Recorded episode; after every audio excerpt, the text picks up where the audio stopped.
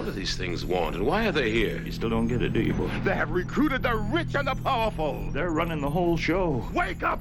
They're all about you, all around you. Look, they are safe as long as they are not discovered. I don't know what they are or where they came from, but we gotta stop them. We have no other choice. We're in trouble. The whole world's in trouble.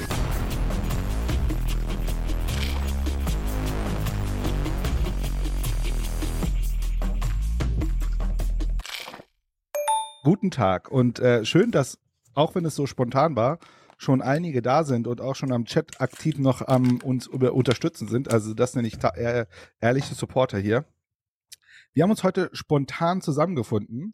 Ähm, und zwar einmal der liebe Dave, der hier das ganze Ding sozusagen technisch aufbaut. Er ist sozusagen der junge Patrick Breitenbach, als er noch in seinen äh, noch im vollen Saft stand. Äh, hi Dave, wie geht's dir? Ja, großartig, großartig. Ich musste jetzt hier mit einer äh, fremden Arbeitsfläche sozusagen arbeiten und musste mich da ein bisschen reinfuchsen. Aber es hat ja geklappt.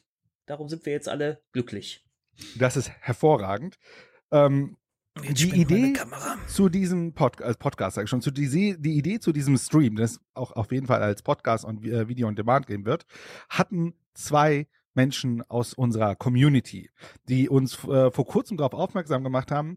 Hier, äh, da gab es ein spannendes Event und es wäre spannend, es aus einer bestimmten Perspektive zu analysieren. Warum sie uns das gesagt haben und warum sie wissen, dass es eine gute Perspektive ist, äh, das ist sozusagen der Autoritätsteil, den wir jetzt aufbauen werden. Denn ich würde einfach die beiden sich selbst vorstellen lassen. Ich fange einfach mal mit Martha an. Äh, hi Martha, wer bist du und warum hast du diese Autorität heute? Hi. äh, ja, ähm, Autorität klingt ein bisschen weird, aber ähm, nee, ich, genau, ich bin heute hier, um diese Debatte Erben verpflichtet, ähm, glaube ich, vor einer Woche oder so ähm, äh, gestreamt wurde, äh, aus einer Kommunikationsperspektive zu beurteilen. Und äh, das ist tatsächlich das, womit Max und ich uns beschäftigen. Ähm, äh, wir haben progressive Perspektive gestartet da beschäftigen wir uns mit der Frage, wie Progressive besser kommunizieren können, um damit die Chance auf progressive Politik zu erhöhen. Ähm, ich habe selber Werbung und Marktkommunikation studiert vor einigen Jahren und anschließend unterschiedliche Unternehmen zu ihrer Markenstrategie und ja, zu Kampagnen beraten. Und ja, das Ganze ähm, setze ich jetzt sozusagen politisch fort, äh, um einfach ja was für für den progressiven Wandel zu tun und äh, progressiven Gruppen zu helfen, besser zu kommunizieren ein sehr, sehr wichtiges Thema. Und ähm, ich hätte schon Bock, eigentlich nur theoretisch darüber zu diskutieren, weil ich glaube, es ist ein zu, unglaublich komplexes Thema. Äh, aber vielleicht dazu gleich mehr. Also es kann ja sein, dass wir die ein oder andere Theorie aus Drifterei äh, machen werden. Kann dir passieren bei mir manchmal. Aber du bist ja nicht alleine äh, heute dabei. Du bist sozusagen in Begleitung von Max. Guten Tag, Max. Hallo.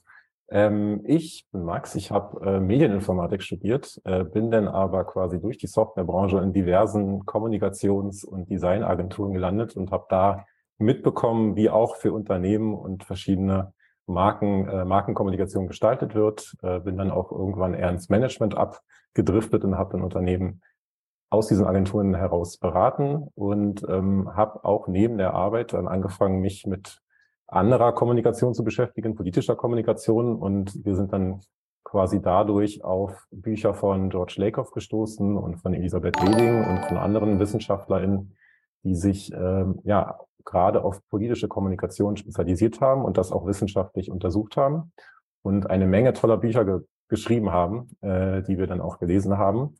Und ähm, das Spannende fand ich eigentlich, dass diese Bücher schon sehr lange existieren, also schon vor mehreren Jahren geschrieben wurden, aber eben für den englischsprachigen Raum, also gerade den amerikanischen mhm. Raum. Und gefühlt diese ganzen Erkenntnisse, die diese WissenschaftlerInnen hatten, noch nicht in den deutschen Raum übergeschwappt sind, zumindest noch nicht in die progressive Szene.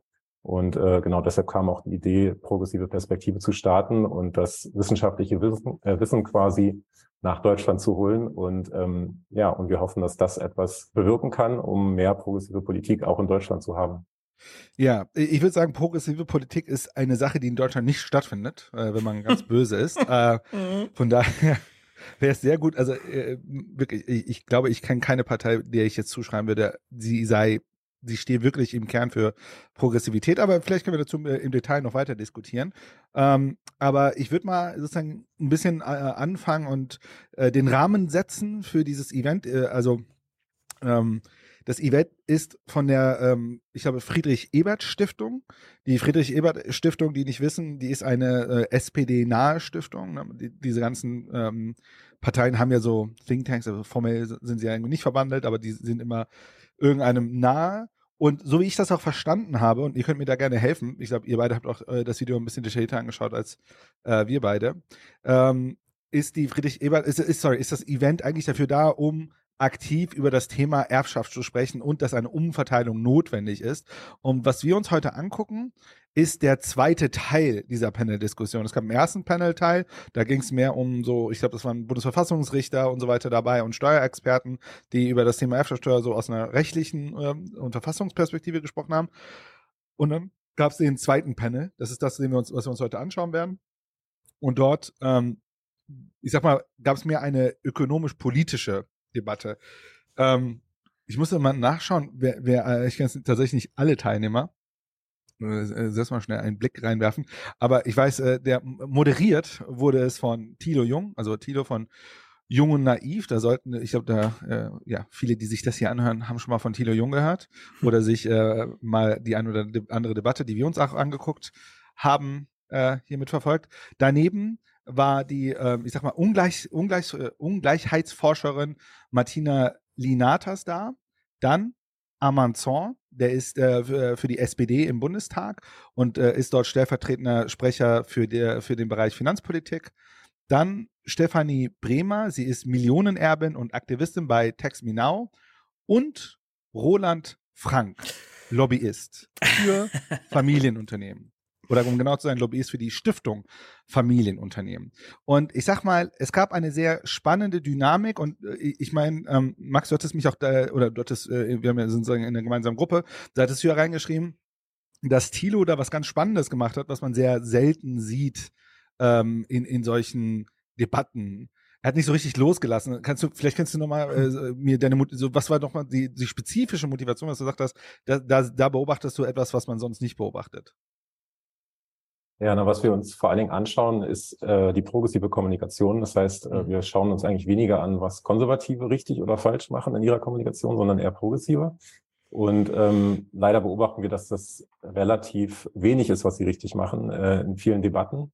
Und äh, das war eins dieser wenigen Momente, wo quasi ein progressiver Mensch, in dem Falle Thilo, äh, progressive Werte in die Debatte eingebracht hat und auch ganz klar gehalten hat. Also diesen, diesen Frame sozusagen, mhm. äh, wenn man jetzt ins Framing rübergeht, äh, gehalten hat. Und ich glaube, wenn wir quasi anfangen, das zu schauen, ähm, also den Moment, wo das passiert, können wir dann auch nochmal drauf einspring, äh, ein, einspringen.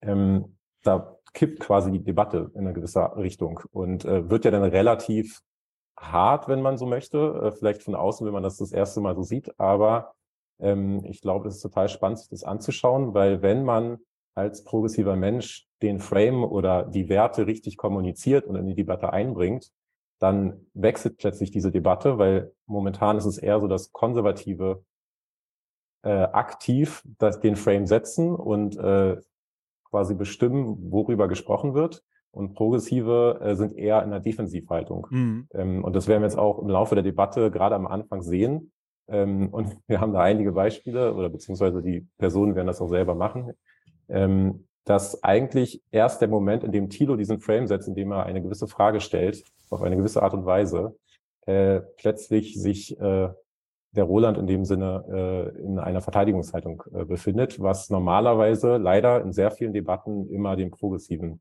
mhm. passiert, dass sie sich verteidigen und ihre Werte jedes Mal verteidigen, aber innerhalb des konservativen Frames. Ja, ich bin mega gespannt. Ähm, am Ende gibt es ja auch Fragen. Ich glaube, die würde ich mir gerne ansehen, weil ich glaube, mhm. ähm, ein paar Sachen sind da. Ich habe die. Ja, ich, ich, ich glaube, da müssen, da müssen wir hinkommen. Ich glaube, da muss man einmal durchgegangen sein. Vielleicht nochmal für die äh, Menschen im Chat. Falls ihr Fragen habt, also ähm, falls ihr spezifisch uns Fragen stellen wollt, dann macht das gerne, also macht das gerne jederzeit. Ähm, am besten sowas mit wir Frage Doppelpunkt und dann die Frage, weil oft ist im Chat ein eigener Diskurs und dann ist dann immer für mich schwierig abzuwägen, ist es jetzt eine ja. Frage oder ist es gerade ein Diskursbeitrag, der im Chat läuft. Ähm, ja, ansonsten, falls ihr keine Einwände habt oder noch äh, sozusagen äh, Wörter von euch geben möchtet, bevor wir einsteigen, würde ich vorschlagen, wir steigen ein. Alle dabei? Alle gut. dabei. Sehr gut. Ähm, Max, ich würde dir einfach die Steuerung übergeben, falls es für dich in Ordnung ist. Du hast ja schon sozusagen, ähm, also wie, was wir machen, wir überspringen jetzt sozusagen so ein bisschen Anfangs, äh, äh, Anfangsgerede und steigen sozusagen schon direkt in den zweiten Teil ein, ähm, wo dieser Panel mit den besagten Leuten ist. Gerne, gerne. Aber wenn ihr Momente habt, wo ihr stoppen wollt, dann äh, Keine Sorge. Okay, dann legen wir mal los. So, wir hatten gerade ja die eher rechtliche, wissenschaftliche Oh, nicht wundern, ich habe auch Diskussion. Jetzt 1,25 wird's politisch. gestellt. Jetzt äh, brennt die Luft vielleicht gleich mal. Wir sind gespannt. Ähm, gehen wir kurz eine Runde Oh, durch. ja. Äh, unsere vier Gäste oder RednerInnen.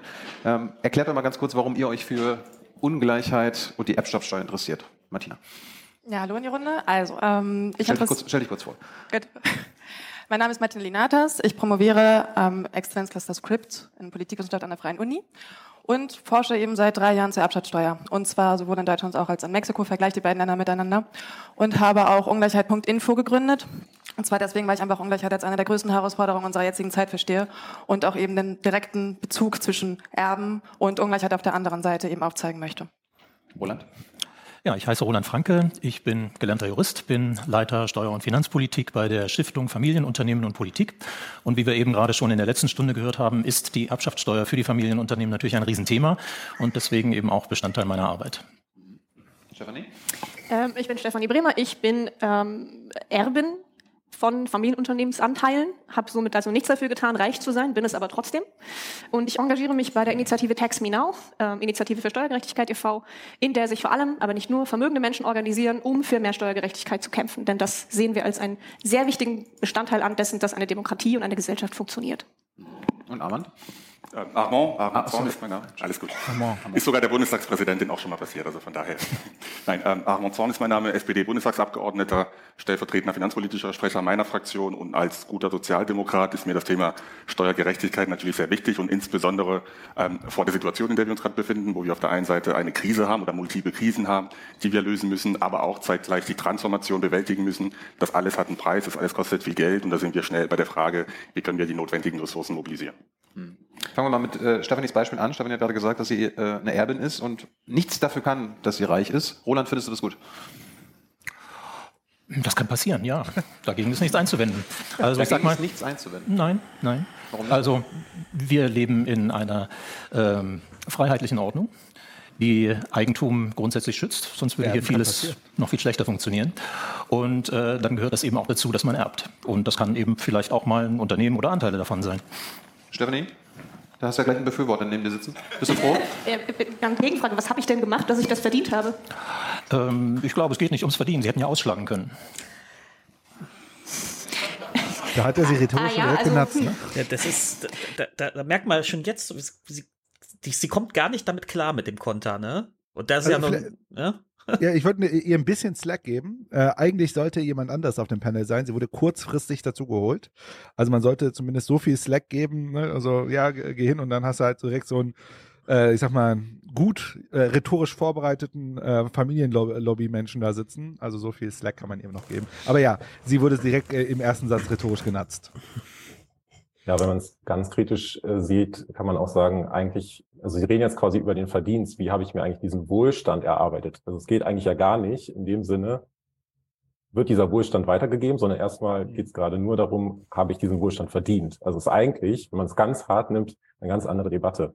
Also ist Ja. überhaupt ein hohes Einkommen, ein hohes Vermögen, ist das, sollte das überhaupt äh, möglich sein? Und da steigt die Debatte jetzt auch schon mal eigentlich ganz anders ein. Ähm, aber ja, sie wird sich natürlich noch ein bisschen weiterentwickeln. Also hat er, sagst du, er hat quasi von vornherein, macht er so eine Art Derailing oder was? Ja, weil es, er verteidigt im Prinzip überhaupt, dass Menschen Reichtum äh, anhäufen oder ein Vermögen anhäufen und geht gar nicht auf den Aspekt ein, dass dieses Vermögen in der Debatte, dass es darum geht, dieses Vermögen an die nächste Generation weiterzugeben. Ähm, Das ist, wird er auch in der Debatte noch häufiger machen. Aber jetzt analysieren wir gerade wieder den Konservativen. Reden wir mal weiter. Ja, und dann, dann haben wir immer noch keine gerechtere Gesellschaft, nur weil ich es hätte ausschlagen können. Dann hätten wir ja noch mehr Vermögen bei noch weniger Menschen. Gut, ich weiß nicht, wie, wie bei Ihnen die, die Familienverfassung ist und äh, was da so die Kautelen sind, ob Sie jetzt ohne weiteres verkaufen dürfen. Aber Sie dürften sicherlich innerhalb des Familienkreises verkaufen, dann hätten Sie zumindest das Geld und könnten, könnten damit natürlich auch was anfangen. Ja, nochmal, dann habe ich immer noch nichts dafür getan, dass ich dieses Geld besitze. Ähm, aber Sie hätten dann etwas getan, was offenbar dann stärker Ihren Intentionen, die ich jetzt nur vermuten kann, äh, entsprechen würde. Aber ich weiß jetzt auch nicht, äh, warum Sie mich das fragen, weil, äh, also wenn Sie Ihr Geld loswerden wollen, äh, da gibt es bestimmt Möglichkeiten. Ja, Roland, Roland, das Thema ist, du findest es gut, dass man reich werden kann, ohne da was, was für getun, äh, getan zu haben. Sind deine Familienunternehmer, die du vertrittst, haben die auch alle nichts gemacht? Sind die reich, weil sie nichts gemacht haben oder haben die was geleistet? Äh, da gibt es ganz viele, die ganz viel leisten. Ja, warum, warum, warum unterstützt du denn die nicht? Ja, das mache ich doch. Ja, aber du unterstützt ja auch die, die gar nichts machen und trotzdem reich werden. Ja, Moment. Also äh, man muss ja schon irgendwie das ganze Bild sehen. Also äh, vorhin, die Anke hat schon gemeint, ähm, wir sollten nicht voreilig irgendwie am Grundgesetz rumfummeln. Und das Grundgesetz ist ja nicht einfach äh, irgendeine Charta, äh, wo ein paar Leute was aufgeschrieben haben, sondern da ist ja äh, schon ziemlich viel aus unserer Geschichte, aus unserer Erfahrung ähm, eingeflossen. Das ist die Basis für unser ganzes Gemeinwesen. Und dazu gehört eben auch, dass man Eigentum haben kann. Und bitte? Also was er hier auch wieder macht, ist, er, er bezieht sich auf Bestehendes. Das ist auch ein typisches äh, konservatives Mittel zu sagen, die Gesetze sind so, wie sie sind, die können wir auch gar nicht verändern. Wir müssen alles so lassen, wie es ist. Äh, und deshalb können wir jetzt auch nicht einfach anfangen, Eigentum zu besteuern, höher zu besteuern oder eben Erbschaften zu besteuern. Ja, und was er natürlich da auch macht, ist, er äh, ähm, führt, führt eine falsche De Debatte. Also wenn er, also klar, Eigentum verpflichtet. Also nicht, also äh, laut Grundgesetz haben wir alle Eigentum. Aber äh, da steht ja nicht, dass man das nicht besteuern darf. Also es ist kein Verbot der Besteuerung von äh, ähm, Vermögen oder auch in dem Fall Eigentum äh, oder, oder, oder, oder Erbschaft. Eigentum ist ja Erbschaft in dem Sinne. Und keiner, und so und bei der Erbschaft würde man ja auch keinen sagen, man will Menschen enteignen. Das ist dann ein anderer Diskurs, der geführt werden kann. Sondern da geht es ja einfach darum zu sagen, es geht darum, seinen Beitrag zur Gesellschaft zu leisten. Und wenn man ganz hart ist und auf, auf Leistungsgerechtigkeit gehen will, es geht darum, dass Menschen, die keine Leistung erbracht haben, nicht etwas bekommen. Ja, und das, aber da derailt er natürlich relativ direkt. Absolut. Ja, wie gesagt, das, ist, das werden wir noch ein paar, ein paar andere Male beobachten. Ähm, ist aber auch eine, eine klare Strategie. Ähm, können wir nachher nochmal drauf eingehen und auch eine Strategie, die sich Progressive manchmal öfter zunutze machen könnten, dass man eben äh, konsequent die eigene Argumentation durchsetzt. Ja, ja, ja. ja und, und, auch Derailing benennt, ne? Ich glaube, das ist halt super mhm. wichtig. Ich glaube, das macht Thilo auch relativ oft hier. Immer wieder das Derailing benennen. Ja. Und das ist auch ein Argument, also dieses, der Reichtum wurde verdient, es kommt super häufig von Konservativen, wenn mhm. es um Erbschaftssteuer geht, obwohl es, wie wir jetzt schon mehrmals festgestellt haben, eigentlich nicht die Debatte ist. Jetzt, ähm, aber ja. Mich würde jetzt hier bei ihm noch interessieren, sieht er sich denn selbst als konservativ oder sieht er sich eher als liberal? Ich meine, dass das große Schnittmengen hat heutzutage, müssen wir nicht drüber streiten, weil die haben, die Interessenlagen sind ähnlich, dementsprechend sind die Narrative ähnlich und damit auch die Werte. Aber er beruft sich ja schon sehr, sehr stark auf dieses liberale Ding, ne? Eigentum ist so ein liberales, äh, so eine liberale Errungenschaft und so. Ähm, und ähm, das ist, äh, ich, äh, ich bin mir manchmal, also bei, weil da gibt's ja dann manchmal doch so Unterschiede zwischen Konservativen und Liberalen. Ähm, weil es bei Konservativen, zumindest bei Älteren, manchmal noch wirklich diese Haltung gibt mit Eigentum verpflichtet und so weiter. Also es gibt auch in der CDU tatsächlich ein paar Leute, die möchten gerne eine Erbschaftssteuer haben. Ähm, bei Liberalen ist das stärker ausgeprägt zu sagen, nein, Eigentum ist so eine Art unantastbares Gut. Das, da, dürf, da darf niemand dran. Deswegen weiß ich bei ihm nicht so genau, ob der nicht eher liberal oder vielleicht so rechtsliberal, ja, rechtsliberal konservativ, das vermischt sich ja heute alles so schön. Ähm, ja, ich meine, das ist, das ist, das würde direkt jetzt in eine sehr philosophische Diskussion gehen. Es, man könnte ja die böse Frage stellen: Gibt es überhaupt lieber äh, einen, Liberalismus ohne konservativen Kern? Ähm, man könnte, also deswegen, ich glaube, äh, seit schon eine längere Weile bin ich ja weg von dem Begriff konservativ und und und so weiter und versuche die Analyse eher dahin zu führen, ob Leute ähm, äh, haben die progressive Position, also progressiv mhm. im Sinne von, okay, wir benennen das Problem, wir, wir, analysieren die Sachen und versuchen, einen Fortschritt damit nach vorne zu machen, ne? auch Sachen zu verändern, auch strukturell und grundsätzlich zu verändern, oder haben wir eine reaktive Ver Bewegung? Und reaktiv heißt, klar wollen wir verändern, aber wir wollen nur verändern, um den Status quo zu, zu erhalten. Mhm. Und ich glaube, bei ihm, und, und by the way, beides, sowohl Liberale als auch Konservative, würden sehr stark oft äh, äh, in solchen Positionen reinfallen. Also ich, und ich würde das auch immer aus, aus Positionsperspektive betrachten. Und bei ihm merkst du absolute reaktive Position. Ne? Also mhm. was er macht, die, also die, die ganze Zeit, es gibt eigentlich gar kein Problem. Äh, also, ja, ja, da kommen wir ja gleich noch hin, ja. genau, ja. Ähm, ja. Okay. Vielleicht noch kurz dazu. Also wenn in unserer Arbeit beziehen sich Max und ich immer auf die Arbeit von ähm, George Lakoff, äh, hat Max, glaube ich, schon zu Beginn erwähnt. Und äh, da ist es tatsächlich so, hat er herausgefunden, es gibt am Ende, obwohl es verschiedene Ideologien gibt, gibt es zwei verschiedene Moralsysteme oder Wertesysteme. Und er unterscheidet dazwischen konservativ und progressiv. Und mhm. das, was wir so liberal, gerade neoliberal sehen in, in Deutschland an Politik, fällt definitiv eher in die konservative Richtung, so wie ja. Roman auch schon gesagt gesagt hat. Ähm, dementsprechend würde ich jetzt auch die Sichtweisen von äh, Roland auf jeden Fall als konservativ einschätzen und dementsprechend argumentiert er auch. Hm?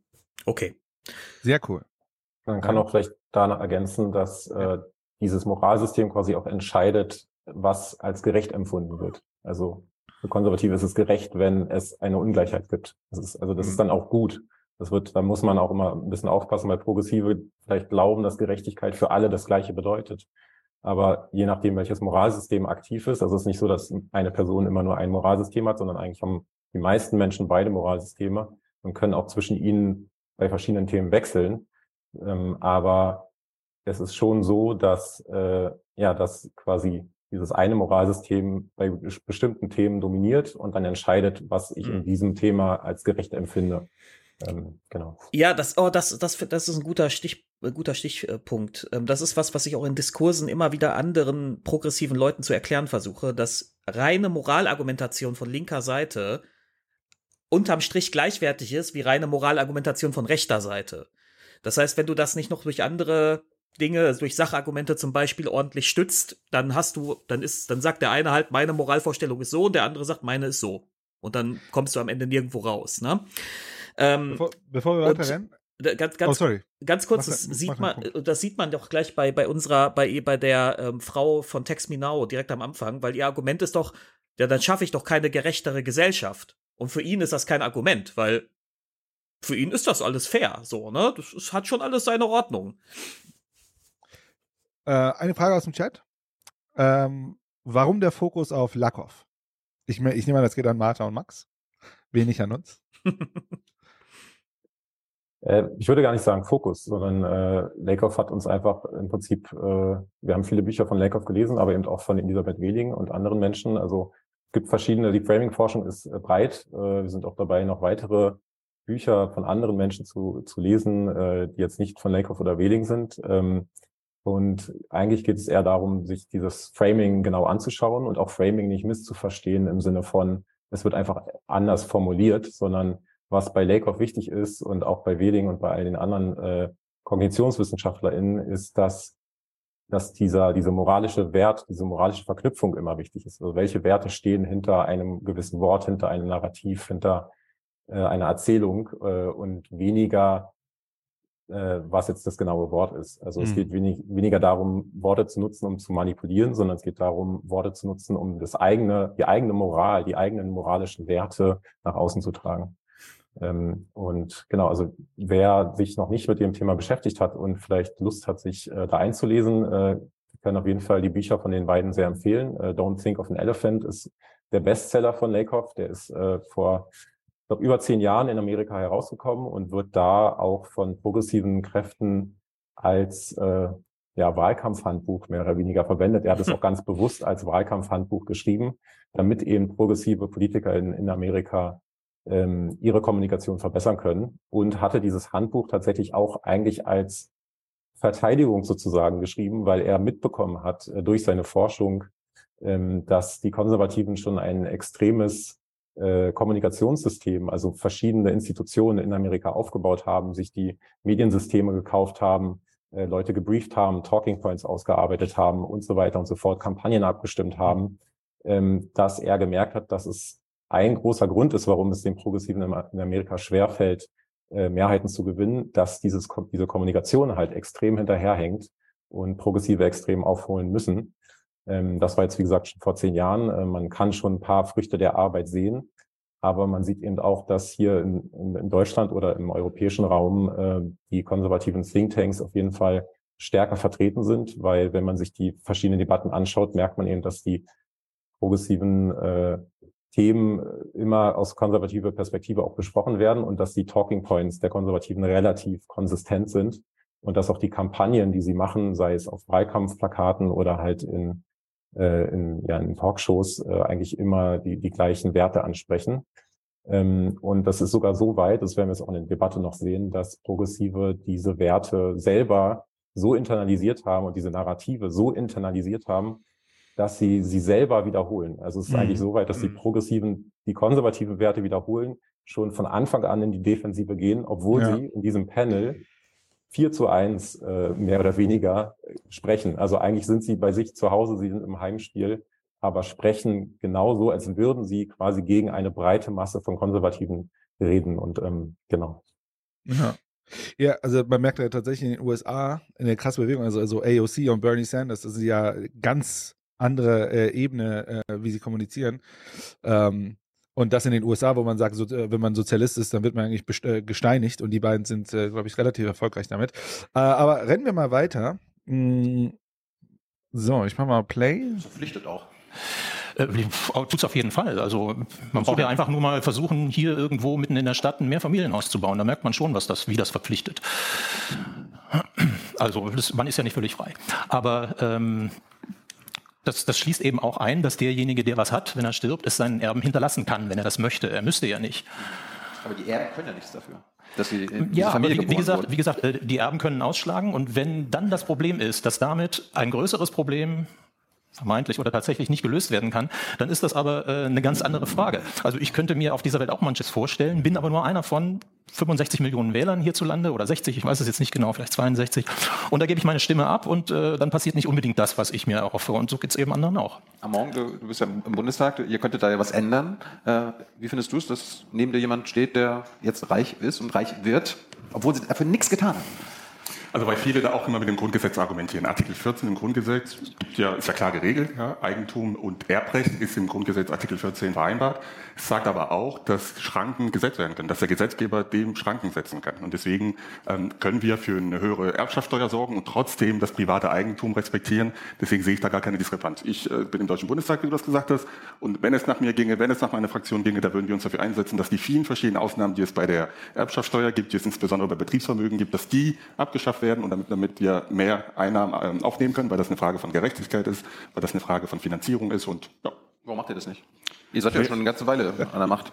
Das stimmt, wir sind eine ganze Weile an der Macht. Wir haben sogar jetzt den Bundeskanzler. Also deswegen ist seine Frage berechtigt. Aber ich sage immer, jede gute Idee, egal wie gerechtfertigt sie ist, egal wie gut sie ist, die braucht dann auch gesellschaftliche und politische Mehrheiten. Und die Realität ist, dass wir jetzt nicht die politische, zum jetzigen Zeitpunkt nicht die politische Mehrheit für dieses Projekt haben. Bin aber grundsätzlich ein sehr optimistischer Mensch und glaube auch, dass ähm, mit dem FDP-Koalitionspartner, auch mit dem Finanzminister Lindner, dass wir da sicherlich noch einiges bewegen können. Ich habe vorhin kurz mit Norbert darüber gesprochen. Ähm, 2016 2016, als es eine Reform der Erbschaftssteuer gab, hat sich der FDP, der heutige Finanzminister, dafür eingesetzt, dass es eine Flatrate-Tax geben sollte. Ohne jegliche Ausnahmen. Ich bin weit davon, das zu, be zu befürworten. Das zeigt aber auch, dass auch da in der Debatte durchaus noch Spielraum gibt und ich habe das nicht aufgegeben, dass wir das eines Tages erreichen werden. Also scheitert an den anderen. Also entweder CDU oder FDP. Ja. Nicht an euch. Also man kann ja, man kann ja die, die Wahlprogramme einfach miteinander. Ja, das ist, Wahlprogramm ist was anderes als Regierungsprogramm. Ne? Ja, aber Wahlprogramme sind ja die Grundlage, das ist ja das, was eine Partei sagt. Wenn ich die absolute Mehrheit bekomme, dann will ich das eins zu eins umsetzen. Nun ist es sehr unwahrscheinlich, dass eine Partei auf Bundesebene eine absolute Mehrheit bekommt, deswegen müssen danach Koalitionen gebildet werden, basierend auf einem Koalitionsvertrag. Und da kommt es da, dass zwei oder drei Parteien sich auf bestimmte Projekte einigen. Und das ist uns jetzt nicht gelungen, ähm, jetzt im Koalitionsvertrag das zu verankern. Aber wie gesagt, ich will das jetzt nicht nur in Bezug auf die Erbschaftssteuer alleine diskutieren, sondern wir bewegen uns ja in eine gesamtgesellschaftliche Situation, wo wir das auch mal größer sehen müssen, größer denken müssen. Äh, wenn es um die Frage geht, wie bezahlen wir eigentlich, die, also wer bezahlt die Zeche und wie finanzieren wir eigentlich die Transformation? Und vor dem Hintergrund, dass wir in Deutschland keine Vermögensteuer haben, dass wir so eine Erbschaftssteuer haben, die kaum äh, äh, Steueraufkommen für Steueraufkommen sorgt, finde ich, dass wir so diese Debatte führen. Und ich bin, wie gesagt, ich habe das nicht aufgegeben. Ich äh, hoffe, dass wir im Laufe der Legislaturperiode, spätestens bei der nächsten Legislaturperiode, hier eine Verbesserung äh, mitziehen können. Vielleicht hier nochmal zum Einstieg. Ich finde es interessant, dass Armand hier vor allen Dingen aus einer Finanzierungsfrage kommt. Also für ihn mhm. ist Erbschaft vor allen Dingen eine Finanzierungsfrage. Es ist keine moralische Frage, es ist keine Frage von progressiven Werten, es ist eine reine Finanzierungsfrage. Genau. Zumindest stellt er es in der Diskussion so dar. Ja, pragmat pragmatisch an Geldtöpfe rankommen, ja. Mhm. ja. Sehr bezeichnend auch für Sozialdemokraten und was wir Ähm, was ich auch spannend fand, ist äh, ja, dass, dass er sich die ganze Zeit im Rechtfertigungsmodus ist und äh, sich erklärt, warum es denn nicht möglich war oder nicht möglich ist aktuell mit der Erbschaftssteuer. Ähm, und ich stelle mir immer vor, was wäre jetzt, wenn er ein Konservativer wäre, ähm, dann würde er wahrscheinlich dafür werben. Äh, dann würde er sich da hinstellen und äh, wirklich dafür werben, für was er oder die Partei einsteht. Und äh, das ist auch so ein, so ein Symptom, was ich sehr oft beobachte, dass Progressive eben dann sehr oft in so einen Relativismus gehen, in äh, ja, ähm, es geht halt nicht oder es ist kompliziert und dieses wirklich auch mal diese Chance zu nutzen, hier dieses Podium zu nutzen, um mal die Vorteile der Erbschaftssteuer ähm, zu erläutern und dieses, dieses Podium auch zu nutzen, um diese Mehrheiten zu gewinnen, von denen er sagt, dass sie gerade nicht existieren. Äh, das ist tatsächlich das, was ich relativ selten sehe und auch hier nicht bei ähm, ähm, Armand. Genau. Ja, das ist, ich dachte das nämlich auch gerade, wo er das so sagte. Ähm, ich kam mir der Vergleich mit dir, mit dieser furchtbaren Bürgergeldgeschichte. Die Union hat alle, alle Hebel gezogen, die sie hatte, mediale Hebel in Hand in Hand mit der Springerpresse und mit Bertelsmann und so sind die da haben die da eine Kampagne gegen das Bürgergeld gefahren, teilweise basierend auf Fake News, also absichtlichen Falschberechnungen und so weiter. Schämen sich da also noch nicht mal wirklich offen zu lügen. Die die Falschberechnung steht heute immer noch auf der CSU-Seite. Ähm, und die SPD fährt einfach gar nichts auf. Und das ist ja nicht so, dass die kein Kapital in dieser Richtung hätten. Dass es keine SPD-nahen Zeitungen gibt oder so, an, an, mit denen man da irgendwie was machen könnte. Das, die haben auch ihre Stiftung, die haben kulturelles Kapital, das sie aktivieren können. Haben sie alles nicht gemacht.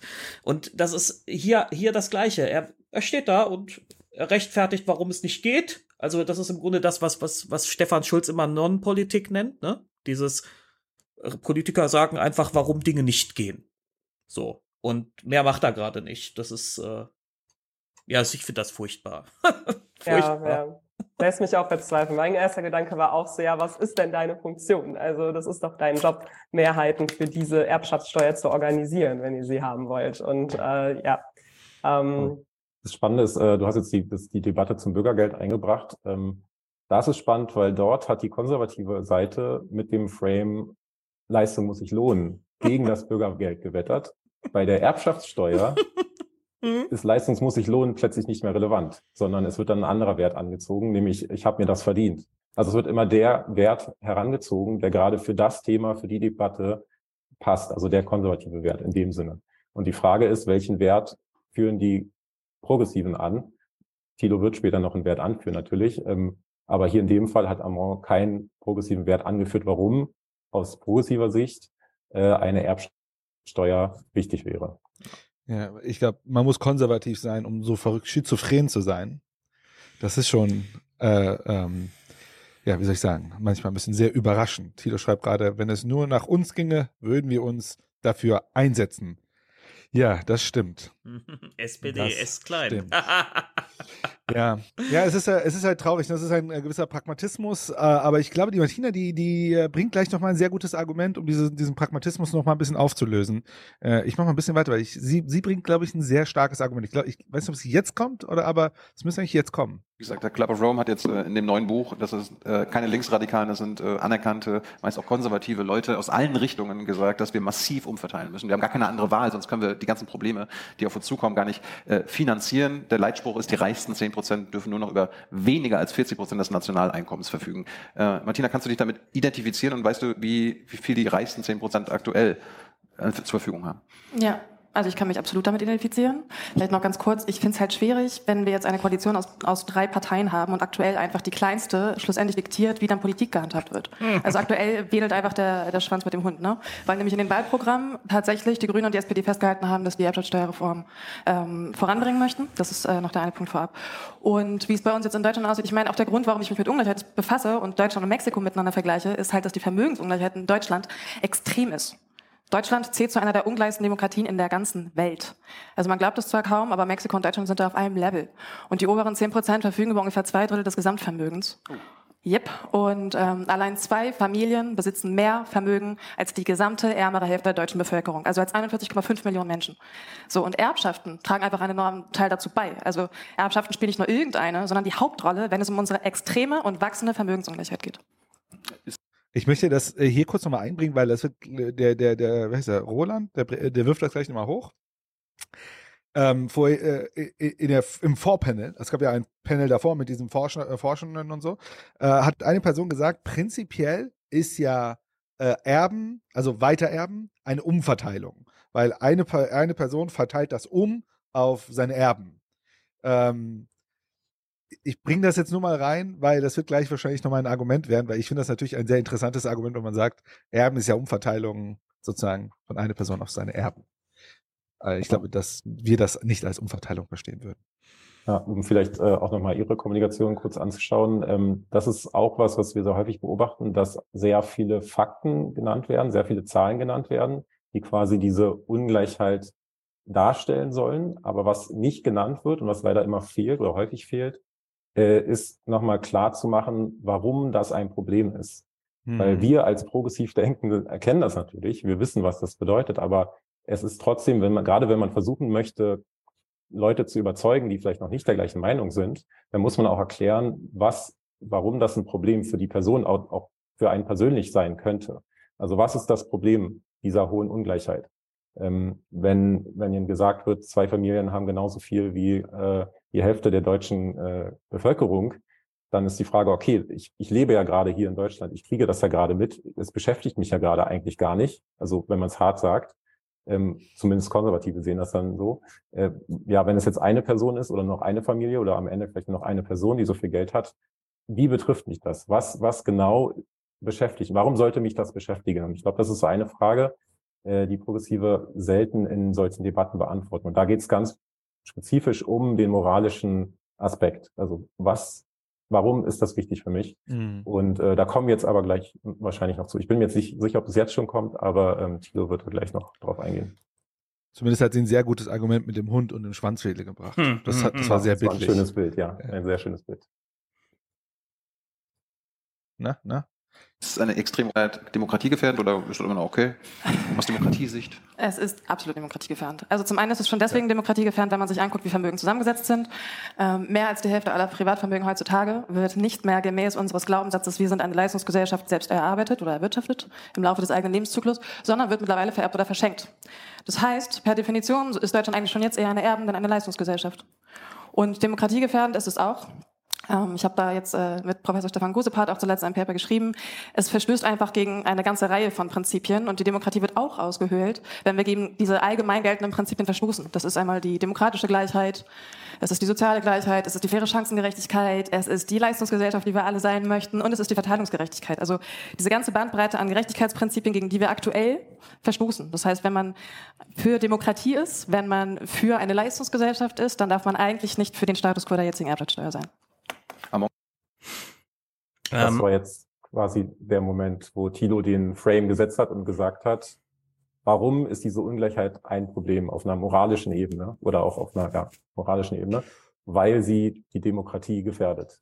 Für, für mich wäre das eigentlich eine funktionale, äh, Argument, ein funktionales Argument. Also ich würde ja jetzt aus einer Funktion, also ich würde sagen, ich brauche gar keine Moral haben an der Stelle, sondern wenn wir äh, sozusagen Demokratie als ein äh, ein ne, sinnvolles System erachten äh, für, für die Massen, ne, man könnte sehr utilitaristisch argumentieren, dann ist es ja die Erbschaftssteuerstruktur, die wir jetzt haben, gefährdet dieses System, was wir für wichtig erachten, und dementsprechend ist es sozusagen, äh, äh muss es transformiert werden.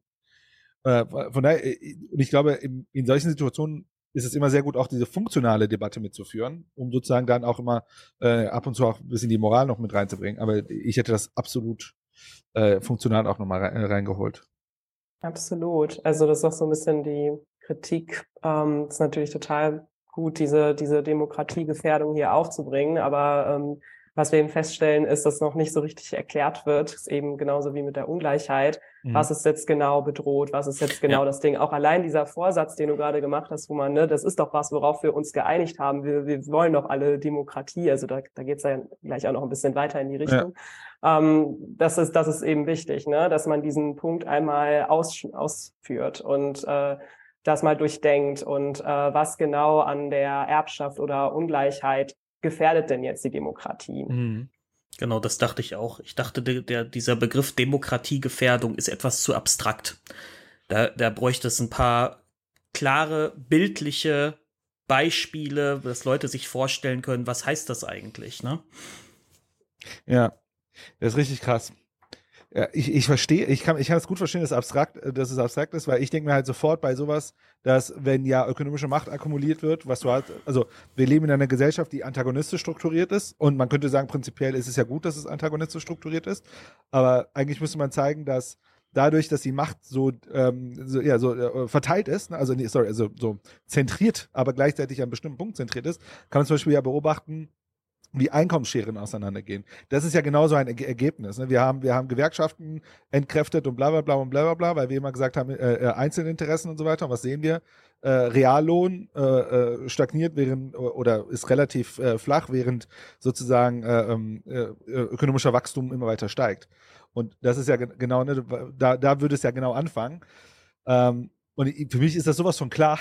Ich denke mir so, wenn wir sagen das, dann ist es ja wohl klar, so, weil äh, Löhne stagnieren oder äh, wachsen nicht. Das ist ja genau das Problem dieser antagonistischen Situation, weil wir halt äh, beispielsweise Gewerkschaften dismantelt haben äh, und so weiter. Ähm, ja, ja, ist schon krass. Ist, genau. Oder über Arbeitnehmerverträge. Ne? Also ich weiß nicht, ihr, ihr, ihr arbeitet ja auch äh, und ähm, heutzutage erzählt man uns allen was von New Work und Obstkörben und so weiter, aber de facto haben wir ziemlich scheiß Arbeitsverträge oder Mieten. Ne? Also wer kann sich heute noch, das sind ja genau die Dinge, die dazu geführt haben, dass über Erbschaft und so weiter wir in heutigen Positionen und sowas als junge Menschen, die vielleicht sogar sehr, sehr gut Geld verdienen, weit weg davon sind, äh, was man in den 70er und 80ern hätte mit dem Geld machen können. Und das ja. ist ja genau die Macht, äh, Machtdifferenz. Ja, und das, ja. das, das Problem ist halt ein ganz, ganz handfestes. Ich habe das halt in meiner Zeit, als ich noch in der Gewerkschaft tätig war, äh, äh, äh, also aktivistisch unterwegs war, habe ich das sehr, sehr deutlich gemerkt in Diskursen mit äh, KollegInnen, dass die diese Erzählungen so krass internalisiert haben, obwohl sie handfest benachteiligt sind und das auch merken, dass sie handfest benachteiligt sind, sagen die trotzdem zum Beispiel sowas wie, ja, ich habe ja den Arbeitsvertrag unterschrieben. Ne, muss ich mich jetzt, das ist jetzt, also habe ich ja gemacht. Oder ähm, ja, mein Vermieter muss ja auch von irgendwas leben. Ne? So, und ähm, das darum, um diese wirklich hartnäckigen, dieses hartnäckige, internalisierte Gedankenunkraut mal, mal zu jäten, äh, braucht es eben eine ähnlich hartnäckige Gegenerzählung. Ne? Mhm. Und die fehlt immer so ein bisschen. Und da, also ich finde es ja grundsätzlich richtig, dass, dass Thilo und auch die Martina hier versuchen, einen klaren Frame zu fahren mit äh, Demokratiegefährdung. Das ist auf jeden Fall schon mal ein Schritt in die richtige Richtung. Der muss nur noch mal verdeutlicht werden. Das muss klar sein. Das muss, wenn, wenn Bernd ja. der Bandarbeiter das hier schaut, muss dem klar sein, was das für ihn heißt oder für seine Kinder vielleicht, ja, oder was es heißt, wenn, wenn, wenn, keine Ahnung, wir in, in 20 Jahren hier keine, nur noch dem Namen nach eine Demokratie haben und in Wahrheit ist das irgendwo so eine Art Plutokratie, Oligarchie, whatever. Ähm, was, ja. äh, was das heißt für seine Miete, was das heißt für seine Arbeitsverträge, was das heißt für die Ausbildungschancen seiner Kinder und so weiter. Und mhm. das, das ist, das muss noch viel deutlicher erzählt werden. Ganz genau. Ja. Ich glaube, Human hat es auch schon den Elefanten im Raum angesprochen. Also die, das Problem ist ja die, äh, diese ökonomische Macht ne, bei, bei der Ungleichheit, dass eben besonders viele Menschen sehr, äh, besonders wenige Menschen ähm, sehr viel Macht haben und dann eben die Macht eben konzentriert wird und das natürlich zu allen möglichen Problemen führt. Und äh, das, das genauer zu erzählen. Und, und das ist so ein bisschen der Elefant im Raum, der nicht angesprochen wird. Und das hat dann eben auch Auswirkungen auf die ganze Debatte. Äh, weil wenn das eben nicht einmal ausgesprochen wird, dann, ne, wo man meintest, so, das ist für dich total verständlich, aber eben für viele nicht und für Konservative schon gar nicht. Ja. Und äh, deswegen muss immer sich so ein bisschen überlegen, okay, ich, ich spreche jetzt hier vielleicht nicht mit äh, jemandem Progressiven, die, die auch sich super in dem Thema auskennen, sondern eben mit, meistens mit einem Konservativen oder einer Konservativen, die eine ganz andere Vorstellung haben, ganz andere Werte haben. Und da muss eben diese, ja, diese Erzählung einmal, einmal durcherzählt werden damit es ein Schuh wird. Ja, und ähm, auch Dave, was du gesagt hast mit diesem, ne, man ist Betroffener und dann erzählt man das, was du gerade erzählt hast. Man muss auch echt nachvollziehen, wir leben, seitdem ich mich erinnern kann, in einer Welt, wo wir so eine Art individualistische Ideologie ja. unterlegt sind. Ne? Also natürlich sagen wir, gucken wir den einen da hinten an und sagen, ja, kein Wunder, dass er keinen Job findet, ne? kein Wunder und so weiter. Und dann äh, fängt man halt genau in diesen Erzählungen rein, wo man, und ich finde das wirklich ziemlich frappierend, dass wir vergessen haben, dass es etwas gibt, das nicht ich ist. Ne, äh, ich ich fange beim äh, wie ist das? das, das Freiheit ich, beginnt beim Ich oder was? Oh mein Gott, genau das. Freiheit beginnt beim Ich. Und genau endet die. auch beim Ich übrigens. Ja, also dass wir vergessen, dass es nicht ich ist, sondern dass es was dazwischen gibt. Ne? Also Demokratie ist ja genau das dazwischen. Und wenn wir anfangen, diese individuelle Ideologie, individualistische Ideologie die ganze Zeit zu predigen und vergessen, dann ist auch immer Demokratie egal. Ne? Dann, dann endet man in so einem Homo economicus-Idee, dass man sagt, naja, was verändert das, wenn ich wählen gehe? Also wenn ich nicht wählen gehe, ist es ja auch egal und wenn ich gehe, zählt es ja auch nichts und so weiter. Also das ist halt echt, äh, ich glaube, eine gefährliche Richtung. Hier hat noch mal jemand eine Frage reingehauen, die ich gerne noch mal an euch beiden loswerden würde. Und zwar ein Hinweis darauf, dass selbst für die Profiteure langfristig negative Auswirkungen hat, wäre auch sinnvoll. Jetzt tatsächlich mal eine Frage an euch beiden. Hm, weil ich weiß nicht, ob das wirklich funktioniert. Ich habe manchmal das Gefühl, wenn man mit, also wenn man mit, sagen wir mal, Ko Konservativen, die sich bewusst sind, dass sie Konservative sind, spricht, dann habe ich manchmal das Gefühl, die denken sich so, naja, erstmal wissen wir nicht, was in der Zukunft ist und zweitens, dann soll eben die Welt untergehen, aber Hauptsache mit mir in meinem Reichtum. Oder, oder wie seht ihr das, dass man ja auch diese langfristige, es gibt ja auch dieses Long, Long, Long-Termism und so weiter, äh, diese langfristige Perspektive auch reinbringen würde in die Diskussion? Schwierig ähm, im ersten Moment. Also hängt damit zusammen, wie, also zumindest wenn man mit Konservativen kommuniziert oder dann Konservative überzeugen möchte, ähm, weil eben in dieser in diesem konservativen Wertesystem basiert ganz stark auf auf dieser auf dieser Aufstiegschance und dieses okay äh, diese Aussicht darauf zu den Reichen zu gehören. Und äh, deswegen ist es so, ja, es könnte ja auch für andere schlecht sein. Also ja, das, das ist, ist klar, ist, dass es nicht allen gleich gut geht. Das ist, wie Max schon gesagt hat, beim im konservativen Wertesystem der Normalzustand. Das wird als gerecht angenommen und auch hingenommen. Und äh, deswegen glaube ich, ist das Argument, dass es äh, selbst so den, den Reichen irgendwann nicht mehr so gut gehen könnte, in dem Fall nicht so überzeugend. Es ist vor allem, glaube ich, auch nicht so hilfreich für eine progressive Kommunikation. Also da wäre wirklich, äh, sollten wir uns wirklich auf ganz stark auf die progressiven Werte konzentrieren, wie eben ja Demokratie. Warum ist Demokratie gut? Das ist dann noch ein zweites Problem. Demokratie wird gar nicht so richtig definiert. Was heißt das eigentlich? Was ist es genau daran gefährdet? Was ist das, was wir wollen? Was ist das, was wir schützen sollten? Also weil was heißt Demokratie eigentlich? Ich glaube, wir sind gerade nicht in der Lage, dass das alle Menschen so richtig gut bezeichnen könnten.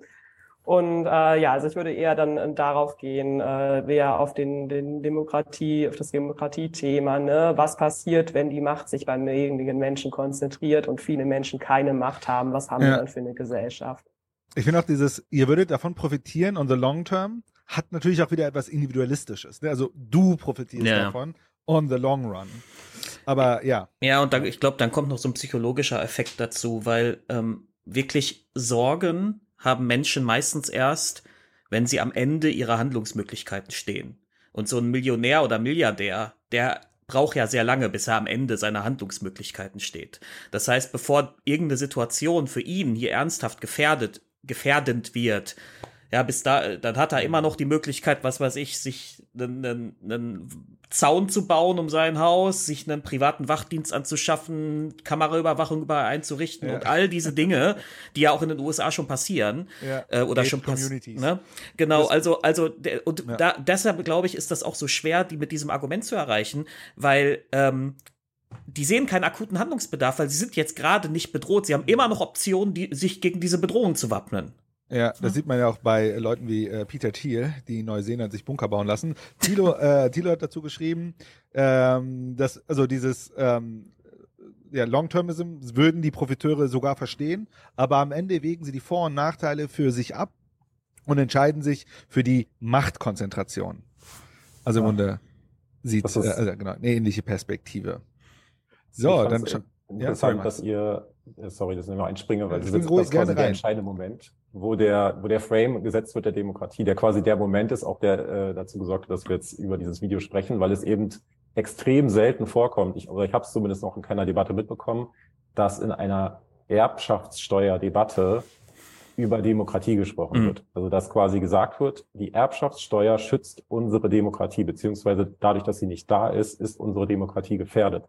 Es wäre jetzt in dem Moment natürlich noch besser gewesen, das haben wir jetzt auch schon mehrfach gehört, wenn jetzt nochmal erklärt worden wäre, warum genau, also was genau ist Demokratie, wenn man es irgendwie ganz stark runterbricht, äh, könnte man sagen, Demokratie bedeutet Machtverteilung.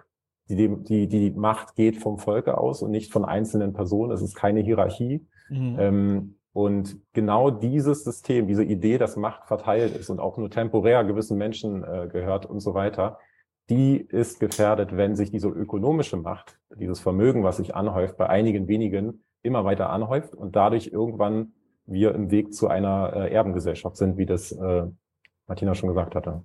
Mhm. Äh, und vielleicht äh, ein letztes Ding und dann starten wir, ist, ist, äh, derail ich noch ein letztes Mal. Ich glaube, Demokratie ist der eine Begriff, aber der andere Begriff ist auch Republik.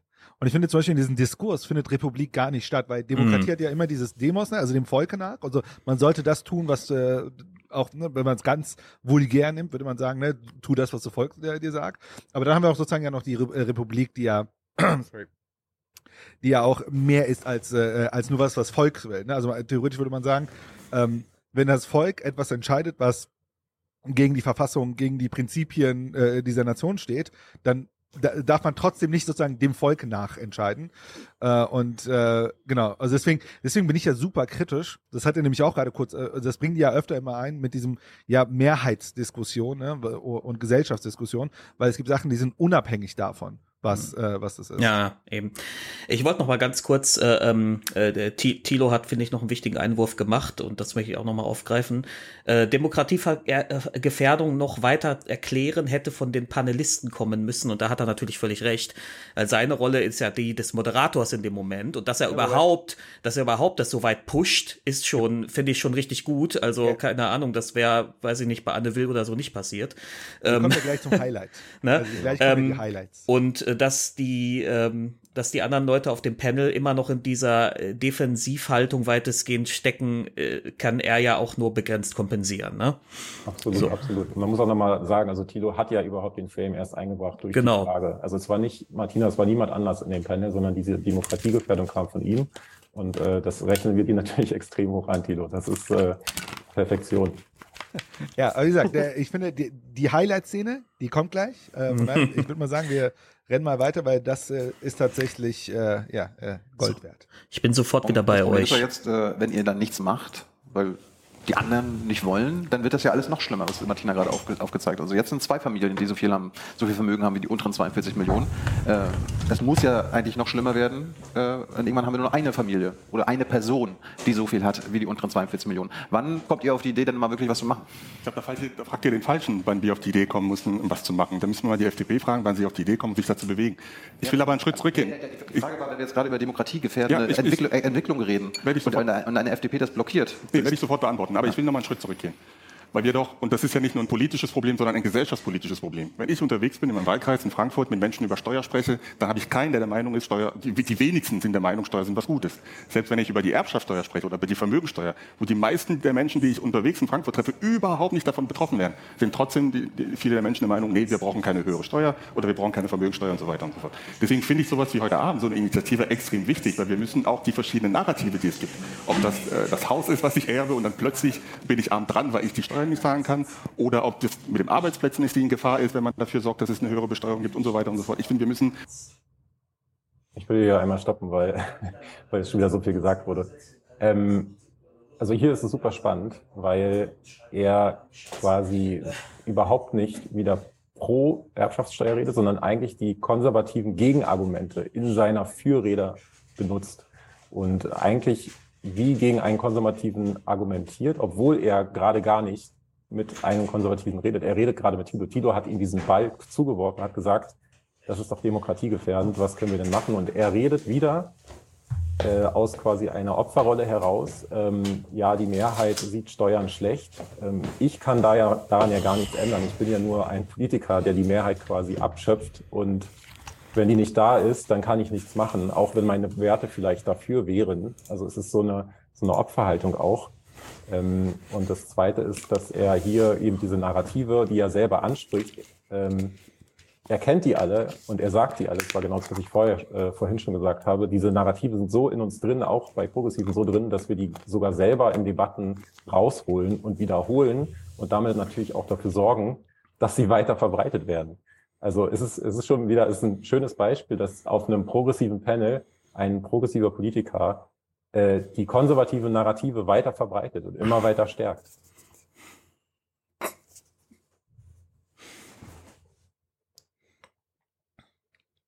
Schnorrer, hm? Hat, hat jetzt jemand Pause gemacht? Ja, also, also jemand schreibt Sound. Jetzt habe ich einen Schreck gekriegt. Ist der Sound schon wieder weg?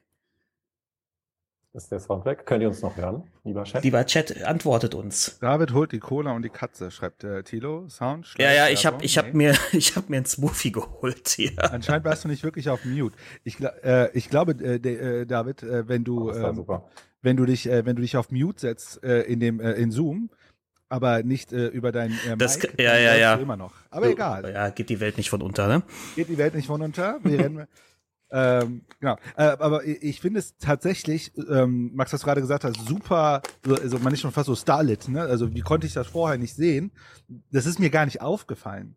Erst als du es jetzt beschrieben hast, also Thilo spielt ihm den Ball zu und er verteidigt sich. Das, das habe ich, das ist, das ist mir gar nicht aufgefallen. Das ist ja richtig krass. Das Spannende ist, äh, das wird jetzt die ganze Debatte so weitergehen. Das kann ich schon mal spoilern. Also von ihm aus. Sehr gut. Ja, ähm, was auch noch so wichtig ist, genau, Max hat ja das ja schon gesagt, die ähm, eben dieses konservative Narrative vorweggreifen, ist äh, ein gutes Beispiel dafür, dass auch eigentlich progressive Narrative extrem knapp sind und nicht abrufbar sind. Und äh, das ist auch einfach was, ja, woran, woran Max und ich arbeiten und, und was, woran alle progressiven arbeiten müssen, dass wir unsere eigenen Narrative entwickeln und diese, diese Punkte dann auch vor so einer Debatte parat haben, so dass wir dann im Zweifelsfall nicht die konservativen Narrative rausholen müssen, sondern die progressiven abspielen können, weil ähm, selbst das, was wir eben dann aussprechen, ist dann erstmal im Raum und äh, wird ja gesendet. Und äh, deswegen eigentlich niemals, äh, wenn ein konservatives Narrativ nicht vorher von einem Konservativen kommt, selbst das einbringen. Also das äh, ist eigentlich so das Kontraproduktivste, was man machen kann in der Kommunikation. Ja, absolut. Äh, also ist mir, aber merk mal, merke ich doch selber, wie sehr ich auch die Narrative internalisiert habe, dass ich noch nicht mal das, äh, das auffällt. Ja. Es ist vollkommen normal, dass jemand dagegen argumentiert. Ja. So, ich, ich, wir machen mal weiter, weil wir warten hier alle auf den Höhepunkt, der ja gleich kommt mit diesen verschiedenen Narrativen auch da ankämpfen, um auch dafür zu sorgen, dass wir die politischen Mehrheiten bekommen.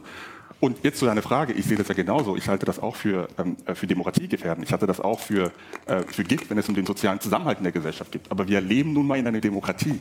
Und unsere Demokratie hat seine Stärken, hat seine Schwächen. Und ich bin aber der Meinung, dass die Art und Weise, wie Parteien nach einem Wahlkampf zusammenkommen, gemeinsam regieren, gemeinsam einen Koalitionsvertrag auf den Weg bringen, halte ich für eine Stärke. Und in Krisenzeiten ist es auch ein Stabilitätsanker. Das hat natürlich seine Nachteile, weil das dazu führt, dass dringend benötigte Veränderungen vielleicht nicht so schnell gehen, weil wir jetzt zu viele Kompromisse treffen am Ende des. So, ich muss mal kurz hier eine Sekunde pausieren, weil hier habe ich wieder meinen Punkt. Ne? Es gibt Demokratie und es gibt Republik und es gibt eine Verfassung.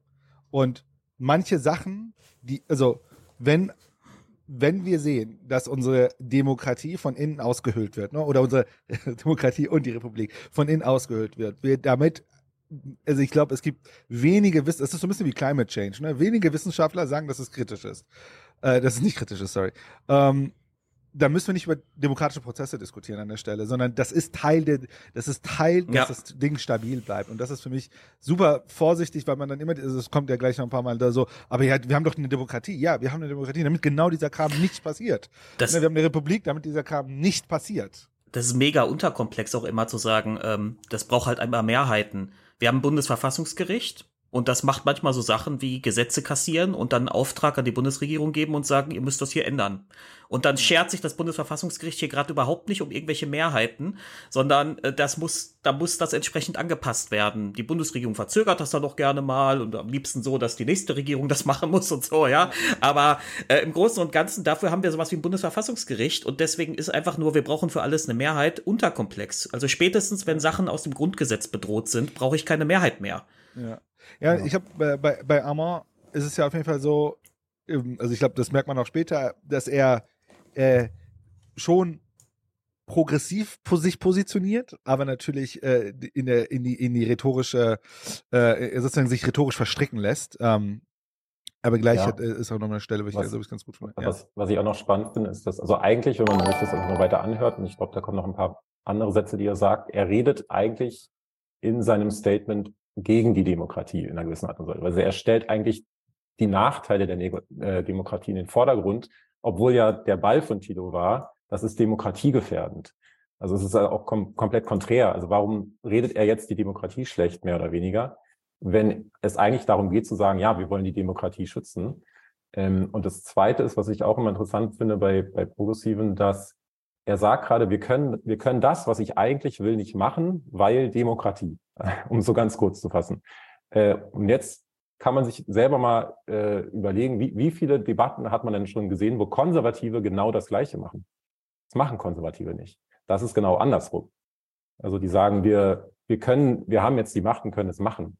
Also wir, oder wenn, also es wird nie gesagt, ich hätte, würde es gerne machen, aber kann ich nicht machen wegen Demokratie, sondern es ist so, also zumindest bei Sachen, die man selber will. Bei Konservativen ist es andersrum im Sinne von, ja, Tempolimit äh, können wir gerade nicht machen, weil Demokratie oder weil Schilder fehlen oder was auch immer. Also es wird quasi dann, wir können das, was vielleicht manche Leute, was Progressive wollen, das können wir nicht machen, weil Demokratie. Er sagt letztendlich, das, was ich will, was Progressive wollen, können wir nicht machen, weil Demokratie. Und das ist halt mhm. komplett, also es ist genau andersrum. Also warum, warum sprechen Konservative, äh, Progressive immer aus der, aus der Opferrolle und sagen, wir können das nicht machen, weil äh, wir eine Demokratie haben. Das machen Konservative nie oder extrem selten. Also wenn man mal darauf achtet, es passiert so gut wie gar nicht. Ja, also Armands ähm, ja, Intention, sich so zu rechtfertigen, das eigene Gesicht zu wahren, ist halt in, in eigentlich in der ganzen Debatte äh, steht über allem, steht auf jeden Fall über dem Ziel, für eine Erbschaftssteuer zu streiten und mal die ganzen guten Argumente dafür rauszuholen. Und äh, ja, das, das finde ich eigentlich auch ein Verhalten, was ich sehr oft bei PolitikerInnen beobachte. Aber das dürfte eben nicht sein. Also wie schon zu Beginn gesagt, er müsste eigentlich diese Plattform hier nutzen, um die ganzen Pro-Argumente rauszuholen und äh, nicht um sein, sich zu rechtfertigen und zu sagen, warum er das jetzt nicht machen konnte. Ich muss da ganz kurz äh, äh, eine Sache einwerfen. Dave, wenn du, äh, du, du switchst manchmal, dann hast du uns komplett, äh, unsere Bilder sind raus. Ich hoffe, der hört uns. Dave. Ja, ja, ja. Ich habe mir jetzt angewöhnt hier, ich bin ja hier noch mit diesem fremden Setup am Kämpfen. Deswegen ähm, äh, hatte ich mich jetzt hier kurz gemutet. Ne, also hier, ähm, deswegen, Leute, ich habe hier ein fremdes Setup bei mir. Ich muss noch an den Feineinstellungen arbeiten. Wir haben das heute sehr spontan hier zusammengestrickt. Ähm, ja. Alles gut. So, ich, ich würde mal, mal vorschlagen, wir machen mal weiter. Genau. Ähm, ich mache mal Play. Ich hoffe, das funktioniert nicht mehr erst beim vierten Klick. Ich finde aber auch ah, jetzt zu sagen, ein Klick, one ja, man Play. könnte mal so die Erbschaftssteuer einfach so beschließen, wohl wissen, dass es eine Partei gibt, die dagegen ist und die das jetzt nicht umsetzen kann, kann ja auch nicht die Lösung sein, sondern die Lösung muss es sein, wie sorgen wir eigentlich dafür, dass der Druck so hoch wird, dass es so in der Bevölkerung so wahrgenommen wird, dass wir eine Steuer brauchen. Und das ist ja nicht nur die FDP. Wir müssen das ja auch nochmal durchs Bundesrat, äh, durch den Bundesrat kriegen. Also auch das ist auch nochmal eine Frage. Stefanie, äh, teilst du die Beobachtung von Among, dass Leute, wenn sie von Steuern hören, äh, erstmal abschreckend sind? Und wie reagieren Leute, wenn du ihnen sagst, äh, du möchtest gerne Steuern zahlen, weil du nicht einfach so reich werden willst? Ähm, ja, also es, ich kenne tatsächlich viele Menschen, äh, insbesondere auch vermögende Menschen, die sagen, ja, Steuern, das ist ja das Schlimmste von allem und ich möchte doch selber entscheiden und der Staat kann das nicht verwalten und überhaupt alles böse. Ähm, und dann sage ich immer, ja, aber auf welchen Straßen bist du denn hierher gekommen? Mit welcher Wasserversorgung? Mit welcher Abfallversorgung? Wer hat denn deine Mitarbeitenden geschult? Wer sorgt denn dafür, dass du in einem sicheren Land lebst? Das wird alles mit Steuergeldern finanziert. Warum sind Steuern etwas Schlechtes? Und ich glaube, das machen wir uns viel zu selten bewusst, was alles mit unserem Steuergeld Gutes gemacht wird. Klar macht der Staat auch Fehler, aber zeigt mir irgendjemand, der keine Fehler macht. Es gibt niemand, der keine Fehler macht. Und ich bin nach wie vor davon überzeugt, die beste Art umzuverteilen, damit alle daran mitwirken können, ist über Steuern. Es kann nicht sein, dass ich freiwillig entscheiden kann, ob ich Steuern zahle oder nicht. Die große Mehrheit der Deutschen hat diese Freiheit gar nicht. Da werden die Steuern einfach an der Einkaufskasse abgezogen. Aber wenn ich was erbe und ich kann mir einen guten Steuerberater leisten, dann kann ich das so gestalten, dass ich mich nicht am Allgemeinwohl beteilige. Warte, lass mich, lass mich raten. War nicht so gut. Warum? Ich habe so ein intuitives Gefühl. ja, sie hat letztendlich wieder konservative Narrative wiederholt. Sie hat wieder erzählt, warum Steuern schlecht sind. Also sie, also was äh, sie in der ganzen Debatte eigentlich sehr häufig macht, ist, sie spricht äh, in, in Negierungen die ganze Zeit. Sie sagt die ganze Zeit, was nicht ist oder was nicht sein soll. Äh, oder stellt auch die Frage, ich habe sie gerade nicht mehr im Kopf, äh, warum sind Steuern etwas Schlechtes? Ja. Ähm, was bewirkt das denn beim Zuhörer? Naja, man denkt erstmal darüber nach, warum Steuern schlecht sind. Also ist, dabei will sie ja eigentlich das Gegenteil. Sie ist ja da, äh, weil sie sagen will, Steuern sind etwas Gutes. Ich möchte, dass ich stärker besteuert bin, äh, werde. Und ähm, die Frage von Tilo war auch, äh, kennst du das? Also, dass Menschen äh, Steuern als was Schlechtes sehen. Da hätte sie ja auch, also sie ist ja auch in einer Rolle in diesem Panel. Sie möchte ja eigentlich dafür werben, dass Steuern erhöht werden. Ähm, und warum sagt sie dann, ja, das sehe ich auch so? Sie hätte ja auch sagen können, ähm, also ich selber sehe das überhaupt nicht so, weil Steuern machen das und das und das und das positiv, ohne Negierungen. Ähm, und hätte dann quasi ein, ein positives Bild von Steuern nur zeichnen können. Also warum muss sie und das meine ich auch wieder mit den Narrativen, die wir alle so internalisiert haben. Warum muss sie diese Narrative, die wir alle kennen, die Gegenargumente, die die Konservative immer bringen, warum muss sie die nochmal nennen, zwar negieren, aber wieder reinholen, ähm, obwohl niemand diese Narrative gerade bringt. Also sie ist mhm. ja eigentlich, eigentlich quasi die Lobby für höhere Steuern in dem Sinne, in diesem Panel. Und sie könnte aus dieser Position die ganze Zeit kommunizieren. So weit haben die uns schon um, ja, um mal vielleicht das noch so ein bisschen den theoretischen Kontext hier zu, ja. zu bringen. Äh, also grundsätzlich, was verneint wird, wird aktiviert. Also das ist auch eine ganz wichtige Erkenntnis aus der Framing-Forschung. Also, ne, deswegen hat auch Lakoff sein Buch Don't Think of an Elephant genannt, weil was passiert, wenn du sagst Don't Think of an Elephant, du denkst an einen Elefanten.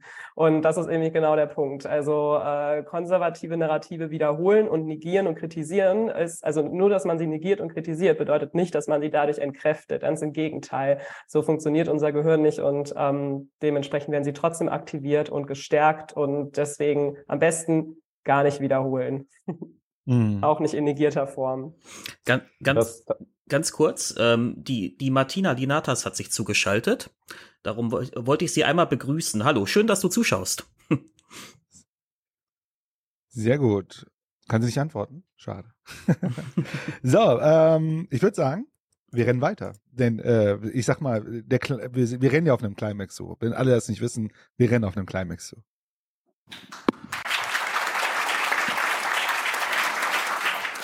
Roland, jetzt äh, bin ich mal auf deine Position gespannt. wir haben eine extreme Ungleichheit in Deutschland, die Demokratie gefährdend ist. Also wir, haben, wir müssen, um unsere Demokratie zu retten und den Planeten dann gleich mit umverteilen. Wie möchtest du das denn, wenn du gegen, also ihr und deine Leute, gegen Erbschaftssteuer seid, gegen Vermögensteuer?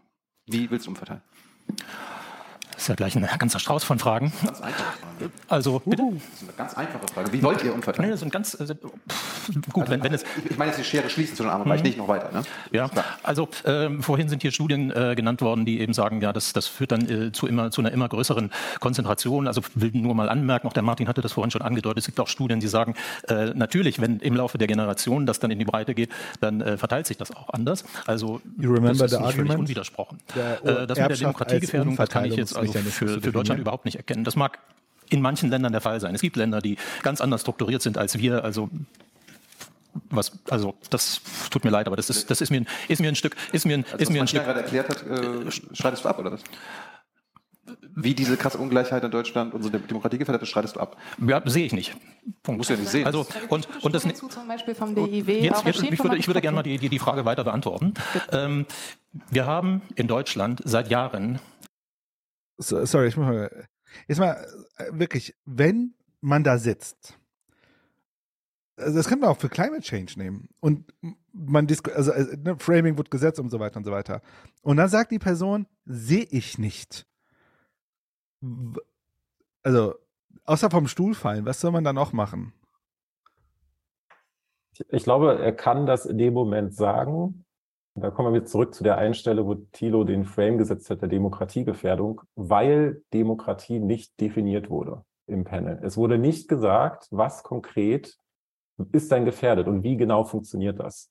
Es wurde nicht dieser, nicht erklärt, dass diese hohe oder diese sehr geringe Erbschaftssteuer dazu führt, dass ökonomische Macht vererbt wird, dass Macht vererbt wird.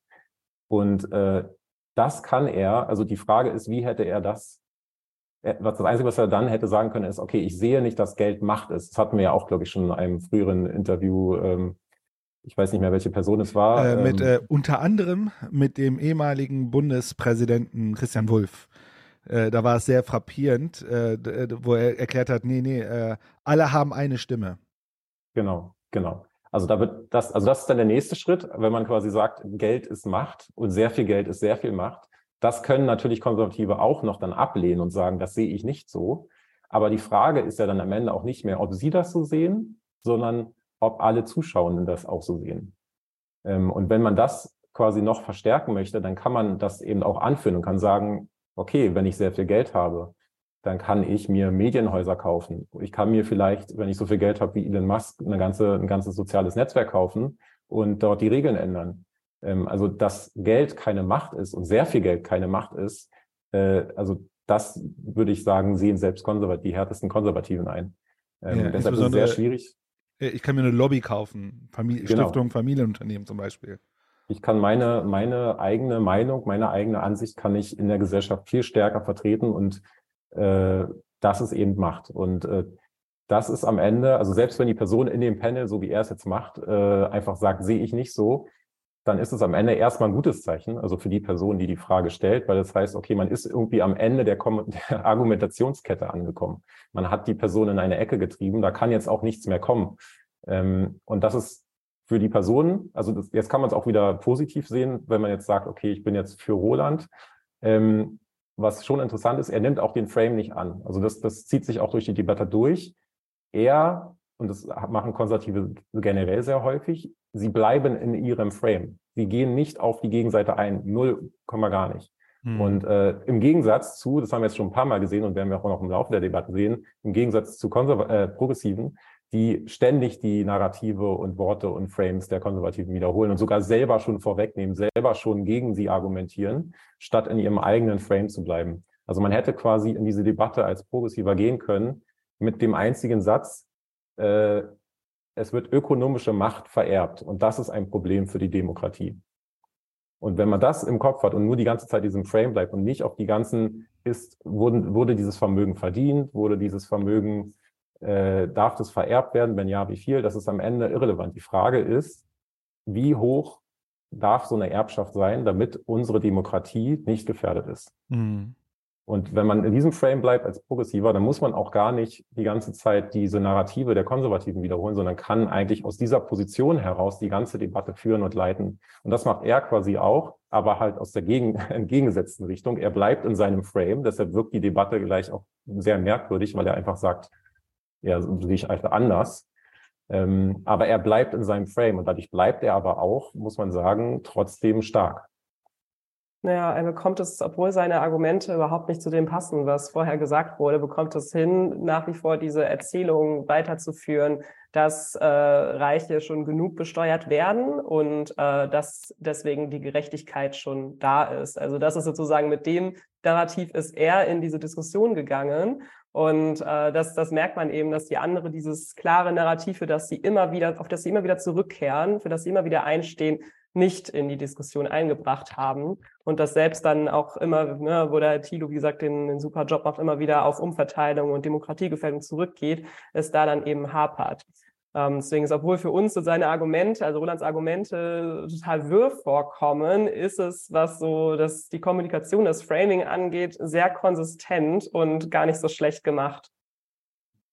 Das ist, das ist übrigens auch, ähm, obwohl ich Donald Trump nicht gerne lobe, äh, das, ist, das ist Donald Trumps äh, Secret Skill. Also wenn man sich Interviews anschaut von Donald Trump, er hat dieses Framing, den Frame zu halten, in seinem Frame zu bleiben, perfektioniert kein eins, ich habe nie ein Interview von ihm gesehen, wo er irgendwie in Bedrängnis gekommen ist, weil er es immer geschafft hat, sein Frame zu halten. Und genau das, also man, man muss ja, es geht ja in dem Moment nicht, in diesen Interviews geht es ja eigentlich nicht um die Person, die da miteinander debattieren, sondern das ist ja eigentlich eine Kommunikation nach außen.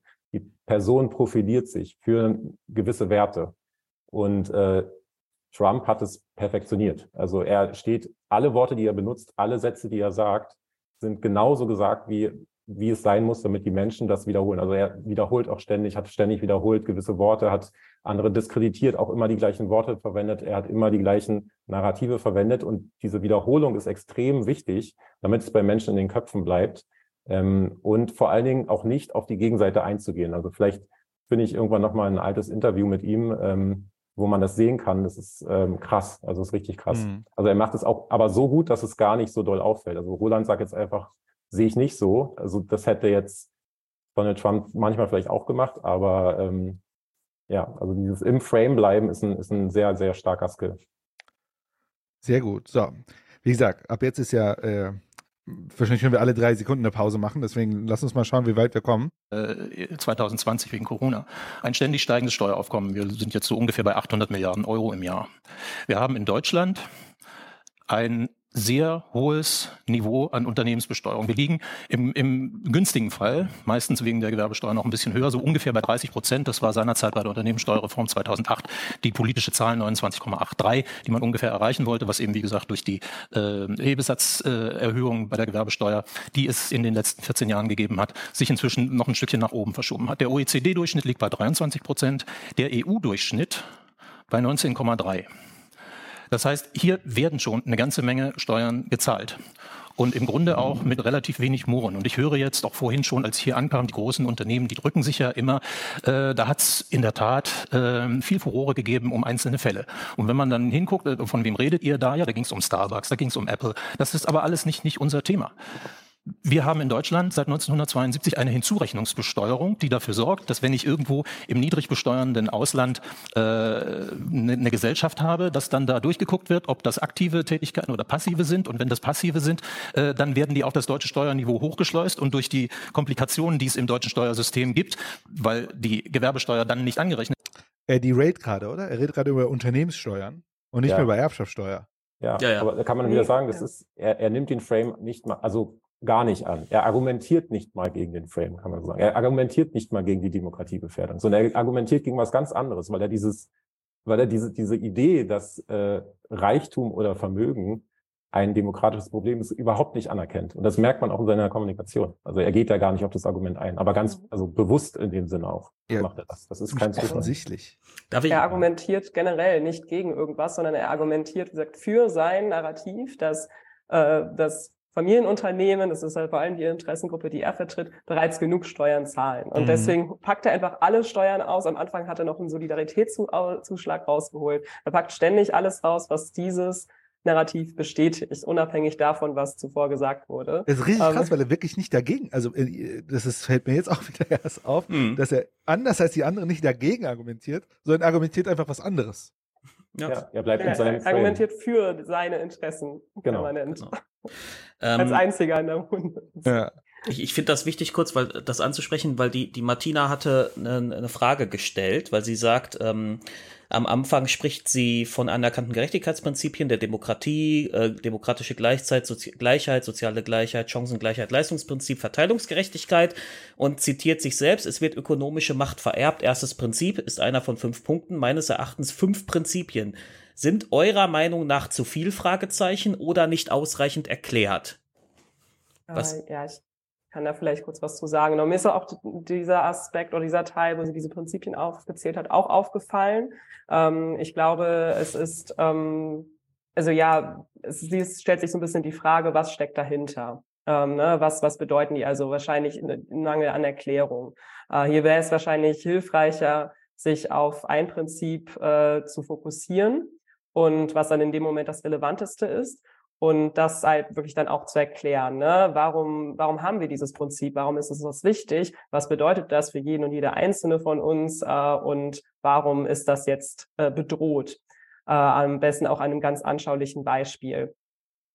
Und weil diese Auflistung, das ist dann erstmal, okay, äh, ja, okay, so viele Prinzipien, so viel verletzt. Also ich kann mir vorstellen, so wenn man eben durch so eine Auflistung möchte man ja auch darstellen, okay, das ist wirklich ein Problem. Hier ist nicht nur ein Prinzip verletzt, sondern viele.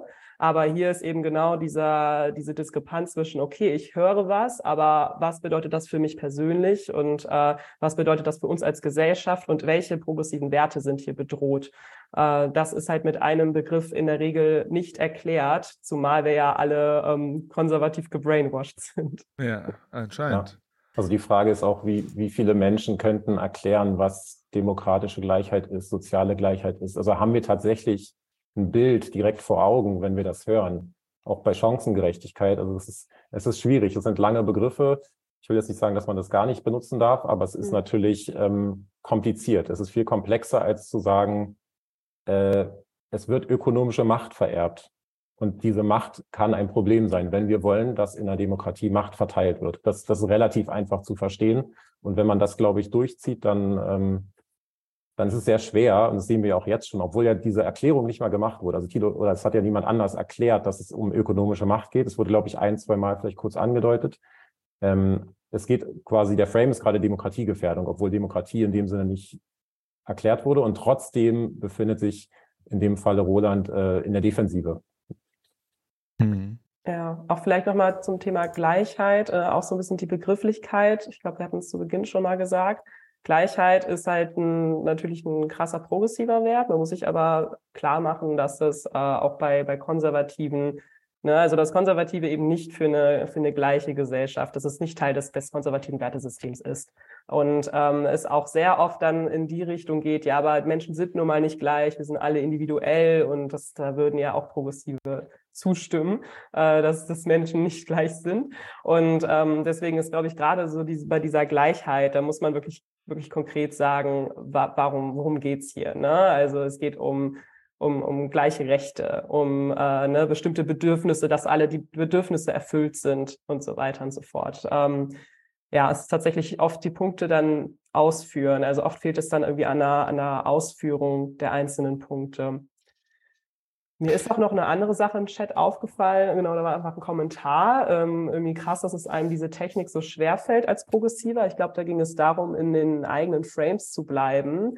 Und hier noch mal ganz kurz die, ich glaube, das Problem ist, dass es einfach zu wenig progressive Narrative gibt. Also, dass uns die einfach nicht, es nicht so leicht ist, die abzurufen. Und ähm, deswegen äh, ist es eben so wichtig, dass wir zu, dass gerade Leute, die dann in so eine, eine, Diskussion reingehen, sich eben so Narrativ dann vorbereiten. Und äh, ja, wie gesagt, Max und ich arbeiten auch daran, äh, so was könnten solche Narrative sein, welche gibt es schon aus progressiver Sicht, welche sind gut, welche sind nicht so gut.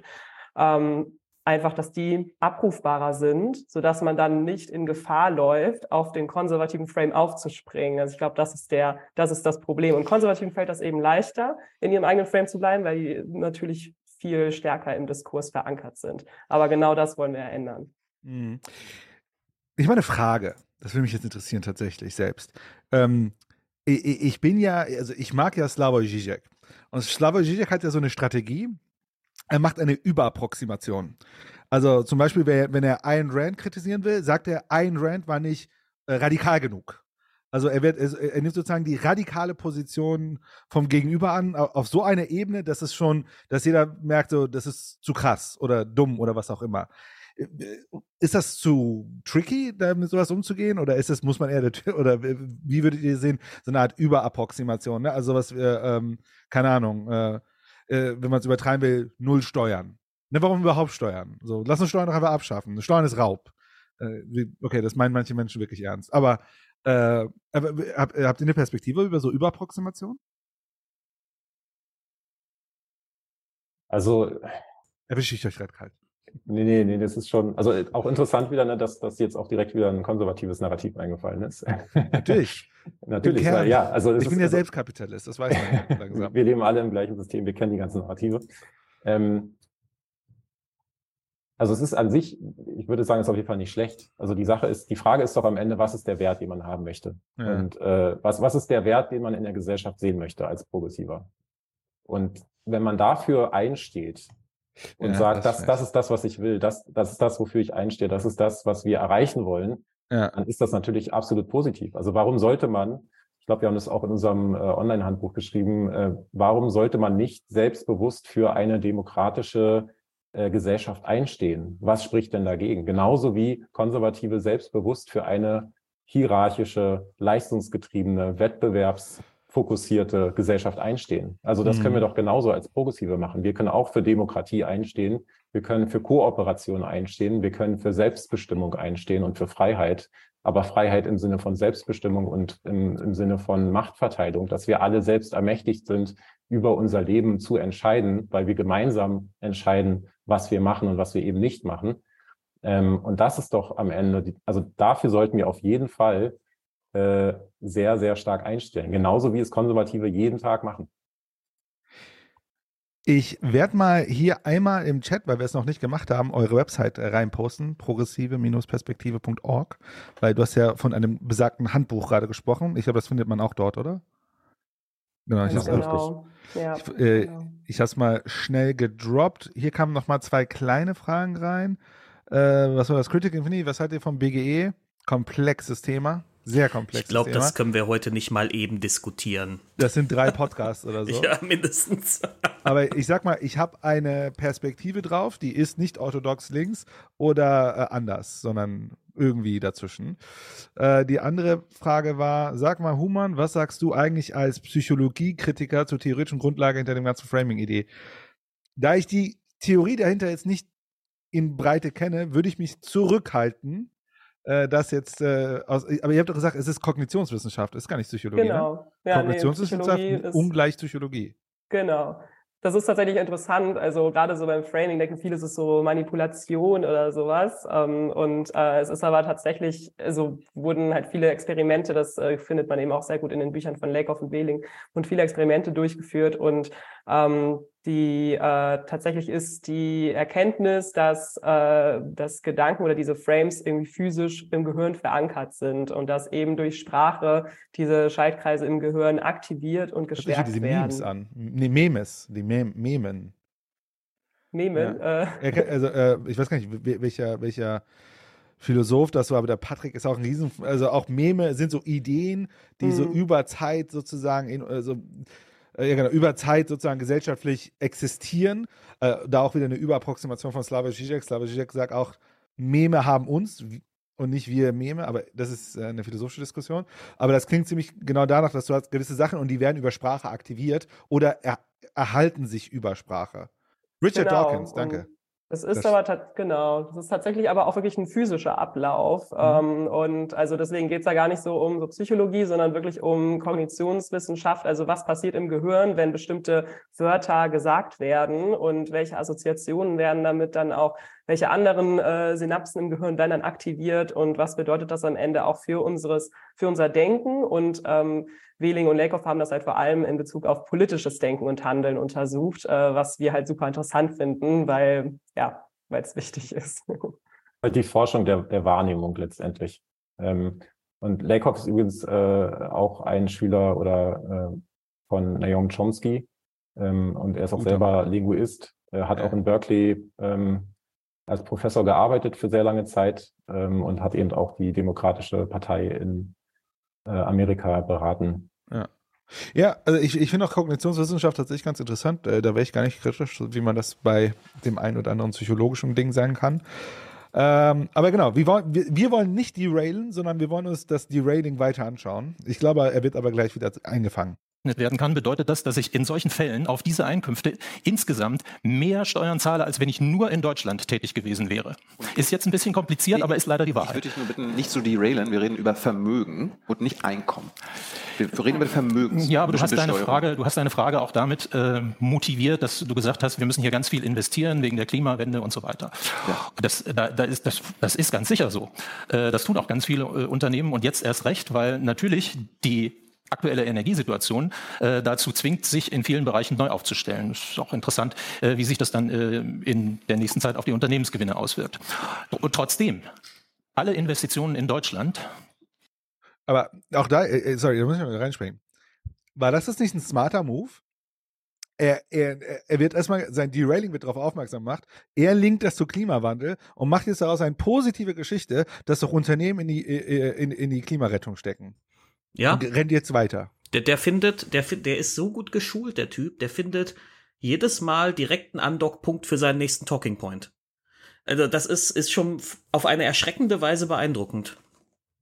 Das ist übrigens das, nachdem wir die Runde zu Ende geschaut hatten, ähm, haben wir auch nochmal drüber nachgedacht. Es ist interessant, dass wenn solche Panels stattfinden, werden aus progressiver Sicht ForscherInnen und äh, Menschen, WissenschaftlerInnen eingeladen, die zu ihrem Thema Fakten liefern können und Studien liefern können.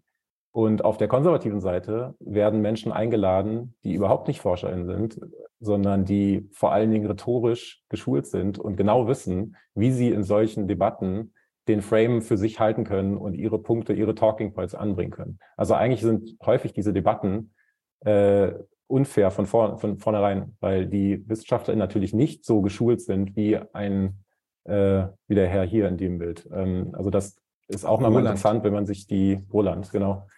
äh, wenn man sich das ja nochmal überlegt, welche Debatten man sonst so geschaut hat. Also wie, wie häufig sitzt denn dort ein konservativer, eine konservative Wissenschaftlerin? Ja, ich habe das neulich, ein Beispiel, äh, da war doch jetzt neulich, ich weiß nicht, war es Maischberger oder so? Da haben sie, da war das Thema Iran und die CDU schickt Friedrich Merz dahin ist das jetzt, ist der jetzt neuerdings Außenexperte der Union oder so? Also, was Gott, genau kann Friedrich Merz uns zum Iran erzählen? Das war eine Herzinfarktsendung. Ja, ich meine, alles, wo Friedrich Merz auftritt, ist Herzinfarkt. Aber das ist, aber, ne, das ist aber genau das. Die schicken, also das, ich weiß gar nicht, ob das, ob die immer nur eingeladen werden oder ob da wirklich so eine Anfrage einfach von, von, was weiß ich, Anne Will oder Maischberger rausgeht und dann sagt die Union, ja, wir schicken euch den und den. Ja, und hier haben sie einfach nochmal ihren zukünftigen Wunschkanzler hingeschickt, um zu zeigen, dass der auch Außenpolitik kann. Ja. Ich will hier noch einmal auf eine Frage im Chat eingehen, beziehungsweise mhm. auf eine Aussage. Ähm, weiß nicht, ob man selbst Narrative verkaufen sollte. Damit entfernt man sich, denke ich, von den Fakten. Viel wichtiger ist doch darüber aufzuklären, dass die Konservativen Märchen verkaufen und ablenken. Ähm, ja, also ja. das ist das ist eigentlich das progressive äh, die progressive Strategie, die wir gerade schon sehen. Also es werden die konservativen Märchen wiederholt, aufgedeckt, faktisch widerlegt, aber es funktioniert nicht, weil, wieder aus der Kognitionsforschung, es werden genau diese Gedanken, dieses Wertesystem wird in den Köpfen der Menschen gestärkt, weil wir permanent die konservativen Narrative wiederholen und nicht unsere eigene Narrative sagen äh, und aussprechen, und ähm, wichtig ist auch, deshalb sprechen wir auch eher von einer wertezentrierten Kommunikation. Ähm, es geht nicht darum, keine Fakten mehr zu nennen. Es geht nicht darum, keine Studien mehr zu machen, sondern es geht darum, diese Fakten und diese Studien zu nehmen und sie mit progressiven Werten relevant zu machen für die Menschen. Zu sagen, warum sind diese Fakten für mich wichtig? Also wenn man wieder den Wert der Demokratie nimmt und sagt, warum ist es oder warum sind diese Zahlen, dass zwei Familien so viel, so ein riesiges Vermögen haben. Warum ist das für mich relevant? Naja, es ist für dich relevant, weil diese Ungleichheit, diese, diese ökonomische Macht des Geldes, dieses, des Vermögens, das sich dort bei Einzelpersonen anhäuft, eine Gefahr für die Demokratie ist. Hm. Und das ist das Problem. Also man muss quasi diese Fakten nehmen und einordnen, in einen Frame setzen, wie man, könnte man jetzt auch wieder sagen, äh, der erklärt, warum es auf einer Werteebene für die Person dort draußen äh, relevant ist. Also das heißt, es geht nicht darum, manipulativ zu sein, sondern im Gegenteil, es geht darum zu sagen, wir haben Fakten und die sind wichtig und die sind wichtig, weil, weil diese Werte verletzt werden, weil diese Werte nicht mehr gelten, weil das und das dann nicht mehr ist, was wir gerne in der Gesellschaft sehen wollen. Und ich würde vielleicht eine Sache noch das, äh, ergänzen. Äh, ich würde sagen, es gibt keinen Nicht-Narrativ-Punkt wir erzählen alles in Sprache und, und alles sind auch Metaphern. Also wir, leben ja mit Metaphern. Und zu negieren, zu sagen, ich habe die sozusagen die Nicht-Narrativ-Position und ich äh, kritisiere die, sehe ich sehr kritisch. Also ich, ich glaube, man muss schon verstehen, wie wir als Sprachwesen halt auch äh, ne, also funktionieren und denken und so weiter. Ne, wieder zurück zu den Kognitionswissenschaften, könnt auch strukturalistische Theorien nehmen. Daher würde ich sagen, es gibt keine nicht narrative Position. Nur manche Leute haben auch nur schlechte Narrative anscheinend oder schlechtere oder was auch immer. Aber äh, auch wieder philosophischer Diskurs. Ich würde wieder mal weiterrennen. Äh, wie gesagt, bei, bei dem guten Kollegen Roland, da kann man alle drei Sekunden stehen bleiben äh, kommen zu 90 Prozent aus dem privaten Bereich. Es ist also nicht damit getan, dass man einfach sagt, der Staat braucht mehr Geld, um zu investieren. Das würde äh, die, die, Gegebenheiten, die Gegebenheiten völlig verkennen. Martina, äh, geh doch mal kurz in den Austausch mit Roland. Erklär ihm doch mal das Demokratieproblem. Äh, das Demokratieproblem oder überhaupt das Ungleichheitsproblem? Er, er kennt das ja nicht an, offenbar. Ja, finde ich schade. Finde ich auf jeden Fall schade. Auch, auf, auch was ich schade finde und was ich auch gerade schon ähm, schwierig fand, ist, wenn man erst einmal das Ganze so framet, als wenn die Ungleichheit nicht steigen würde, eben durch, durch die Abschlagsvolumina, die immer weiter wachsen. Ähm, das hat Markus Krapka, ihr werter Kollege vom DEW, auch äh, gezeigt, aufgezeigt, dass zwar die relative Ungleichheit sinkt, aber die absolute Ungleichheit steigt. So. Und insofern, allein schon, wenn man sich anguckt, was ist dann eine Demokratie? Was ist das für eine Demokratie und überhaupt für ein Demokratieverständnis, wenn es zunehmend darauf ankommt, in was für eine Familie ich hineingeboren werde? So. Und mittlerweile kommt es ja zu mehr als der Hälfte der, wie gesagt, mehr als die Hälfte wird mittlerweile vererbt und verschenkt. Das heißt, mittlerweile kommt es mehr auf das Spermalotto an, als auf meinen Verdienst, auf meine Leistung. Und damit habe ich ein enormes Problem. Und das muss halt auch so nicht sein. Und das kann, wir können ja an der Erbschaftssteuer, die können wir reformieren, die können wir auch demokratisch, die können wir auch gut derart zum Beispiel auch hinbekommen. Ich meine, wir sehen das. Wir haben jetzt 74 Milliarden Euro allein seit 2009. Das sind Steuersubventionen für die Allerreichsten. Wir subventionieren die Reichsten der Reichen Und, wir, und ich rede noch nicht einmal davon, dass wir jetzt irgendwie auch extrem hohe Ausgaben zu tätigen haben, weil wir jetzt irgendeine Transformation hinbekommen möchten, sondern wir reden auch einfach von dieser Spaltung der Gesellschaft. Auf der einen Seite haben wir immer reichere Menschen und wir sehen das, wir haben allein in der Corona-Krise, haben die Allerreichsten ihre Vermögen um 75 Prozent gesteigert hier in Deutschland. Und gleichzeitig haben wir einen neuen Rekord an den Tafeln. Also mittlerweile um die zwei Millionen Menschen, die tagtäglich zu den Tafeln gehen müssen, weil ihr Geld einfach nicht mehr reicht, um über die Runden zu kommen.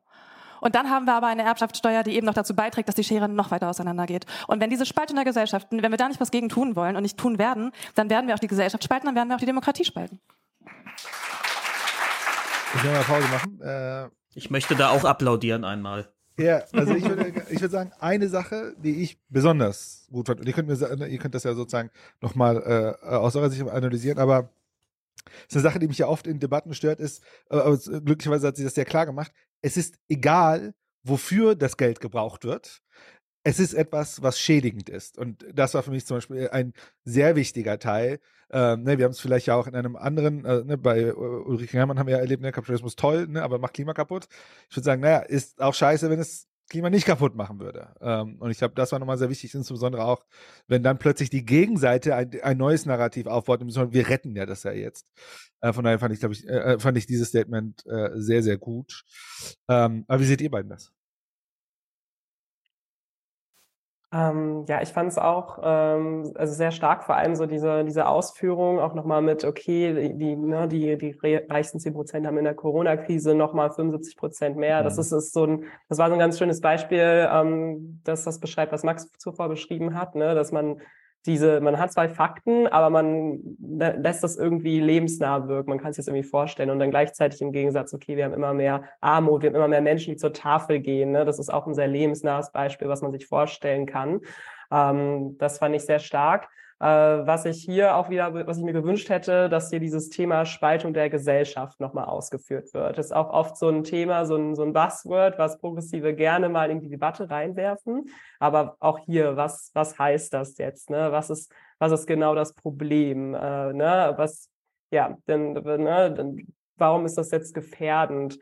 Äh, da das einfach nochmal auszuführen, das wäre hier, glaube ich, hilfreich gewesen. Und ähm, ja, das fällt mir dazu gerade ein. Wie seht ihr denn, also ich fand, ich fand, ich, äh, das höre ich jetzt ja öfter, also schon, äh, schon so ein gängiges Ding zu werden, ist diese, die Sperma-Lotterie gewinnen. Das ist ja gegenüber Konservativen ganz toll, ne? Zu sagen, naja, hast ja nichts so gemacht, hast ja nur, also, war, es ein schneller Schwimmer. Gerade das fand ich super, weil das ist erstmal eine klare Bildsprache. Da hat, hat weiß, kann sich jeder was vorstellen. Dann eben noch, wie du richtig erkennst, ein schöner Seitenhieb gegen äh, ihren Podiumskollegen da, ja. Ähm, und auch das mit den Zahlen, also sind hier Zahlen, finde ich, die, also 75% Vermögenszuwachs versus Tafeln auch krasser Zuwachs. Und da kann sich jeder was drunter vorstellen. Das ist, das ist nicht zu abstrakt. Das, wenn du dir mal hier anguckst, unseren, unseren konservativen Streiter hier, der, der hat zwischendurch ja auch mal so oft Zahlen, aber seine Strategie mit Zahlen ist eine andere. Er will ja gar nicht klar verständlich sein. Er will, er will irgendwas mit, ja, und dann, wenn sie im Ausland besteuert werden und dann kommt hier noch die Steuer dazu und dann kommt der Jesus und steuert auch noch was weg und dann haben wir äh, Trillionen Steuern am Ende, ja, so. Äh, das ist ja so der Trick, was er bei den Leuten auslösen will. Das ist so kompliziert, dass da am Ende ganz viel zusammenkommt. Ähm, und ähm, Martina macht das hier wunderbar klar, mit einer klaren, also finde ich jetzt, ich meine, ich weiß ja nicht, wie ihr das seht, äh, aber mir fand, hat dieser Part sehr gut gefallen.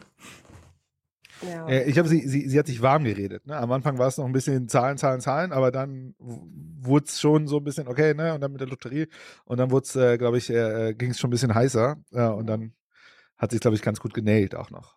Ja, in so, solchen Fällen im Zweifelsfall lieber erstmal das lebensnahe Beispiel aufmachen und, und dann mit den Zahlen kommen. Äh, ne? Also erstmal so ein bisschen abholen, okay, welche, warum betrifft mich das? Also, weil es ist, dann sind ja Menschen, die das sich angucken und sich überlegen, okay, ne, es war genauso wieder mit den Demokratiegefährden, so, hm, Demokratiegefährdend sehe ich nicht, würden wahrscheinlich viele Leute, die zu Hause sitzen, unterschreiben.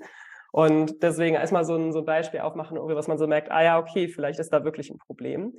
Ähm, vielleicht noch kurz zum Thema Sperma-Lotto. Ähm, mhm. haben Max und ich uns tatsächlich auch Gedanken drüber gemacht. Ist eine interessante Metapher. Ähm, wir finden sie tatsächlich nicht so gut gewählt. Äh, ja, gut. Aus dem einfachen Grund, weil beim Lotto ist halt erstmal was Positives. Äh, man gewinnt. Und wenn man gewinnt, verliert jetzt nicht unbedingt eine andere Person. Also du hast da irgendwie freiwillig deinen Lottoschein eingerichtet, aber dir geht's jetzt nicht schlecht dadurch. Du hast das auch freiwillig gemacht. Und ähm, es beschreibt nicht so richtig die, äh, die Situation, wenn irgendwie Menschen immer reicher werden und anderen, anderen geht's schlecht. Das ist ja das, das Problem. Und äh, ja, und es ist natürlich auch ein, ein Glück. Ne? Also ähm, ich, ich verstehe, dass sie das damit dann vergleichen will, aber Glück ist ja auch erstmal was sehr Positives. Also wir alle freuen uns ja, wenn wir Glück haben und freuen uns auch für andere, wenn sie Glück haben. Äh, deswegen, ich bin habe jetzt auch keine bessere Metapher mhm. äh, am Start, aber äh, so, so von der von der Bedeutung her passt es nicht 100 Prozent. Mhm. Der radikale Demokrat schreibt, der Go-To-Talking Point der Rechten zu Steuern ist immer, diese Steuern musst du dann noch mehr zahlen. Und Steuern sind ja immer ein reiner Verlust. Niemals solltest du daran denken, dass damit auch, äh, niemals solltest du daran denken, dass damit auch was gewonnen wird. Ähm, wie ist denn da eure Perspektive drauf? Ähm, ich meine, wir sehen natürlich Steuern, äh, wie ihr beschreibt, ne? das ist etwas, äh, das wird uns abgebucht, ist dann weg und so weiter. Mhm. Aber dass eigentlich die Mehrheit der Deutschen eigentlich Vorteil hat von der Steuern, insbesondere wenn man sogar noch die ein oder andere öffentliche Aktivität äh, noch äh, ähm, durchführt. Ähm, wie, wie greift ihr denn das, äh, oder, ja, oder wie, wie, äh, wie schaut ihr denn, ich glaube, die eine, ähm, die auch Text Me Now macht, hat ja auch versucht, auch dieses Argument zu bringen mit, ne, was sind mit unseren Straßen und so weiter und so weiter. Ja, das hat sie schon relativ gut gemacht, wenn sie nicht die ganze Zeit in Negierungen gesprochen hätte. Also das hatten wir vorhin schon, aber ansonsten sind diese Punkte gut angekommen. Es ist ein schwieriges Thema, weil, ähm, und da sind wir jetzt wieder bei den Narrativen. Es bräuchte eigentlich ein progressives Narrativ zu Steuern. Also warum sind Steuern gut? Ähm, und alle, alle kennen das konservative Narrativ zu Steuern. Und das ist natürlich, das hast du vorhin schon gesagt, Steuern sind Raub. Diesen Satz kennen wir alle, haben wir alle schon mal gehört, komischerweise. Ähm, das ist natürlich jedes Mal höre ich denke wie dumm ist dieser Satz, aber ich, genau, ja, jetzt wäre die Frage, was ist der progressive? Was ist das progressive Gegennarrativ? Das ist schwierig, oder? Und sowas, ja, sowas zu entwickeln, also das haben wir jetzt auch gemerkt. Ich meine, wir haben jetzt angefangen, einfach mal die ganzen Narrative, die so in der in den Debatten äh, herumschwören, einfach mal nur zu sammeln. Also allein das ist schon ist schon eine Menge Arbeit, aber viel schwieriger ist es tatsächlich, diese Narrative zu nehmen und sich zu überlegen, was ist denn das Gegennarrativ dazu? Und ähm, wir haben noch nicht, also man muss da wirklich von einem Narrativ zum anderen gehen und das durcharbeiten, weil das passiert nicht von jetzt auf gleich. Das mhm. zeigt aber auch, dass das auf konservativer Seite schon stattgefunden hat. Also dass es gibt Agenturen, es gibt äh, Thinktanks, die das schon gemacht haben, die diese mhm. Kampagnen ausgearbeitet haben, die sich diese ganze Arbeit gemacht haben, sich in einem Satz diesen Wert, diesen konservativen Wert äh, zu konzentrieren und den dann über Kampagnen, über Debatten, über Talking Points immer und immer wieder zu wiederholen, sodass alle Menschen diesen Satz kennen und auch die Werte dahinter verstehen und vielleicht sogar irgendwann gut finden. Ich sehe ja auch einige Vorschläge aus dem Chat äh, bei Twitch. Das ist total spannend. Danke ja. dafür. Ähm, ich glaube, beim Thema Steuern kommt es auch immer so ein bisschen drauf an, um welche Steuer geht's denn gerade. Ähm, klar ist es irgendwie wünschenswert, dass wir erstmal Steuern grundsätzlich positiv besetzen, zum Beispiel als ne, Beitrag zum Gemeinwohl oder so. Aber das ist eben äh, auch ein bisschen schwierig. Deswegen gerade hier bei Erbschaft ist es gerade so die Demokratiefrage. Bei, ähm, bei äh, der Vermögenssteuer ist es das genauso. Bei Einkommenssteuer ist dann die Frage, ne, nach, ähm, nach welchem Beitrag äh, bringe ich denn auch äh, in die Gesellschaft und äh, alles. Und dann kann man natürlich auch noch so über die, okay, was wird denn damit finanziert, ne, die, diese Frage gehen. Ähm, aber ich glaube, es ist so ein bisschen, äh, also die Steuern haben ja dann noch immer mehrere Funktionen und Finanzierung ist nur eine Sache. Deswegen ist, glaube ich, immer sinnvoll, sich zu überlegen, okay, was wollen wir denn mit der Steuer erreichen? Und deswegen finde ich hier diese Erbschaftssteuerdebatte auch super spannend weil hier geht es wirklich eben genau darum, Gerechtigkeit herzustellen und äh, ja. Demokratie zu schützen. Und das ist dann eben dann der, äh, das Narrativ für die Erbschaftssteuer wir wollen ja nicht, dass Maurice sich das ja anguckt und dann einen Herzinfarkt bekommt, wenn wir sagen, Steuern ist zur Finanzierung da. Ganz genau. Wir, wir kennen natürlich dieses Narrativ. Äh, mir, ist, mir ist doch neben. Sorry? Äh, nee, sag erstmal. Nee, ich wollte nur sagen, äh, mir ist bei dieser ganzen, wie, wie betitelt man Steuernummer, äh, eine Simpsons-Episode durch den Kopf gegangen. Da musste die Stadt die Steuer erhöhen und haben dann auch sozusagen auf diesen Lohnzettel von Homer, der dann seinen Brief aufmacht, steht Freedom Tax. Und dann steht er da und freut sich so und sagt so, ach, ich spüre meine Freiheit. Und hat gut funktioniert anscheinend dort. Ja, also was ich interessant finde, gerade wenn man sich das Wort nochmal genauer anschaut, eigentlich sind Metaphern mit diesem Wort möglich, weil Steuern, steuern, wir steuern etwas. Mit unserer Demokratie steuern wir etwas. Also da sind eigentlich die Grundlage ist da, um dieses Wort pro progressiv und positiv zu framen und zu sagen, wir wollen hier eigentlich unsere Gesellschaft damit steuern. Ja. Und äh, wir entscheiden auch, also auch das ist ein progressiver Frame zu sagen, wir sehen uns in einer Gestalterrolle. Das ist nämlich ja. genau das Gegenteil, was Konservative sagen. Sie sagen, wir sind in einer Verwalterrolle. Wir können eigentlich den Status quo gar nicht verändern, äh, sagen sie dann, aber eigentlich wollen sie den Status quo schon verändern, nämlich in eine ganz andere Richtung. Aber am Ende ist die Frage, äh, wie gestalten wir unsere Gesellschaft? Also wir, eigentlich müssen Progressive viel mehr aus diesem Frame argumentieren. Wir wollen selber entscheiden, was wir machen. Wir leben in der Demokratie. Wir wollen diese Gesellschaft gestalten und dazu steuern wir gewisse Dinge. Und das sind eben Steuern am Ende. Also eigentlich ist im Wortursprung genug da, um daraus starke Kampagnen zu machen. Äh, und ein Wort, was ich vor Ewigkeiten mal in einem Artikel gelesen hatte, wo ähm, ein Unternehmer quasi gesagt hat, er ist stolz, dass er Steuern zahlt. Äh, er meinte, was wir in Deutschland bräuchten, wäre ein Steuerstolz. Ähm, da hat der Martina so ein, gleichzeitig geschrieben. Ja, ja dachte ich auch gerade, ja, genau. genau. Also da, da merkt man schon, da ist irgendwie was am Entstehen, aber es gibt noch nicht den Satz oder das, den, diesen, den Satz, den alle kennen und es gibt noch nicht den Satz, der irgendwie alle überzeugt. Aber ja. ähm, es wäre auf jeden Fall sehr wichtig, und das wäre, sehe ich eigentlich auch wieder als Aufgabe der PolitikerInnen, warum nicht Kampagnen machen, die ja. Steuern als etwas Positives äh, darstellen? Warum nicht an jedes öffentliche Bad äh, einen großen, ein großes Schild stellen, wo steht, finanziert durch unsere Steuern? Also warum aber nicht dann, in dann der realen Welt? ich weiß, aber, aber zumindest zu, also in der Richtung zu überlegen, das wurde ermöglicht durch Steuern, ermöglicht ja. durch Steuern, überall ermöglicht durch Steuern. Es ist natürlich falsch aus der MMT-Sicht, wenn man so will, aber ja. es wäre ein Weg, Steuern positiv zu framen. Ähm, ja. Bernstein, Bernstein-Double schreibt gerade, finde die Frage ganz wichtig, um das nochmal zu klären. Sicher, dass dann nicht Reaktionäre denken, Steuern gleich Staatssozialismus. Aber genau darum geht es ja, dass Staatssozialismus? Als, nein, dass wir Progressiven unsere eigenen Framings aufmachen, ohne uns jetzt darüber Gedanken zu machen, was die Gegenseite darauf denk, also das ist ja immer der Fehler, dass wir immer schon in die Debatten gehen äh, und schon im Kopf haben, was könnte mein Gegenüber sagen und ich das dann schon selbst entkräfte, indem so so Sachen sage wie ach keine Ahnung, fällt, mir fällt gerade kein gutes Beispiel ein, wie die wie die Dame von Tex Minau am Anfang da sagte so, also also direkt das die, die Erzählung der Konservativen mit einbindet. Und das machen wir natürlich auch manchmal so ein bisschen, glaube ich, weil das, weil wir gelernt haben, dass es eigentlich gute Debattenkultur ist, das Gegenüber aufzugreifen. Aber da sich die Gegenseite ja offenbar nicht daran hält, an diese gute Debattenkultur, ähm, müssen wir eben auch eigene Strategien entwickeln und eigene Framings entwickeln und dann eben aus diesen Fra diese Framings dann auch äh, ähm, diese Entschuldigung, ich habe gerade im Chat gelernt, diese Framings dann eben auch verteidigen beziehungsweise einfach mal stur aufrechterhalten. Ich werde mhm. gerade gefragt, wo das SED-Vermögen ist. Im Keller. ähm, aber äh, ich habe um, die gute Katze. Ähm, aber ich glaube, ähm, Martina hat das, glaube ich, auch irgendwo weiter vorne. Ich glaube auch sogar, der Radikale Demokrat hat das mal eingeworfen. Ähm, man muss ja sagen, der, der, der, positive Kern, natürlich muss man schauen, wie man das kommuniziert, von Steuern ist ja eigentlich ähm, eine gerechtere Gesellschaft. Gar nicht ne, weggehen von Finanzierung und so weiter. Im Grunde, es geht ja darum, dass durch die Steuern stellen wir sicher, dass wir nicht am Ende in, in einer Dystopie landen, wo ne, dann du hast äh, Machtakkumulation und äh, ne, ich würde sagen, dass wir nicht in Cyberpunk landen oder so 2077.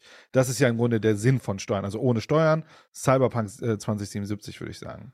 Das müsste das Narrativ sein, äh, zumindest für mich.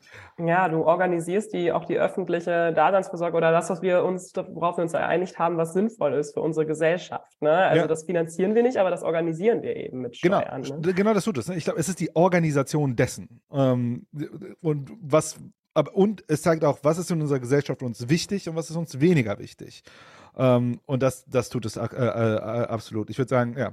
Von der, ich fand noch einen Punkt ja? spannend, der eben gesagt wurde. Dann wurde gesagt, so, ja, dann Staatssozialismus. Also das ist natürlich auch, auch da fehlt ein Narrativ. Ne? Was ist der Staat? Äh, die Konservativen sagen ganz klar, ja, Staatsapparat, bürokratisch, muss so klein wie möglich gehalten werden. Aber was ist denn so das progressive Narrativ von dem Staat? Ja. Ne? Also machen wir klar, hey, das ist nicht irgendwie so eine abseits stehende externe Instanz, wo irgendwie eine Person sitzt und ein paar Hebel drückt. So nein, das sind auch Menschen, die sind gewählt oder die ähm, treffen demokratische Entscheidungen. Da gibt es verschiedene Institutionen, äh, da sind Menschen, die wollen Dinge vorantreiben.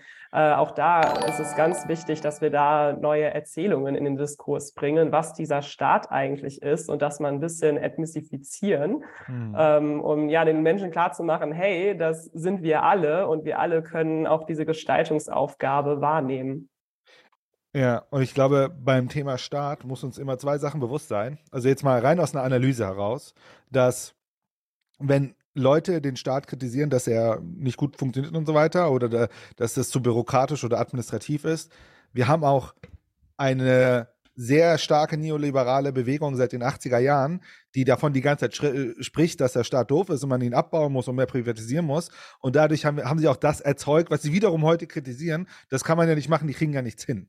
Und da muss man also wenn Leute zum Beispiel äh, mit dem Argument kommen, ne, siehst du, der Staat kriegt doch nichts hin. Ja, der kriegt nichts, nichts hin, weil wir ihn über 30 Jahre einfach abgebaut haben und alles äh, äh, privatisiert haben. Wir haben das ja auch bei äh, Veronika Grimm gesehen, die gesagt hat, naja, brauchen wir wirklich Kapazitätsaufbau kurzfristig oder nicht? Und das ist ja auch so ein Ding, ne, man soll den Staat so schlank wie möglich halten. Ähm, ja, und das ist halt das Dumme. Also, wir leben in einer Zeit, man müsste eigentlich in die 70er, 60er gucken, auch in die USA und schauen. Also, da wäre auch zum Beispiel Maria Mazzucato zum Beispiel eine Ökonomin, die sehr schön diese Narrative und Geschichten aufbaut, wie Mission Economy oder so weiter, die halt zeigt, naja, der Staat, weil er so stark war, haben wir, also ohne fast jede Innovation, die wir heute so feiern, kommt von staatlichen Prozessen und nicht aus, ähm, äh, äh und nicht aus äh, irgendwelchen Leuten, die äh, ökonomische Geschäftsmodelle draus machen. Ne, die machen dann Geschäftsmodelle draus, aber nicht das andere. Das haben wir übrigens auch, also dieses, dieser Mechanismus, dass wir unsere Gesellschaft so gestalten, wie wir, welche Narrative wir haben, welche Werte ja. wir leben. Äh, das beschreibt auch Lakoff in seinem Buch. Ich glaube, sie bezeichnet es als Reflexivity. Also das, was wir quasi hören, also wenn wir viele konservative Werte hören, dann gestalten wir auch unsere, unsere Gesellschaft ja, so. Und dann erkennen wir, genau, und dann sehen wir diese, diese Gesellschaft wieder in uns und fühlen uns bestätigt, ja, die Welt ist so, also gestalten wir sie auch weiterhin so. Genau, genau das Gleiche müssten wir jetzt eigentlich aus progressiver Sicht machen und müssten ja. sagen, wir, das sind unsere Werte, wir wollen unsere Gesellschaft so gestalten. Dann ändert sich die Gesellschaft auch so, weiß ich nicht, kleines, kleines Beispiel, 9-Euro-Ticket. Ja, komisch. Wir können gestalten, wir können Mobilität günstig machen ähm, und dann in der Richtung weiterarbeiten und sagen, ach guck mal, so schlecht ist der Staat gar nicht. So, ich werde gerade darauf hingewiesen, dass wir gerade mal ungefähr 22 Minuten geschaut haben von einer Stunde 20 und wir schon zwei Stunden hinter uns haben. Ich mach mal Play, unauffällig.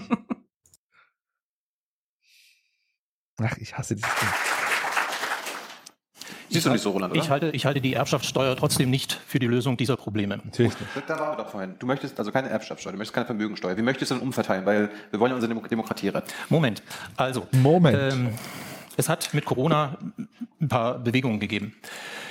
Aber insgesamt. In die reichen Richtung, richtig. Nee, nee, nee, nee, nee, nee, nee, nee. Da gibt's auch, äh, am, am, Anfang haben, am Anfang haben die Unterstützungsmaßnahmen sogar im untersten Bereich der Einkommensskala überproportional äh, geholfen. Über Einkommen, ne? Du? Ja, aber es gehört alles zusammen. Nee, wir reden über Vermögen. Ähm, ja, aber auch das Vermögen, äh, es, es kommt aus Einkommen. Und der Punkt ist, seit 2007. Nee, Vermögen ist, kommt aus Erbschaften, haben wir davon gehört. Äh, das kann auch vorkommen, ja. Das ist Fakt. Äh, das gut, sind wissenschaftliche nehm, Studien, nehm, du warst nehm, ja die ganze Zeit dabei. Nehmen nehm wir ein Beispiel. Das Unternehmen Wirt in Künzelsau.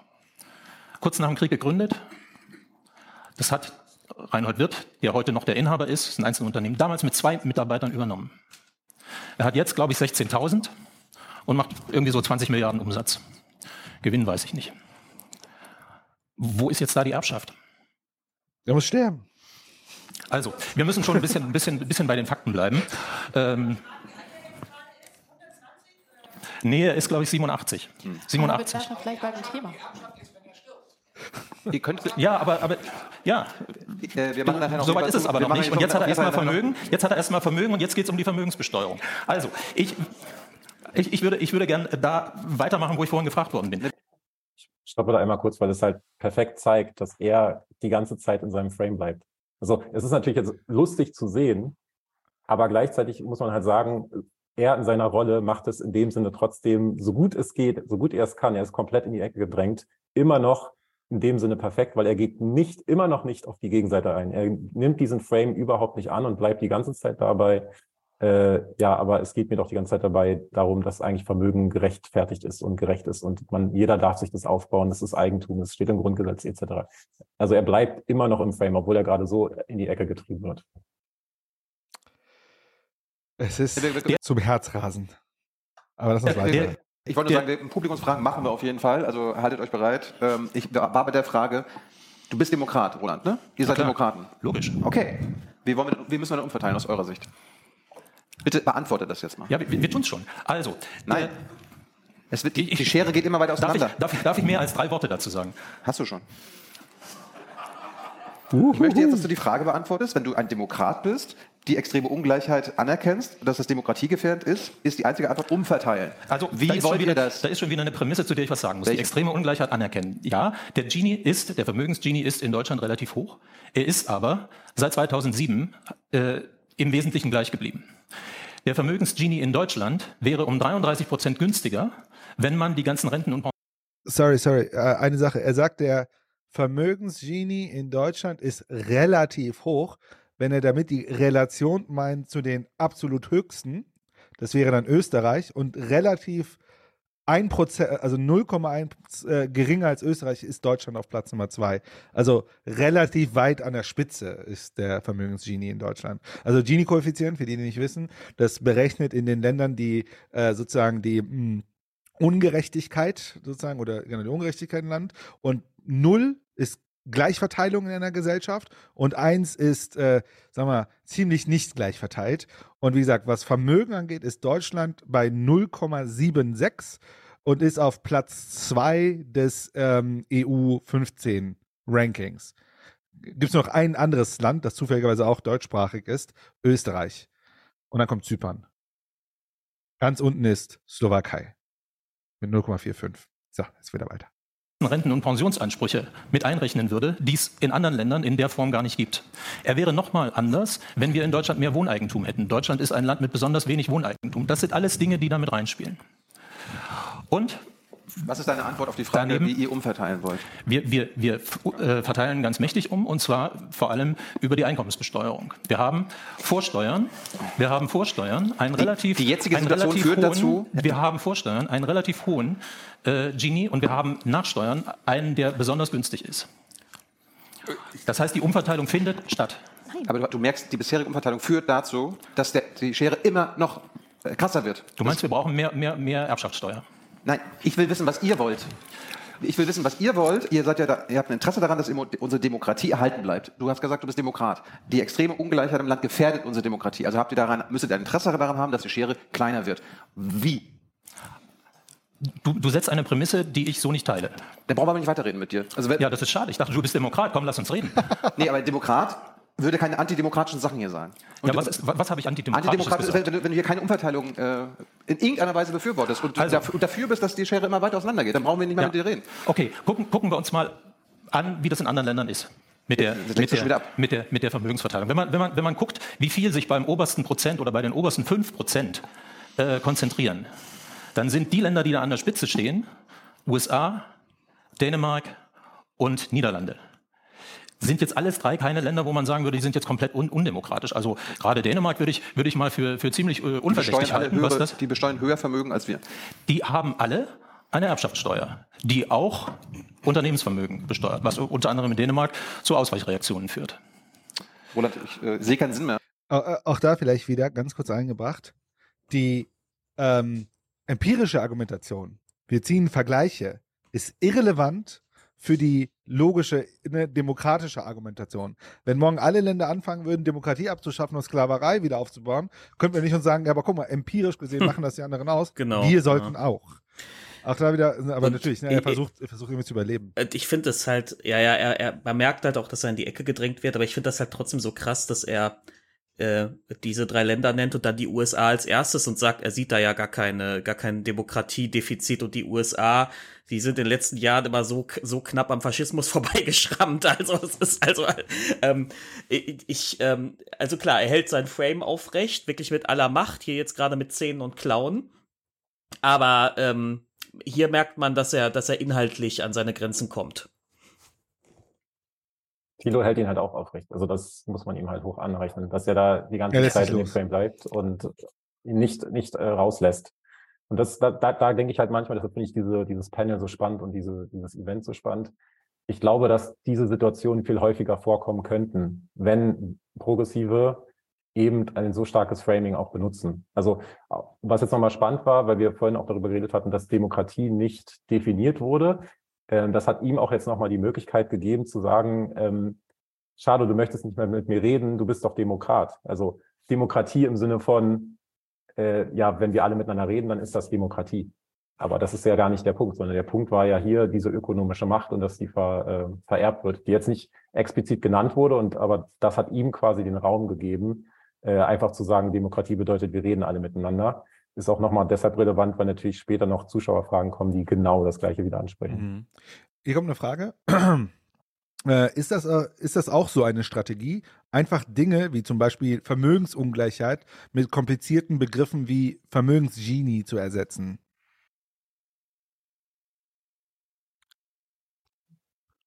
Wer von euch will schießen? man natürlich machen, um so ein bisschen Verwirrung reinzuschütten. Zeigt eigentlich wieder ganz gut, wie sehr er da auch in Bedrängnis gebracht wurde, wie gerade schon gesagt wurde. Ähm, ja, wäre jetzt nicht irgendwie was, was wir empfehlen würden. Also eigentlich im Gegenteil, also eher, ähm, eher einfach verständlich kommunizieren, so ne, lebensnah und ähm, wertezentriert. Äh, äh, ich, ich dachte mir nur in diesem Moment, also ich, ich hätte auch äh, so gedacht, dass er als jetzt in die Ecke gedrängt wurde, also ich kann das aus der Beratung manchmal, dass wenn du so eine hitzige Situation hast, dass da manchmal das so ist, dass dann die andere Seite anfängt, so mit ähm, Fachjargon zu kommen, um Autorität aufzubauen und eigentlich deutlich zu machen, ey, was redest du überhaupt davon? Du hast eigentlich gar keine Ahnung. Schau mal, das und das ist doch eigentlich.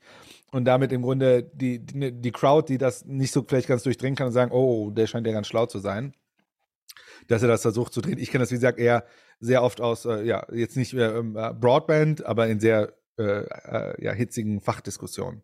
Ja, ja, verstehe ich sehr gut. Ähm, wie gesagt, gerade bei, bei Progressiven erleben wir oft, dass da eine, ähm, wie gesagt, eine sehr hohe Faktenkompetenz da ist. Also tatsächlich in der Regel dann auch Menschen sprechen, die die Ahnung haben. Und äh, dementsprechend ist es, glaube ich, ist bei, bei Progressiven eher so ein bisschen der Rat angebracht, okay, ähm, kommt mal wieder so ein bisschen so ins äh, Einfache zurück und äh, ins nicht so Abstrakte. Also ich glaube, das ist sowas braucht man, glaube ich, Progressiven nicht unbedingt raten, dass sie Dinge noch weiter verkomplizieren, weil sie da ein Autoritätsargument benötigen. Das ja. sehe ich, beobachte ich zumindest sehr selten. Ja, ja ich habe bei Progressiven eher das Problem, dass es äh, ähm, zu sehr ausartet in Fachjargon. Genau. Ich glaube, ich glaub, was äh, vielleicht auch eher hilft, ist, sich die Begriffe anzuschauen, die man selber verwendet, also nochmal genauer anzuschauen, statt zu überlegen, ob die Gegenseite gerade eine Strategie fährt. Ähm, weil es gibt sehr viele mhm. Begriffe, die wir einfach verwenden, die, über die wir nicht größ, größer drüber nachdenken, aber die halt schon eine gewisse Metapher mit sich bringen. Ähm, ein schönes Beispiel ist eben immer auch Steuerentlastungen. Also in dem Wort Steuerentlastung steckt ja schon drin, dass Steuern eine Belastung sind und dass es ein, ein rein negatives Ding ist und nichts Positives hat.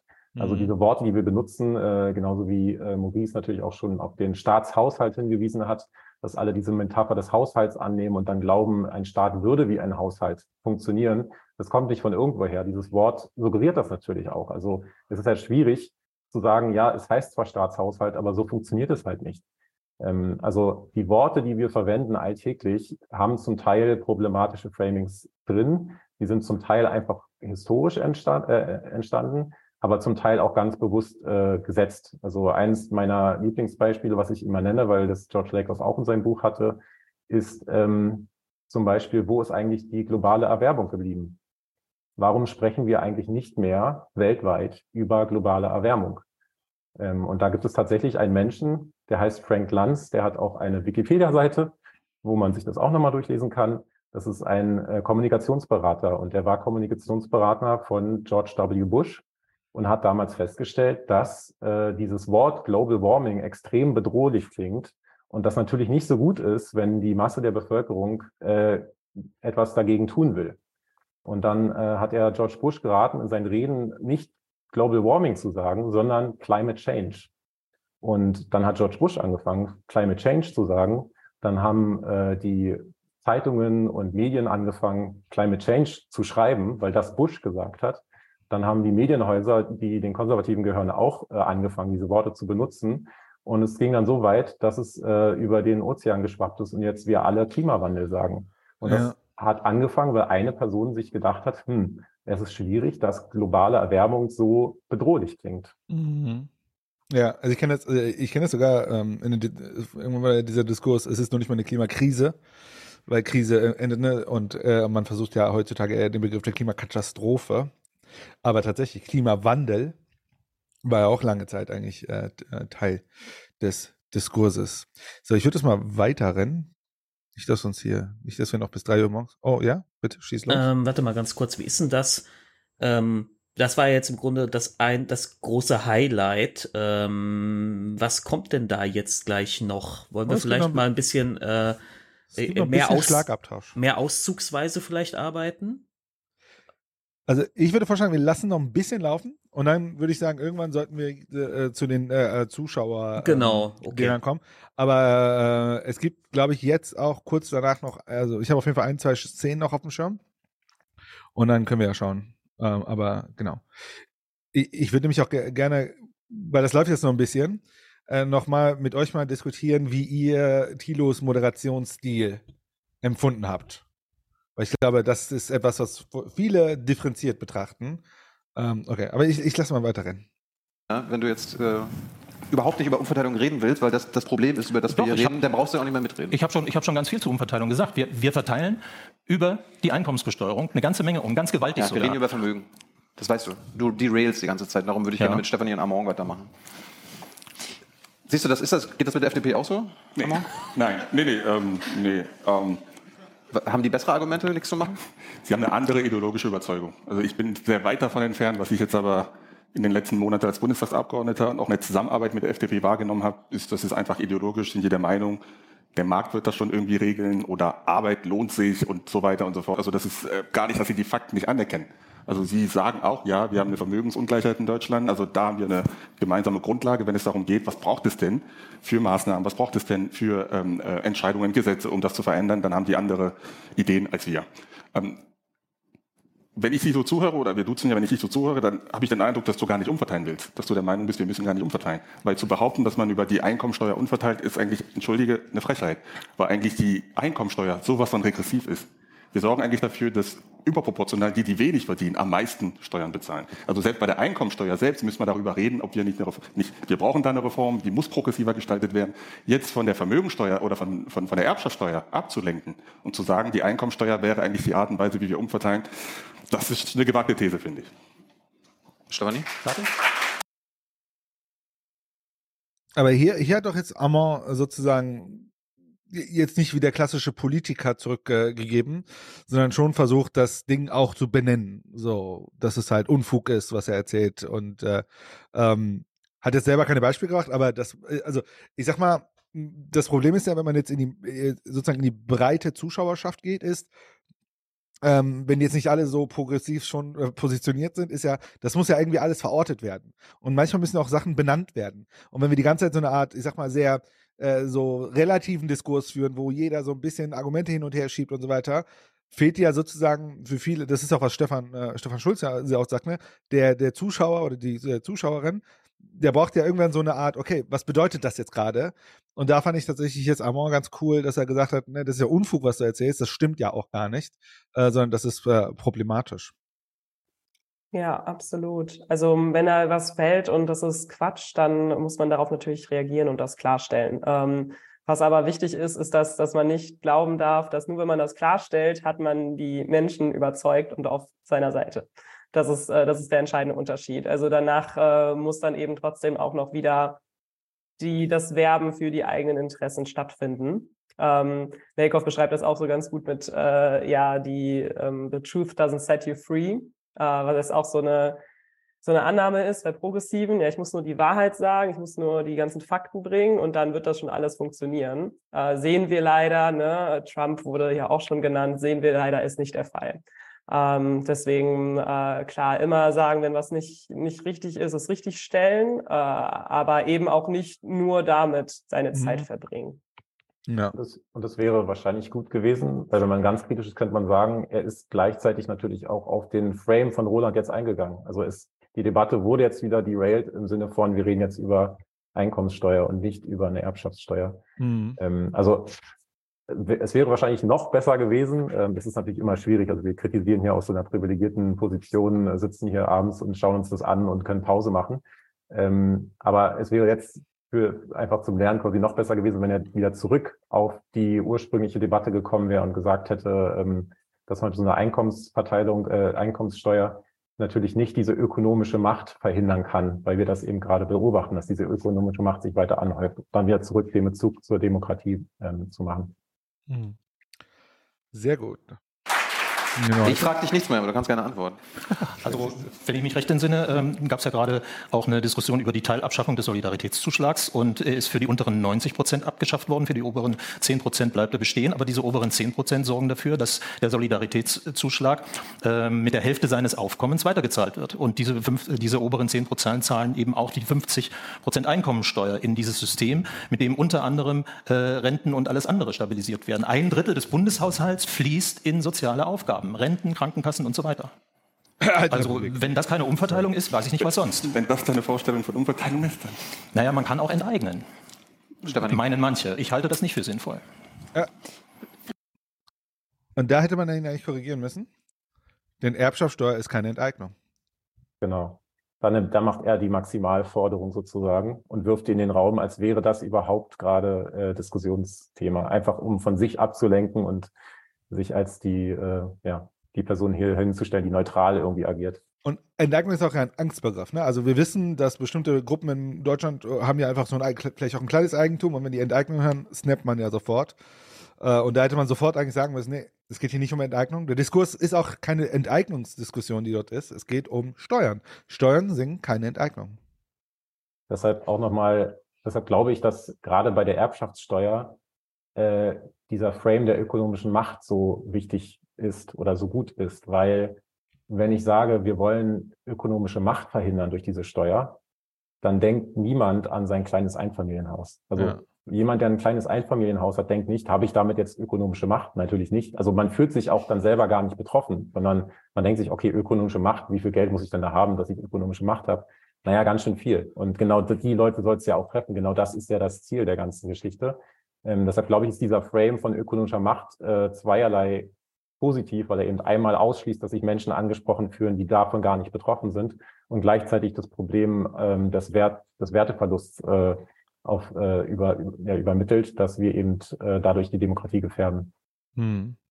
Sehr gut, ich schieße mal weiter. Vielleicht nochmal zu der Sache mit der Einkommenssteuer. Also auch die Kapitalertragssteuer ist ja eine Einkommenssteuer. Ähm, nun wird aber die Lohneinkommenssteuer progressiv erhoben, die Kapitalertragssteuer hingegen pauschal. Das heißt, wenn Menschen arbeiten, wie das die Mehrheit der Deutschen tun, dann zahlen sie darauf progressiv Steuern. Wenn Menschen mit Vermögen, und das sind nämlich die übermängende Mehrheit derjenigen, die Kapitalanlagen haben, wenn die Einkommen haben aus Geld, dann zahlen sie 25 Prozent. Also auch da haben wir keine Umverteilung. Die Menschen, die eh schon viel haben, zahlen darauf weniger Steuern als die, die dafür arbeiten. Ja, also wenn du jetzt die Zinsbesteuerung meinst, das, das ist jetzt eigentlich nicht mein Thema. Das hat mit den Familien und äh, vielleicht ganz kurz, es geht dort nicht um Zinsbesteuerung, sondern äh, Einkommen aus Kapitalertrag. Dazu zählt unter anderem Zinsen, aber auch Dividenden und andere Aktiengewinne. Deswegen, ich wollte es nur mal kurz anmerken, weil ich das weiß. Ah, ich bin schlau. Unternehmen nichts zu tun. Ähm, der andere Teil sind die Dividenden. Die Dividenden kommen aus ah, Scheiße, Unternehmen, die als Kapitalgesellschaften verfasst sind. Dort haben sie bereits der Besteuerung unterlegen. Deswegen hat der Gesetzgeber das so gemacht, weil wenn man dann 25 Prozent auf diese Dividenden erhebt und bei denjenigen, die wesentlich beteiligt sind, ist es über das Teileinkünfteverfahren in der Regel noch ein kleines bisschen mehr, dann landet man insgesamt bei einer Belastung, die dem Spitzensteuersatz in der Einkommensteuer entspricht. Selbst wenn diejenigen, äh, die das betrifft, gar nicht äh, den Spitzensteuersatz zahlen müssten. Es sind aber zwei verschiedene Steuerpflichtige. Ah. Das eine zahlt das Unternehmen und das andere zahlt derjenige, der die Kapitalanlagen hält. Das heißt, ich als Kapitalanleger zahle immer noch weniger Steuern als derjenige, der für sein Geld arbeitet. Das kann man so sehen, aber man kann die Sache natürlich auch wirtschaftlich betrachten. Ah, und wenn man es wirtschaftlich betrachtet, dann ist es auch egal, dass es ungerecht ist. Äh, es ist nicht ungerecht. Also unterm Strich, unterm, unterm Strich werden die in den Unternehmen, in diesen äh, äh Gesellschaften erzielten Einkünfte, be bevor sie jemand privat für sich verbrauchen kann, mit dem äh, Spitzensteuersatz der Einkommensteuer belastet. Was soll daran ungerecht sein? Wie gesagt, auf das, was ich als Einkommen erhalte, zahle ich weniger Steuern als jemand, der dafür arbeitet. Und dann ist es egal, ob das und ich meine, der Lohn ja, wird ja, der Lohn wird auch aus äh, dem ähm, ähm, gezahlt, was vorher schon versteuert wurde. Hast du so viel Zinseinkünfte? Also Kapitalertrag. Aber ist also ich würde ja gerne gleich mal mit den dreien. Also was was erklärt er gerade? Und das ist ziemlich wirr. Also er sagt, ja, also theoretisch stellt er gerade so ein Kleinunternehmen dar, der keine Ahnung. Äh, der äh, verdient Geld und dann, also kann, muss schon, also muss schon eine Kapitalgesellschaft sein, sonst wird das alles keinen Sinn machen. Äh, und diese Kapitalgesellschaft macht einen Gewinn. Dieser Gewinn wird einmal, wenn wir bei einer Kapitalgesellschaft sind, mit 30 Prozent versteuert. Und dann wird ja das, was ausgeschüttet wird, nochmal bei dem, der die Ausschüttung erhält, ne, zum Beispiel Aktien, äh, Dividenden und so weiter, wird die mit einem Flatrate besteuert. Also 25 Prozent Kapitaltragsteuer. Und ihr Argument ist, weil ich finde, es geht voll verloren mit dem Ding, ihr Argument ist, ähm, ich halte ja nur Anteile und ich kriege immer Dividenden. Ich habe nichts dafür gemacht und ich bekomme dafür nur 25 Prozent. Sein Argument ist, naja, du hast ja schon vorher 30 Prozent Steuern bezahlt, weil das ja dein Unternehmen ist und dann hast du nochmal 25 bezahlt und damit bist du ungefähr bei der Einkommenssteuer. Das stimmt tatsächlich. Also äh, man kommt ungefähr bei der Einkommen, also bei der Einkommensteuer raus, aber ich sag mal, ähm, viele ähm, bei der Erbschaft, also man tut ja immer so bei der Erbschaft, als ob, als ob es nur um äh, keine Häuschen, Betriebsvermögen und so weiter geht, aber da geht es ja auch sehr viel um Kapitalkram, den man hält bei Unternehmen, wo man selbst gar nicht operativ unterwegs ist und so weiter. Und da ist es ja wirklich, also das ist ja schon ein bisschen krank, ne, dass man da äh, Flatrate 25% auf den Kapitalertrag zahlt. Ist ja deutlich weniger Steuern als woanders. Ähm, kann es sein, jetzt ich, frage ich mal euch beide, kann es sein, dass ihr, dass es ihr Problem hier ist, dass sie ernsthaft versucht, den anderen Typen zu überzeugen? Obwohl der sich, obwohl der nicht überzeugbar ist? Ja, also ich meine, das Grundproblem ist, dass hier wieder eine Debatte geführt wird, die ja eigentlich gar nicht die Debatte ist. Ne? Also das ja, ist jetzt hier stimmt. wieder über Kapitalsteuer und sie geht natürlich drauf ein, weil also er macht eigentlich permanent Ablenkungsmanöver und die an Thilo versucht dagegen zu steuern, aber die Teilnehmenden an der Podiumsdiskussion steigen eben trotzdem drauf ein. Ne? Und das ist halt schade, weil die Zeit könnte genutzt werden, um progressive Narrative und Ideen in den Diskurs reinzubringen. Und äh, auch da wieder, ähm, wenn von vornherein irgendwie klar gewesen wäre, okay, wir haben hier Demokratiegefährdung, ökonomische Macht und so weiter, könnte man immer wieder darauf zurückgehen. Deswegen ist es ähm, ja auch, auch wirklich, kann es wirklich hilfreich sein, wenn da nur eine progressive Person in der Runde sitzt, die hart ihren Frame fährt, weil dann auch andere in der Gruppe dann wiederum darauf aufspringen können. Aber das ja. fehlt tatsächlich bei vielen Debatten. Hier ist es Thilo, der das immer wieder mit einbringt. In anderen Debatten, die wir uns so in den, ja, auf den öffentlichen rechtlichen, auf öffentlich-rechtlichen angucken können, fehlt das leider komplett. Lanz, äh, Entschuldigung. Ich, ich frage ich, ich frag, ich, ich, ich, ich frag, ich frag, ich frag noch mal anders. Kann es sein, dass es ähm, Sinn macht, dass man aufhört, solche Hardliner, ich meine, er ist ja wirklich ein Hardliner, ne, äh, überhaupt überzeugen zu wollen? Ja, eigentlich muss man tatsächlich sagen, man diskutiert ja nicht gegen, also man will ihn nicht überzeugen, man will eigentlich andere Menschen, die zuhören, erklären, dass das dumm ist, was da passiert. Genau. Oder eine bessere Idee liefern wäre auch nicht schlecht. Ja, also man, man könnte es einfach ganz schnell abtun und sagen, hey, ähm, wo du gerade drüber redest, ist Kapitalsteuer, ist hier nicht das Thema. Hier steht dick Erbschaftssteuer hinter uns angeschrieben. Und, und dann könnte man wieder die, die eigenen Narrative auspacken. Ne? Also man muss diese Redezeit wirklich sinnvoll nutzen äh, und eben für die eigenen Themen und für die eigenen Interessen. Also in dem Fall äh, kann auf jeden Fall mit Nein zu beantworten. Sie sollte nicht versuchen, sie ihn zu überzeugen und auch nicht, um dann wiederum andere ähm, zu überzeugen. Sie sollte ihre eigenen, ihre eigenen Themen mitbringen, ihre eigenen Narrative ausbreiten hm. die sie aber vielleicht gar nicht hat. Also das ist so ein bisschen immer die Frage. Es ist halt oft dann, oft ist es dann, ist es nicht, weil das dann irgendwie im Moment nicht abrufbar ist. Oft bestehen die nicht. Und äh, deswegen ist der erste Schritt irgendwie wirklich sich zu überlegen, was ist denn das Narrativ hinter einer Erbschaftssteuer und das vorzubereiten und mitzubringen zusammen mit dem Reminder, die Gegenseite nicht zu wiederholen und dann kann eigentlich alles gut laufen. So, ich schieß mal weiter. Äh, die Lösung anbieten wollen, äh, über ihre Lösung reden.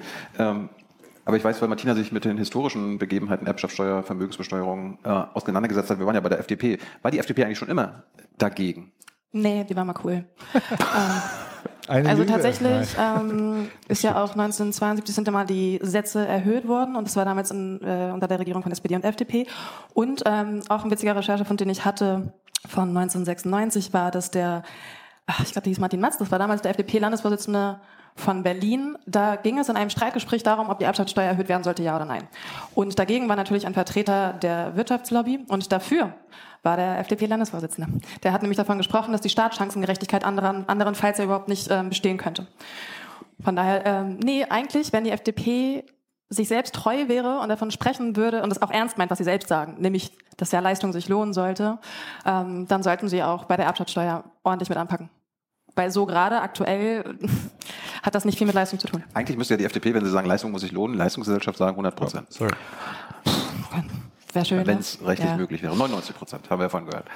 Äh, jetzt mal noch zu den Lösungen, bevor wir zu euren Fragen kommen. Äh, fangen wir mal mit der konservativen Lösung, glaube ich, an. Amon. Wie, wie, wie stellst du dir, wenn jetzt die SPD absolute Mehrheit hätte, wie würdet ihr Erbschaftssteuer, ist ja jetzt unser Thema, ändern?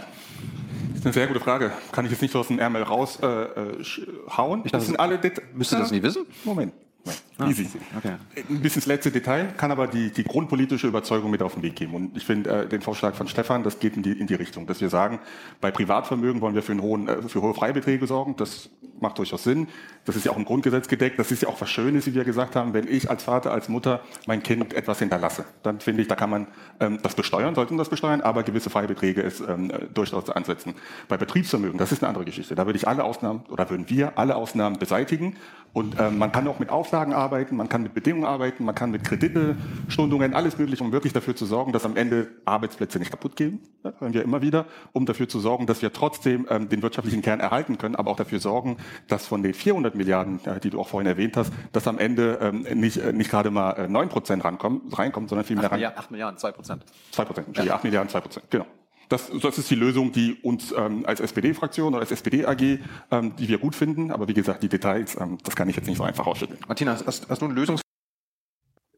Äh, wenn ich mich richtig erinnere, hat er jetzt auch wieder Argumente genannt, die eigentlich noch nicht in der Debatte vorgekommen sind. Also er hat konservative Argumente wieder aufgegriffen, die dann äh, letztendlich gar nicht, also er hat sie wieder quasi die konservativen Argumente vorweggenommen und seine ganze Rede war eigentlich wieder gegen eine gegen, eine, gegen einen Strohmann letztendlich, der gar nicht im Raum steht, ähm, statt zu sagen, warum er für eine Erbschaftssteuer ist. Also das war wieder eine Negation mehr oder weniger in seine ganze Rede.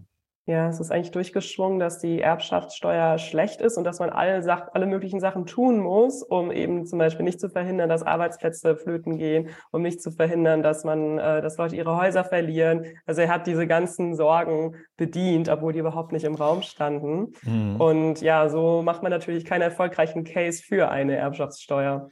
Ja, der, der radikale Demokrat äh, schreibt im Chat eine Sache, wo, die bei mir natürlich super resoniert. Unternehmen sollten an die Angestellten vererbt werden die es dann demokratisch weiterführen. Und ohne Scheiß, ich finde, solche Ideen sind viel zu wenig im Diskurs. Ich meine, ähm, ich habe es vielleicht hier und da mal erwähnt, äh, dass ich äh, in der Berater, beratend unterwegs bin. Und wenn wir uns angucken, ganz viele Unternehmen werden, haben heute ein äh, Nachfolgeproblem. Es, die finden keine Leute, die das Unternehmen weiterführen. Und was gibt es heute dafür? Es gibt sowas wie Private Equity, ne? so irgendwelches äh, private, so Family Offices und so weiter, die sehr, sehr viele Millionen haben und die halt rumlaufen, ganz viele mittlere, mittelgroße Unternehmen kaufen, sie konsolidieren, daraus einen Konzern machen und so weiter. Und wisst ihr was, das funktioniert. Also dieses Narrativ, das muss in der Familie bleiben, wenn die unternehmerisch sind und so weiter. Bullshit. Also da, da, da werden Unternehmen gekauft, sie werden zusammengeführt, konsolidiert, äh, die werden, da wird ein neues Management hinzugefügt. Also wir merken, dass Unternehmen auch weiterführen. Also wir wissen, Bürokratien funktionieren auch äh, äh, permanent. Warum nicht den Schritt weitergehen und sagen, ey, ein gut laufendes Unternehmen, gute Mitarbeiter und so weiter, warum nicht sowas wie Public Equity sich überlegen? Ne? Zu sagen, der Staat gibt, macht, macht so eine Art Public Equity Fonds, Fonds und man überlegt sich, wie, wie kann dieses Unternehmen von der Unternehmerschaft selbst geführt werden? Also das wäre, das wäre doch wirklich eine radikale Idee, die sowohl marktwirtschaftlich sinnvoll ist, die auf jeden Fall viable ist, wahrscheinlich sogar besser als das andere Private Equity Modell, wo dann eher so McKinsey-Menschen oder so Leute wie ich dann kommen und beraten wollen äh, und so weiter. Von daher äh, absolut, ne? Warum gibt's sowas nicht? Warum werden solche progressiven Ideen nicht reingeworfen? Ich meine, welche, also bei mir resoniert natürlich diese Idee von Public Equity richtig krass, weil ähm, wir sehen ja zum Beispiel das Venture Capital Investments, also man tut immer so, als kommt da der, der Frank Thelen Investor und schaut, wo er sagt, nee, das meiste Geld wird, wird in Deutschland von, äh, von, äh, von KfW gegeben, von Hightech Gründerfonds. Alle staatliche Konzepte, die die ganze Frühphase-Innovation äh, Investments machen und das könnten wir genauso gut auch auf der anderen Ebene tun. Ja, das würde, würde vor allen Dingen auch äh, Argumente entkräften, die, glaube ich, auch noch kommen, dass äh, wenn, wenn die Erben keine Lust haben, so viel Steuern zu zahlen, ähm, dann sich vielleicht entscheiden würden, den Betrieb gar nicht zu übernehmen. Und dann ist immer so, ja und dann, ja, dann ist das Unternehmen weg oder was. Naja, genau das wäre dann eben nicht der Fall, wenn wir sagen würden, ja, es wird halt an die Belegschaft vererbt. Also warum muss dann die Person das erben? Ich wünschte so gerne, dass ich irgendwann mal in meinem Leben in so einem Diskurs reinkomme, wo jemand dann über, ja, und Unternehmer muss das Volk führen und dann würde ich ihm so 10.000 Beispiele, die ich in den letzten zehn Jahren erfahren habe, wo das einfach nur absoluter Bullshit ist. So, und Organisationen ganz anders funktionieren. Ach, ja, das würde, da würde mir mein Herz aufgehen. Martina bringt es, glaube ich, auch noch später, das Argument, dass äh, die Erben nicht unbedingt die besten Manager ja, sind. Ich glaube, sie kommt direkt danach. Also, und das stimmt absolut. Also wirklich, wirklich, das stimmt. Ich mehrere Unternehmen, die ich beraten habe, wo genau das das Problem war. So, lass uns mal weiterrennen. Vorschlag und stimmt eigentlich das Argument mit den Arbeitsplätzen? Das mit den Arbeitsplätzen ist Humbug. Also das hat auch schon der ähm, wissenschaftliche Beirat beim Bundesministerium für Finanzen bereits 2012 herausgearbeitet. Und auf Grundlage eben auch dieses ähm, Berichts wurde dann ja auch von 2014, meine ich, auch das Bundesverfassungsgericht hat dann nochmal gesagt, müssen wir nochmal an die Erbschaftssteuer ran ähm, weil es einfach keine Evidenz dafür gibt. Also das ist eins der ganz großen Schreckgespenste neben Omas Häuschen, was halt auch Humbug ist. Also es sind diese ganzen Märchen und Mythen kann man nennen, wie man möchte, aber es sind am Ende wirklich halt, wenn Söder dann davon spricht, irgendwie, ey, wir müssen jetzt die Erbschaftssteuer reformieren und die müssen hoch die Freibeträge, weil sonst Omas Häuschen weg wäre, dann, dann ist er für mich nicht mehr als Märchenonkel. So. Und mit den Arbeitsplätzen, das ist auch nicht nur jetzt vom wissenschaftlichen Beirat, sondern es gibt dazu Forschung, ähm, zum Beispiel hat auch die OECD in einem großen Bericht 2021 all die Literatur zusammengetragen, die halt eben aufzeigt, und das sind, ich weiß gar nicht, wie viele Studien da zitiert werden, aber für die USA, für Dänemark, für Frankreich, für Großbritannien, die alle zeigen, dass, diese, dass dieser Mythos, Arbeitsplätze wären gefährdet, nicht nur falsch ist, sondern sogar eher das Gegenteil der Fall wäre. Ja. Weil nämlich einfach jemand, der, ähm, also in der Regel erstmal, wenn du so ein äh, Großerbe bist, dann wirst du ja gar nicht unbedingt an die Spitze eines Unternehmens gestellt. Das heißt, es ändert sich sowieso gar nichts. Und aber auch tatsächlich, ähm, das wird bei Übertragungen auch in Dänemark gezeigt, weil ich glaube 5000 wurden in dieses Survey mit reingenommen, über einen ziemlich langen Zeitraum. Ähm, es ist nicht unbedingt immer der Erbe der beste Manager eines Unternehmens. Also es ist sogar das Gegenteil der Fall. Diese Arbeitsplätze sind gefährdet, Blödsinn, nicht dran glauben, Omas Häuschen ist weg, auch nicht dran glauben. Morgen nimmst du das mit? Da gibt's Vielleicht, ich hätte gerade gelesen, ähm, ja, auch wieder der Radikaldemokrat. Er schreibt, anstatt bedingungsloses Grundeinkommen sollten wir bedingungsloses Grundeigentum pushen, dass es in die gleiche Richtung geht. Ich werf mal ein neues Konzept, oder kein neues, aber ein alternatives Konzept von Maria Mazzucato, die im Grunde sagt, äh, diese Unternehmen, die man dann sozusagen kauft, ne, mit diesem Private Equity, dann bekommen die Menschen ein bedingungs, äh, bedingungslose Grunddividende. Also weil das ja Unternehmen sind in ne, sozusagen die, die ja dem Staat de, dementsprechend gehören, würden wir ja sozusagen Dividende daraus bekommen. Äh, und ich finde auch äh, bedingungslose Grunddividende hat auch wieder eine ganz andere Konnotation, weil das ist ja etwas, was erwirtschaftet wurde und so weiter, als bedingungsloses Grundeinkommen, was ja dann so aussieht wie, also ne, Dividende ist so, ne, ich habe investiert, bla bla bla, und äh, Einkommen ist ja, also wird leider dann eher so getan, als würde man irgendwie Geld hinterher geworfen bekommen. Ähm, noch einmal kurz auf die Kommunikation äh, einzugehen. Richtig gute Argumente gebracht. Ähm, was natürlich wieder gemacht wurde, ähm, ist die Narrative der Konservativen zu wiederholen. Also auch da kann man wieder sagen, es wäre, man hätte sie auch weglassen können. Man hätte nicht wieder Omas Häuschen ranholen müssen, weil was passiert, na, die Leute denken jetzt natürlich die ganze Zeit, während die ganzen Fakten genannt werden, trotzdem an Omas Häuschen. Und, ja, ähm, wobei, also okay, hier, kam, kam in der ersten Runde, okay. Aber nochmal, es, es wurde halt wiederholt. Äh, nee, und das ist. Nur sie wurde ja auch, ich glaube, Thilo hat die Frage auch direkt so gestellt. So, also, ähm, und ich glaube, sie hat hier das Beste draus gemacht, was sie daraus machen konnte, indem, nicht, indem sie einfach und knackig sagt, das ist Humbug. Ja, dann gibt sie ein paar Sachargumente dazwischen. Und dann sagt sie am Ende nochmal, und wenn Söder das behauptet, ist er ein Märchenonkel. So, also ich glaube deutlicher, wenn man schon so in diesen Narrativen ist, und die, die Banken muss deutlicher geht's eigentlich, geht's ja eigentlich nicht mehr. Ne? Aber ja klar, idealerweise vermeidet sie es komplett. Ja, äh, ich finde, also ich finde, ihr bringt ihr bringt eine interessante Perspektive rein, worüber ich jetzt nicht so viel nachgedacht habe. Aber man muss ja schon sagen, in dem, also bei Max, du benutzt auch schon den Begriff ein paar Mal, in dem Moment, wo man in die Negation geht, baut man ja immer das Spannungsverhältnis auf. Und die Frage ist ja, und durch den Aufbau des Spannungsverhältnisses erzeugt man sie ja auch gleichzeitig. Und kann man in eine Kommunikation gehen, die nicht dieses Spannungsverhältnis braucht. Dass man sich immer auf dieser Linie bewegt, sondern im Grunde den Raum aufmacht für eine ganz neue Diskussion. Und wenn man äh, äh, klar, ich, ich, äh, ich, ich bin natürlich ein großer Freund von Negation. Aber ich verstehe das, ich verstehe, wenn man sozusagen, weil sonst bewegt man sich ja immer in den gleichen Diskursräumen. Und wie kann man den Diskursraum aufheben? Und das, äh, da finde ich tatsächlich gar nicht so übel. Ich, ich kenne, ich habe das Gefühl, redet Luisa Neubauer macht das doch auch sehr stark, oder? Sie, sie, ich habe oft das Gefühl, dass sie versucht, äh, nicht in die Negation einzusteigen, sondern immer wieder versucht, neue Räume, äh, zumindest habe ich das Gefühl, ich bin mir da jetzt auch nicht so sicher. Habt ihr denn Beispiele für Leute, die das sehr gut machen, so im deutschsprachigen Raum? Es gibt sehr viele konservative Beispiele. sehr gut. Ja. Leider. Also, äh, ja, wir, wir kennen natürlich äh, alle Herrn Lindner und Herrn Merz und so weiter und so fort. Ähm, die bleiben in ihren Frames. Also auch wenn sie eine Frage bekommen, die eigentlich einen, einen progressiven Frame quasi aufmachen, dann antworten sie aus einem konservativen. Also das ist Natürlich nicht immer, aber es ist, es ist, es ist Schulung, es ist natürlich, die Leute sind vorbereitet, die sind trainiert darauf, das zu machen. Äh, für sie ist wichtig, immer die gleichen Worte zu verwenden, im Frame zu bleiben, niemals von ihrer Linie abzu, äh, abzugehen. Und das ist, ja, also. Aber wie kann denn eine progressive Seite so hinterherhängen, wenn es um Rhetorik geht, gegen eine konservative Seite? Ich glaube, ja. Ich glaube, das ist eine Frage, die wäre auch nochmal einen eigenen Stream wert, fast schon, weil da, da bist, da musst du in, in soziologische Verhältnisse rein, da musst du vielleicht auch ein bisschen, auch, auch wenn du es vielleicht nicht so magst, Human, so ein bisschen in Psychologie rein. Ja, was ist das progressive, das was ist das progressive Menschenbild, was ist das konservative Menschenbild? Progressive haben halt ins, also nur als ganz einfachste Grundidee dazu. Progressive haben halt generell ein positiveres Menschenbild. Deswegen versuchten sie ja hier auf der Bühne sogar diesen Hardliner immer wieder irgendwie zu überzeugen mit Argumenten, mit, mit Zahlen, mit Daten ähm, und, und ähm, verstehen nicht, dass der unüberzeugbar ist. So.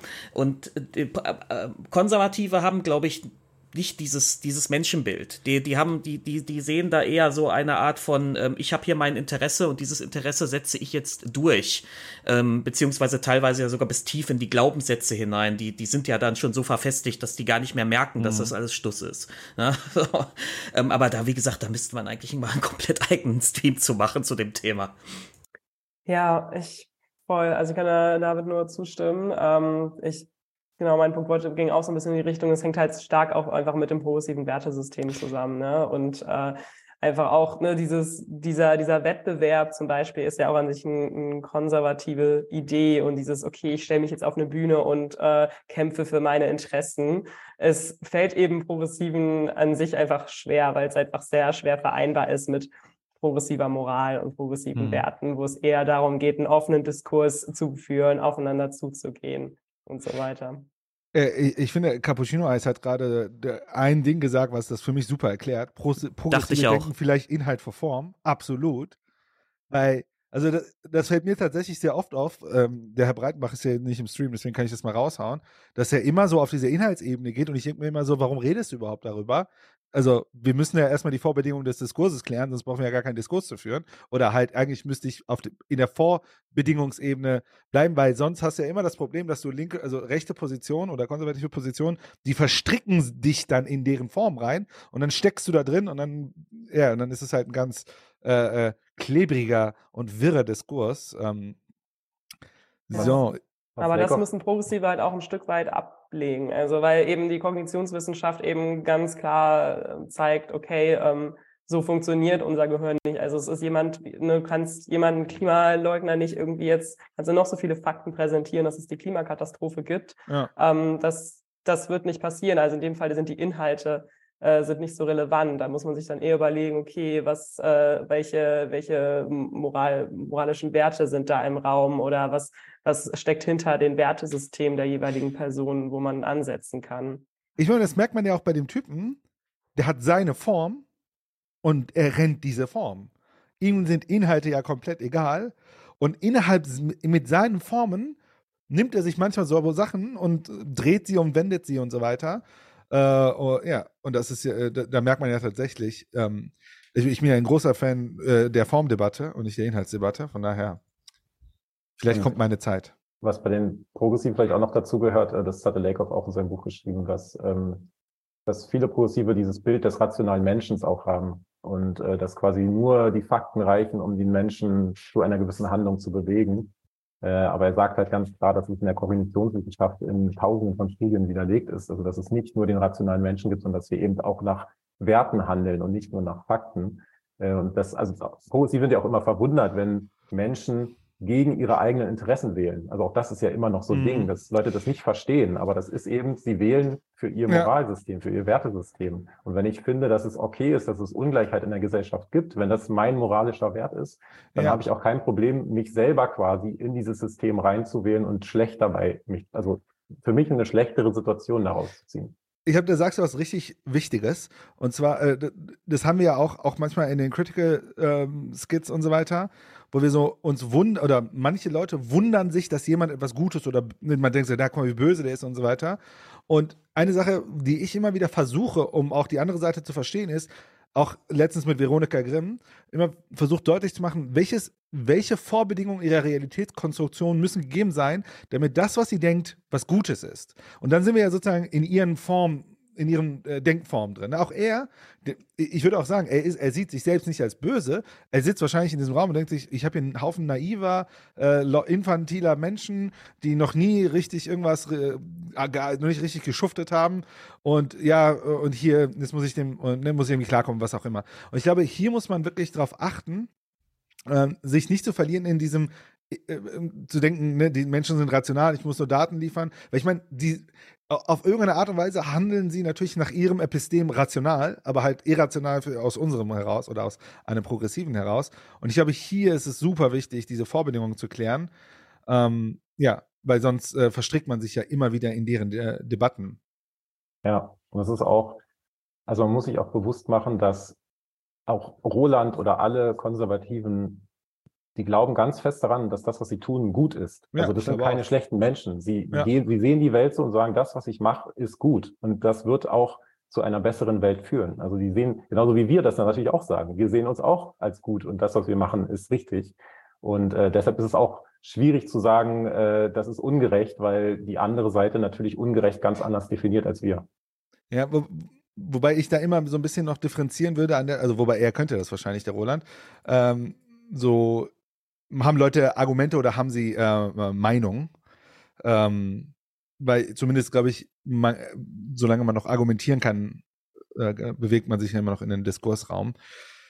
So, jetzt schaue ich mal. Ich glaube, gleich kommen schon die mh, hm, Fragen.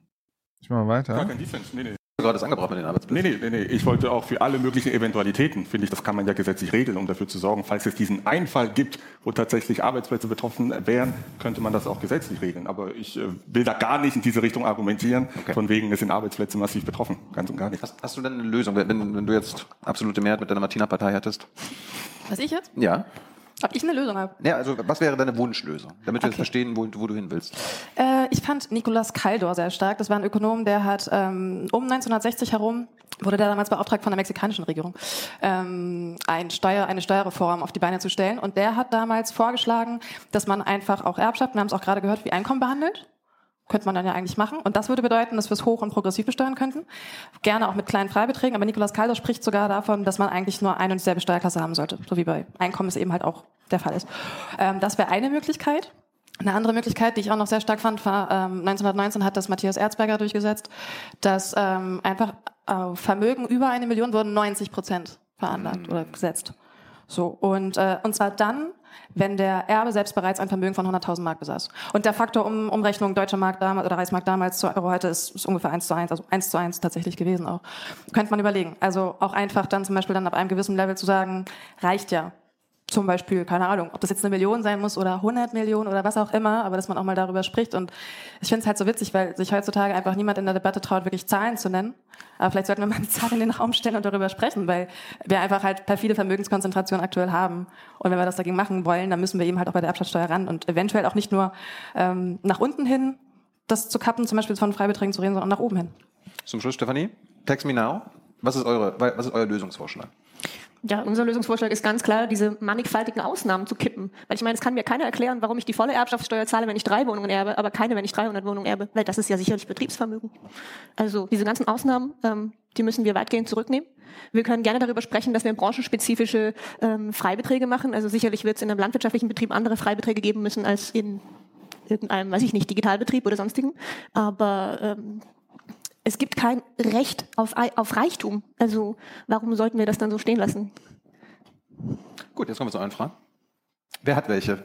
Wir können jetzt nicht auch nochmal anmerken, äh, yeah. in der Negation. Ja, und auch Recht auf Reichtum ist halt natürlich, ähm, ja. Ja, also ich, ich, ich denke mir, ich frage mich dann immer bei sowas, okay, was wird jetzt ein Konservativer denken? Ähm, und weil die gilt es ja am Ende auch zu überzeugen. Ja, genau. Und, und, und, und, Reichtum ist natürlich das so, wonach sehr viele Menschen in dieser Gesellschaft streben. Und man, man diese Frage, wenn man sich diese Frage hört, dann denkt man sich so, ja, warum eigentlich nicht? Warum habe ich denn kein Recht auf Reichtum? Ja, ja. Mir wird doch die ganze Zeit was von Aufstieg erzählt. Wo ist denn mein Aufstieg? Ich will doch auch reich werden. Und jetzt erzählt sie mir das von, es gibt kein Recht auf Reichtum. Ja.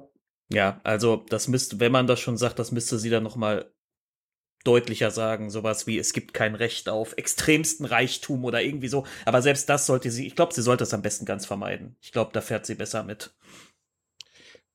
Ähm, da wäre natürlich so eine Überapproximation jetzt interessant, so Zizek-Style, wobei Wolfgang M. Schmidt würde das auch machen, zu sagen, Reichtum für alle.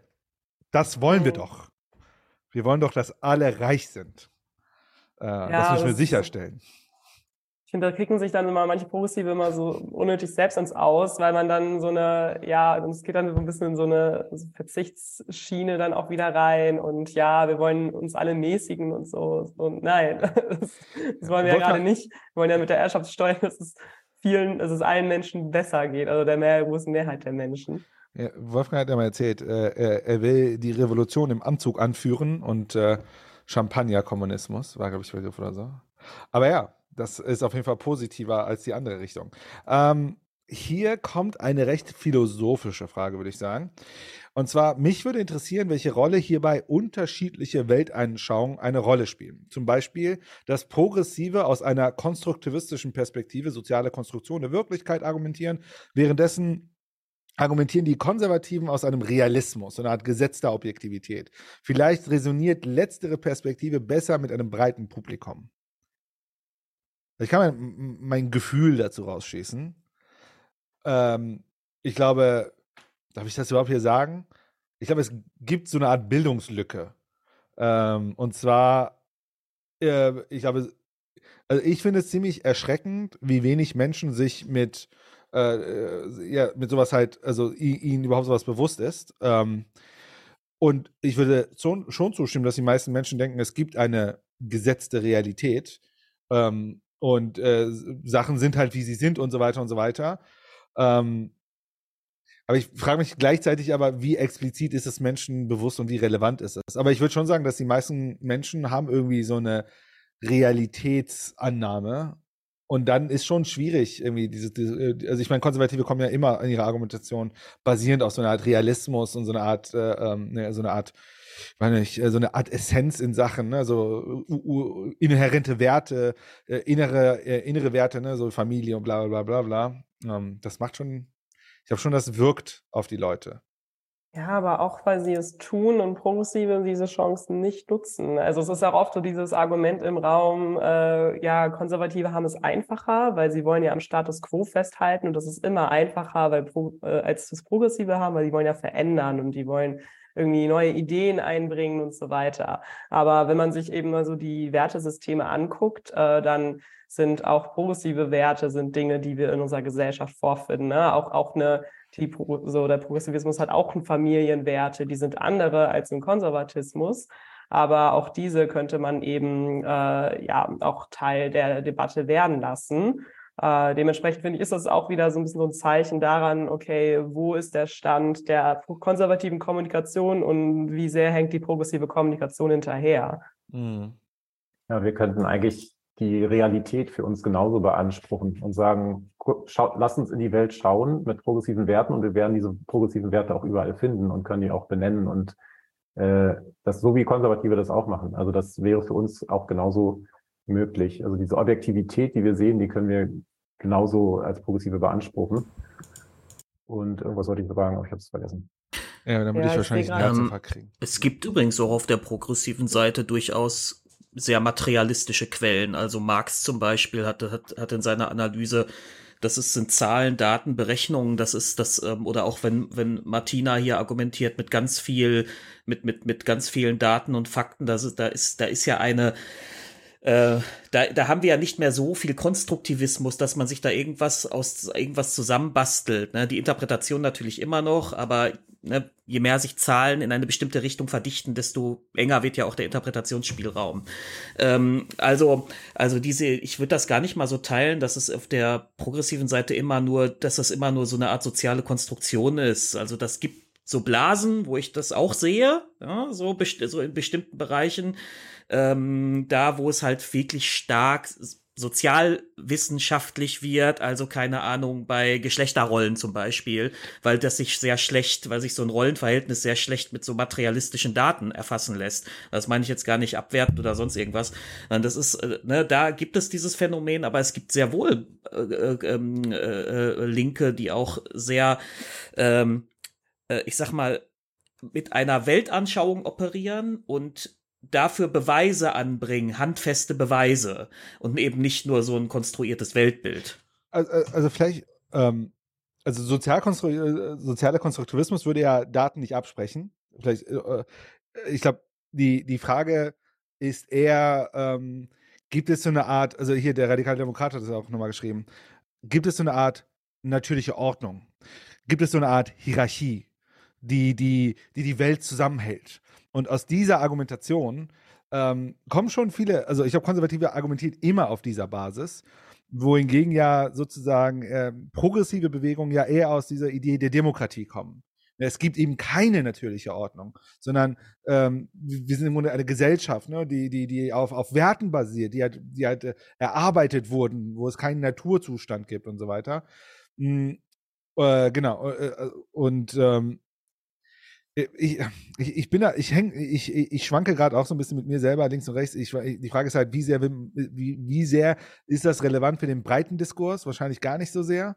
Mhm. Ähm, da sind die Zahlen, die harten Fakten, wie du das auch sagst, Dave, eigentlich ziemlich, äh, äh ja, ziemlich äh, augenscheinlich. Also es ist offensichtlich.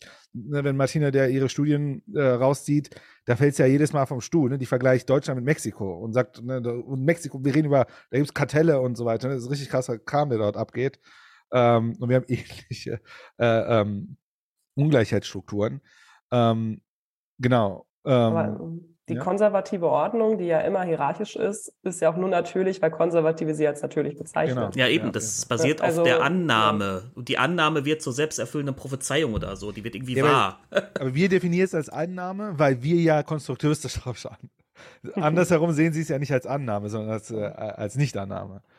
Ja. Ähm, aber Progressive nehmen ja zum Beispiel Kooperation so als, als auch zentralen Wert ähm, oder auch ne, die, also Demokratie, da gebe ich dir recht, ist natürlich ne, ein System, so haben wir uns überlegt, aber Kooperation ist halt was total urmenschliches. Ne? Also Menschen haben schon immer miteinander kooperiert. Also das findet sich, kann man genauso argumentieren, ist voll natürlich, ähm, tun aber die wenigsten. Ja. Auch einen, einen ertrinkenden Menschen, selbst wenn man den Menschen nicht kennt, zu helfen, versuchen, den Menschen zu retten, obwohl man nichts davon hat, vielleicht sogar noch sein eigenes Leben gefährdet. Das sehen wir auch tagtäglich auf der Welt. Also es gibt so viele Dinge. Äh, ich habe auch ein Buch gelesen, wo die, ähm, die Wissenschaft auch nochmal sich, also gerade so Wissenschaft zum Thema Wettbewerb sich angeschaut wurde und gesagt wurde, okay, es gibt extrem viele Wissenschaftler, die ganz explizit nach Wettbewerb in der Natur gesucht haben und dann gesagt haben, ja, wir sehen Wettbewerb in der Natur, also ist Wettbewerb natürlich, statt zu schauen, was ist denn, wo findet denn die Kooperation statt? Und wenn man nämlich das macht, dann sieht man mindestens genauso viel, wenn nicht eigentlich sogar viel mehr Kooperation in der Natur zwischen, also unter den Spezies zwischeneinander, aber auch in der Spezies selbst. Und das ist eigentlich das Vorherrschende. Also Kooperation ist eigentlich vorherrschend unter, in der Natur äh, und ist ja am Ende auch die Synergie, die in der Natur stattfindet, dass sich die, dieser Kreislauf des Lebens und dass das alles erhalten bleibt. Das ist ja an sich alles Kooperation. Also es funktioniert nicht, keine Spezies funktioniert alleine isoliert. Ja, das, ja, ich kenne auch, äh, also die, die äh, Sabine Nuss hat ja auch mal das eine Buch geschrieben. Ich, mir fällt gerade das Buch nicht ein. Es geht um Eigentum. Hm. Kein Eigentum ist auch eine Lösung oder so. Oder irgendwie so. Äh, wo sie auch äh, so anthropologische Konstanten versucht herzuleiten, wo sie sagt, ne, was ist, wenn wir äh, zwei Dinge herleiten, ist, der äh, Menschen können nicht selbst überleben mit der Geburt sozusagen. Ne? Das macht uns sozusagen zu sozialen Wesen und, äh, ähm, und deswegen Grunde andere Menschen brauchen in unserer Sozialisation. Ähm, ja, also ich glaube, also um, um mal sozusagen über meinen äh, dogmatischen äh, äh Punkt zu springen, äh, ich glaube, wir, wir können auf jeden Fall dort Narrative aufbauen, die nochmal deutlich stärker machen, dass wir nicht sozusagen Einzelkämpfer sind in einer, äh, keine Ahnung, ruthless world und äh, wenn wir nur hart genug arbeiten, schaffen wir irgendwie alles unsere Ziele zu erreichen, sondern eher genau die sozialen Narrative rausarbeiten. Ähm, ja, absolut. Ich glaube, vielleicht sind es so Menschen wie ich, die sich so unglaublich schwer tun mit solchen Narrativen. Äh, aber ähm, ja, das stimmt schon passiert ja auch schon, muss halt noch mehr passieren und äh, genau, und, und vor allem müssen, müssen die auch in diese Debatten rein, die jetzt auch Leute halt gucken, die vielleicht vom Fernseher mal sitzen und nicht, man muss sich nicht immer extra ein Buch dafür nehmen. Ich glaube, das ist wichtig, dass es so ein bisschen massentauglich gemacht wird. So, wollen wir uns mal die erste Frage anhören? Ich natürlich nicht hunderte machen, aber ich hoffe ein paar gute. Ich fange mal, fang mal hier an mit Stell dich kurz vor und an wen richtet sich die Frage? Ja, hallo. Äh, Björn ist mein Name, ich bin SPD-Mitglied und ich habe eine Frage an Armand. Ähm, ich äh, fand es ganz interessant, was du gesagt hast über die Verhandlungen mit der FDP, kann ich auch nachvollziehen. Ähm, wir waren ja im letzten Wahlkampf unterwegs mit dem Thema Bürgergeld. Äh, mit dem Thema Erhöhung des Mindestlohns haben wir jetzt auch umgesetzt und man kann nicht alles umsetzen in der Koalition. Armand, wirst du persönlich dich dafür einsetzen, dass wir im nächsten Bundestagswahlkampf als ein Hauptthema uns auf die Straße stellen äh, mit dem Slogan Millionärssteuer jetzt, damit wir eine höhere Erbschaftssteuer bekommen? Kannst du kurz beantworten, bestimmt? Ja, äh, vielen Dank. Ähm, ich kann versprechen, dass das Thema ähm, Finanzierung der Transformation, dass das Thema soziale Gerechtigkeit ein starkes Thema sein wird. Ich kann aber nicht versprechen, wie die Plakate aussehen werden, ähm, sonst kriege ich heute Abend äh, von Lars eine böse, eine böse SMS. Aber grundsätzlich, das ist die Frage, die wir uns auch stellen, das ist auch das, woran wir arbeiten, nämlich in diesen schwierigen Zeiten, wie können wir eigentlich die Ungleichheit beseitigen, wie können wir Menschen unterstützen, aber auch zeitgleich genug Ressourcen mobilisieren, um die Transformation zu finanzieren. Und wer sich mit so einer Frage beschäftigt, der ist automatisch bei den steuerpolitischen Fragen. Also ja. Bisher haben sich noch Männer gemeldet, das kann nicht sein so. Äh, bitte ändert das. Du bist der Nächste dran. Äh, auch nur kurz, er hat wieder, wieder quasi äh, keinen Wert angebracht, sondern hat wieder auf dieses Finanzierungsschema ist er wieder angegangen. Also er hat nicht erklärt, warum es aus einer Wertebasis her äh, wichtig ist, eine Erbschaftssteuer zu haben. Hm. Ja, vielen Dank. Es ist gut, dass, dass, der Moderator neben mir steht. Wenn ich vielleicht dem Moderator eine Frage stellen darf. Ich bin, ähm, gut, wir sind ja in einer Demokratie, da darf man das, glaube ich, doch. Ähm, ähm, gut, also dann sage ich mal meinen Eindruck. Es ging los mit der Einlassung des Moderators, wenn ich das richtig verstanden habe, ab 500.000 Euro 100 Prozent Steuern. Ich will nur mal, ich bin Privatmann, ich bin, ich habe keine Lobby, ich vertrete hier nur mich selbst und bin arbeitender Jurist in Deutschland mit ein bisschen Auslandserfahrung. Wenn man, um das Ausgangsbeispiel von Herrn Walter Borjans zu nehmen, eine Summe von, was war das, 500.000 und ab den 500.000 dann mit 100 Prozent Steuern besteuert, dann bedeutet das praktisch für alle innerstädtischen Hauseigentümer, dass sie ihre Häuser nicht mehr halten können, weil dann das Haus mit einer Million Wert heute zur Hälfte wegversteuert wird. Also das würde ich für mega ungerecht halten. Ähm, gut, Gedankenspiel. Ich gehe ja auch spielerisch darauf ein und freue mich, dass ich es jetzt doch durfte. Und ansonsten möchte ich gerne noch darauf zurückkommen. Also ich, ich stelle mal ganz klar, kleine Sekunde, ich bin für gutes Steuerzahlen. Ich finde das auch sehr äh, nobel, muss ich sagen, dass also ganz Vermögende, Supervermögende erwägen, da was abzugehen. Im Übrigen gibt es da auch viele Möglichkeiten, glaube ich, die sie nutzen können schon. Das am Rande. Aber ähm, ein äh, zweites möchte ich noch beifügen, ähm, weil ja Zahlen doch so wichtig sind. Also ich bin Privatmann, parteilos, ganz normaler Bürger. Äh, Herr Walter Borjans hatte eingangs eine Zahl genannt für ähm, Wohneigentum, glaube ich, eine Million. Äh, da seien dann 90.000 Steuern anfällig.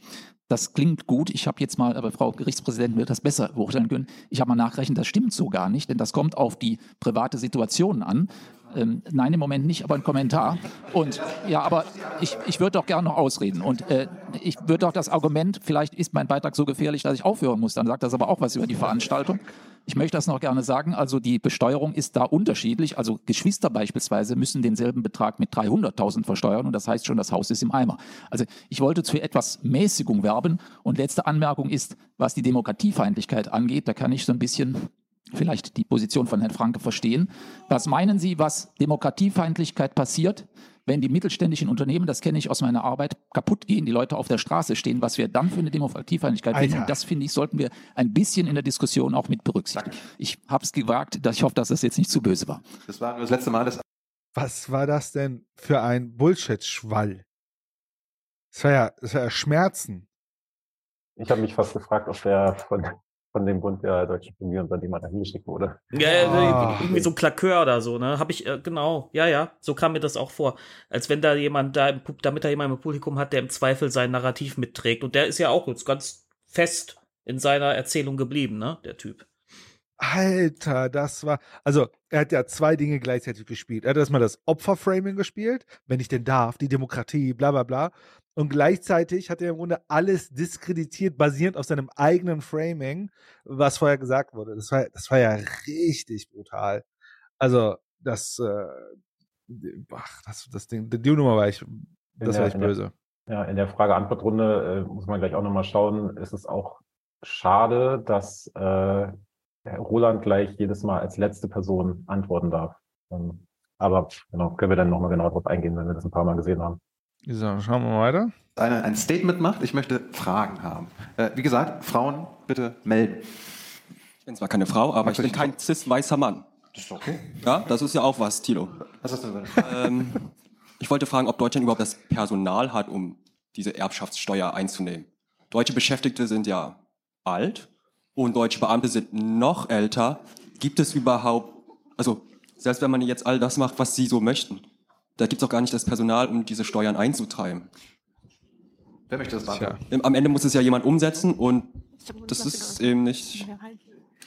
Naja, also zunächst mal, wenn wir ganz viele Ausnahmen aus der Steuer wegnehmen, dann entfällt ja ganz viel Prüfungsaufwand. Hm, hm.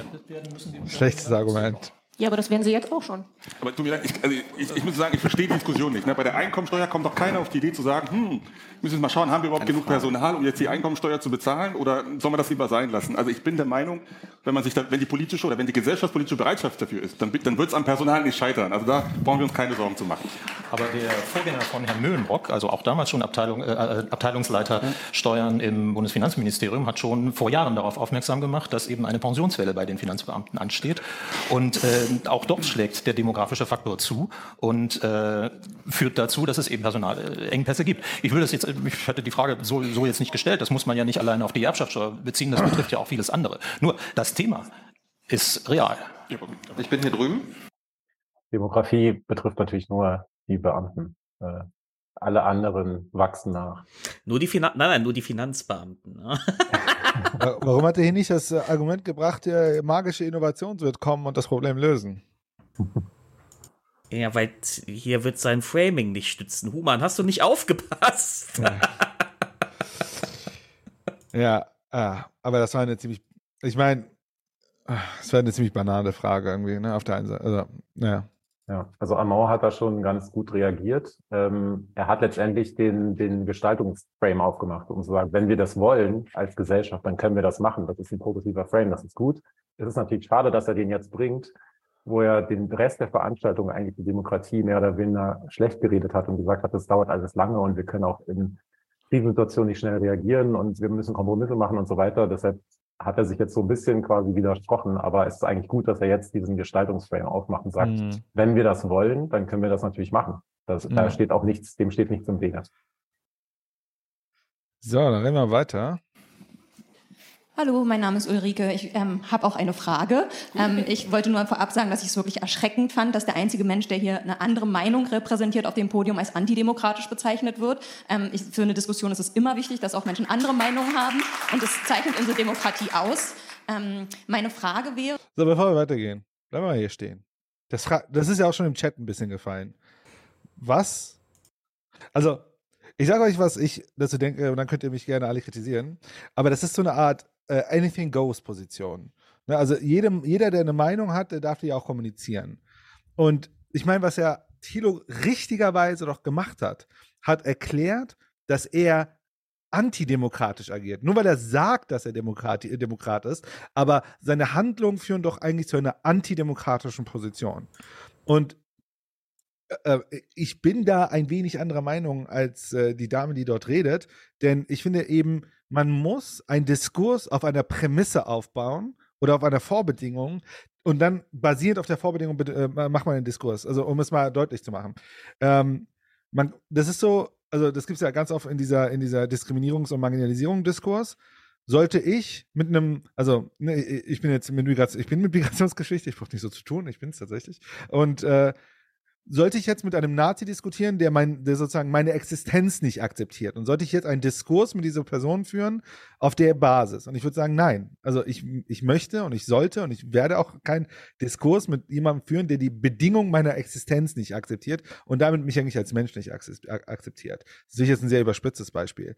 Aber was sie hier macht, und ich habe es auch im Chat ein paar Mal gelesen, ich finde absolut ich würde einen Diskurs nicht mit jemandem, also ich würde diesen Diskurs nicht weitergehen, wenn die Vorbedingungen des Diskurses geklärt sind. Und ich finde, und das ist eigentlich das Tolle an diesem, an diesem Beitrag, ist, dass wir mal erleben, dass jemand daran festhält, der sozusagen diesen slippery slope, diesen Verstricken in diesen ganzen Details, wo du am Ende dich ausdifferenzierst und ausfaserst und irgendwo landest und dann endet man wie, we agree to disagree und dann nichts verändert sich.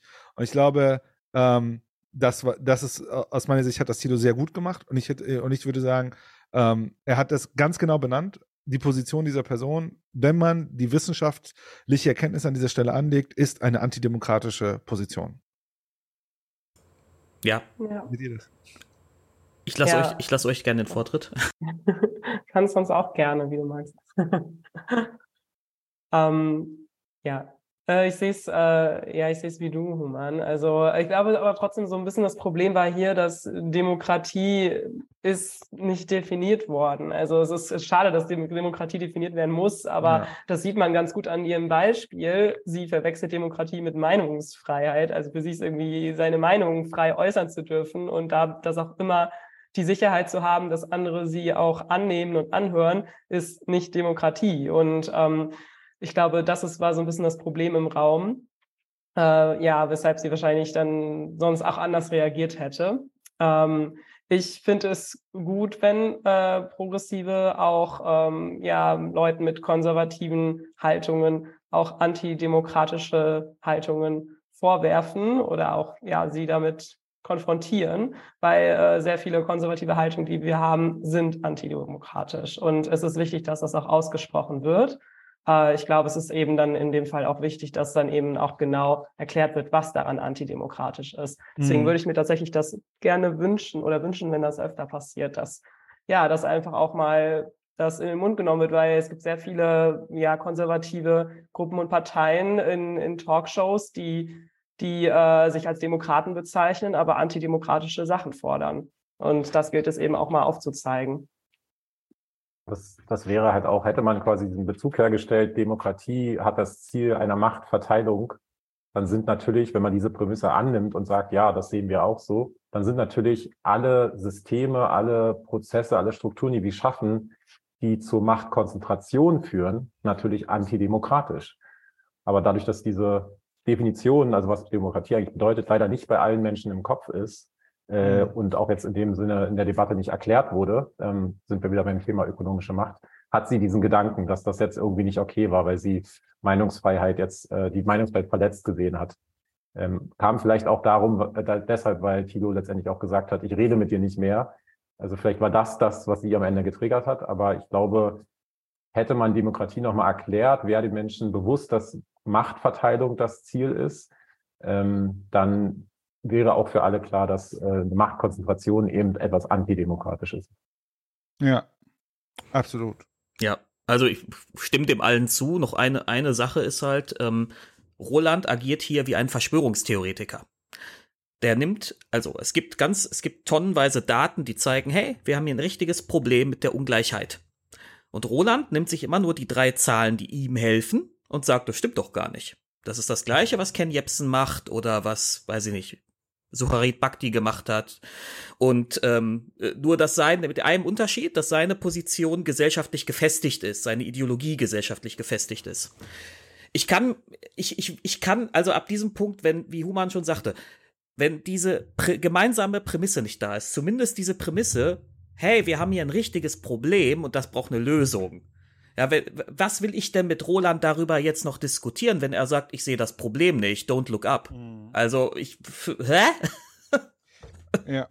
Ist auch so ein äh, äh, Toleranzparadoxon, ne? Ja, genau. Also man verschiebt, also wenn man immer wieder in diesen Diskurs sich bewegt und die andere Seite sich sozusagen ja äh, sozusagen diese, diese Toleranz dann ausnutzt, ist dann bewegt sich ja auch ein Diskurs in eine bestimmte Richtung. Ähm, ja, und ich glaube, ich meine, gucken wir uns das, gucken wir uns die Diskussion an. Am Ende hat sich alles um ihn gedreht. Er, er hat seinen Standpunkt ziemlich klar gehalten. Man würde doch, würde man sagen, er ist theoretisch sogar der rhetorische Gewinner dieses ganzen Spektakels gewesen, oder? Sehr gut. auch wenn Thilo da ziemlich nachgehakt hat. Und das muss man, vielleicht auch da nochmal eine, eine kleine Runde. Das ist ja eine Sache, die fühlt, also ich glaube, als Moderator, ich, ich, weiß nicht, fühlt sich auch unwohl an, jemanden so zu triggern, ne? Ähm, ich glaube, deswegen erleben wir das auch so selten. Und ich glaube, deswegen haben sich auch so Leute, also auch zum Beispiel auch Sie, sich so motiviert gefühlt, da nochmal so einen Stand zu machen und zu sagen, das war, also ich glaube, weil wir das einfach nicht kennen, dass auch mal so antagonistisch Diskur Diskurse geführt werden. Auch so ein Ding, ne? Dass Diskurse immer weniger ant äh, ähm, antagonistisch sind, ähm, dass, ähm, dass, äh, dass das dann bei Leuten direkt so ein Unwohlsein fühlt, wenn man Leute mal ein bisschen äh, härter mit denen diskutiert. So. Wollen wir die nächste Frage, äh, die nächste Frage so, ähm, Weil ich es einfach ah, nicht Frage. weiß, wie würde genau, sich Frage. der deutsche Staat davor schützen, dass Menschen mit hohem Vermögen, die höher besteuert werden, nicht Steuerflucht ergreifen, zum Beispiel in Form von Familienstiftungen in Liechtenstein, die überall auf YouTube beworben werden, wenn man guckt, wie schütze ich mein Vermögen. Ja? Und ähm, wenn ich ganz kurz darf, was ich sehr ungerecht finde in unserem Steuersystem derzeit, ist, dass die Unternehmen, die unsere Umwelt verschmutzen und nicht nur mit CO2, sondern mit umweltschädlichen Dingen, die sie unser Wasser Wasserpumpen ähm, die Produkte, die sie rausbringen, genauso teuer sind wie äh, oder sogar günstiger als Produkte, die, ähm, die versuchen, unsere Umwelt zu schonen. Ja, vielen Dank. Auch eher eine Aussage. Ja. Ähm, also der Punkt ist wichtig und es ist natürlich auch eine Sorge, die wir ernst nehmen sollten, dass dann eben Steuerflucht, dass die Gefahr dazu bestünde. Die Frage ist allerdings eine politische. Also wenn der politische Wille da ist, um auch Gesetze entsprechend zu erlassen, dann kann man sich auch darum kümmern. Beispielsweise haben wir das so, dass einige Staaten die Erbschaftssteuer an die Staatsangehörigkeit koppeln. Das heißt, ein einfacher Wegzug, der würde gar nicht dann dazu führen, dass da Menschen plötzlich eben die Erbschaftssteuer nicht bezahlen müssen. Oder man kann es daran koppeln, wie viele Jahre jemand äh, irgendwo gelebt hat. Also es ist wirklich eine Frage einfach, wie man, und das ist ein sehr, sehr wichtiger Punkt. Es ist politischer Wille. Wenn man möchte, kann man es anders gestalten. Wenn man möchte, kann man es so gestalten, dass auch Steuerflucht schwieriger gemacht würde weil das dann zum Beispiel einfach nicht so wie jetzt, wir haben ja den Fall beispielsweise, ich glaube, der bekannteste ist ähm, Klaus-Michael Kühner, der dann in die Schweiz dann ähm, ausgewandert ist. Schweiz, ne? Ähm, ja, weil einfach unsere Gesetze das momentan auch zulassen, dass er einfach mhm. hier keine Steuern zahlt, auch wenn er in Deutschland groß geworden ist und hier die Bildung genossen hat. Und ne, das ist eine Frage der Gesetze, die wir selber politisch beschließen können. Ja, so einfach ist es. Da hat es jetzt wieder sehr gut den Frame der Gestaltung aufgemacht. Also auch wieder was sehr Gutes. Progressive müssen immer sagen, wir können das gestalten, wenn wir das wollen. Wir sind in einer Demokratie, also wir können die auch nutzen äh, und sollten die auch nicht schlecht reden, sondern sagen, wenn wir das wollen, dann können wir das auch so machen. Also, führt nichts dran. Wir haben auch genug Leute, die das dann machen können, weil die Frage auch schon kam. Mhm. Aber jetzt kommt erstmal die Gegenrede.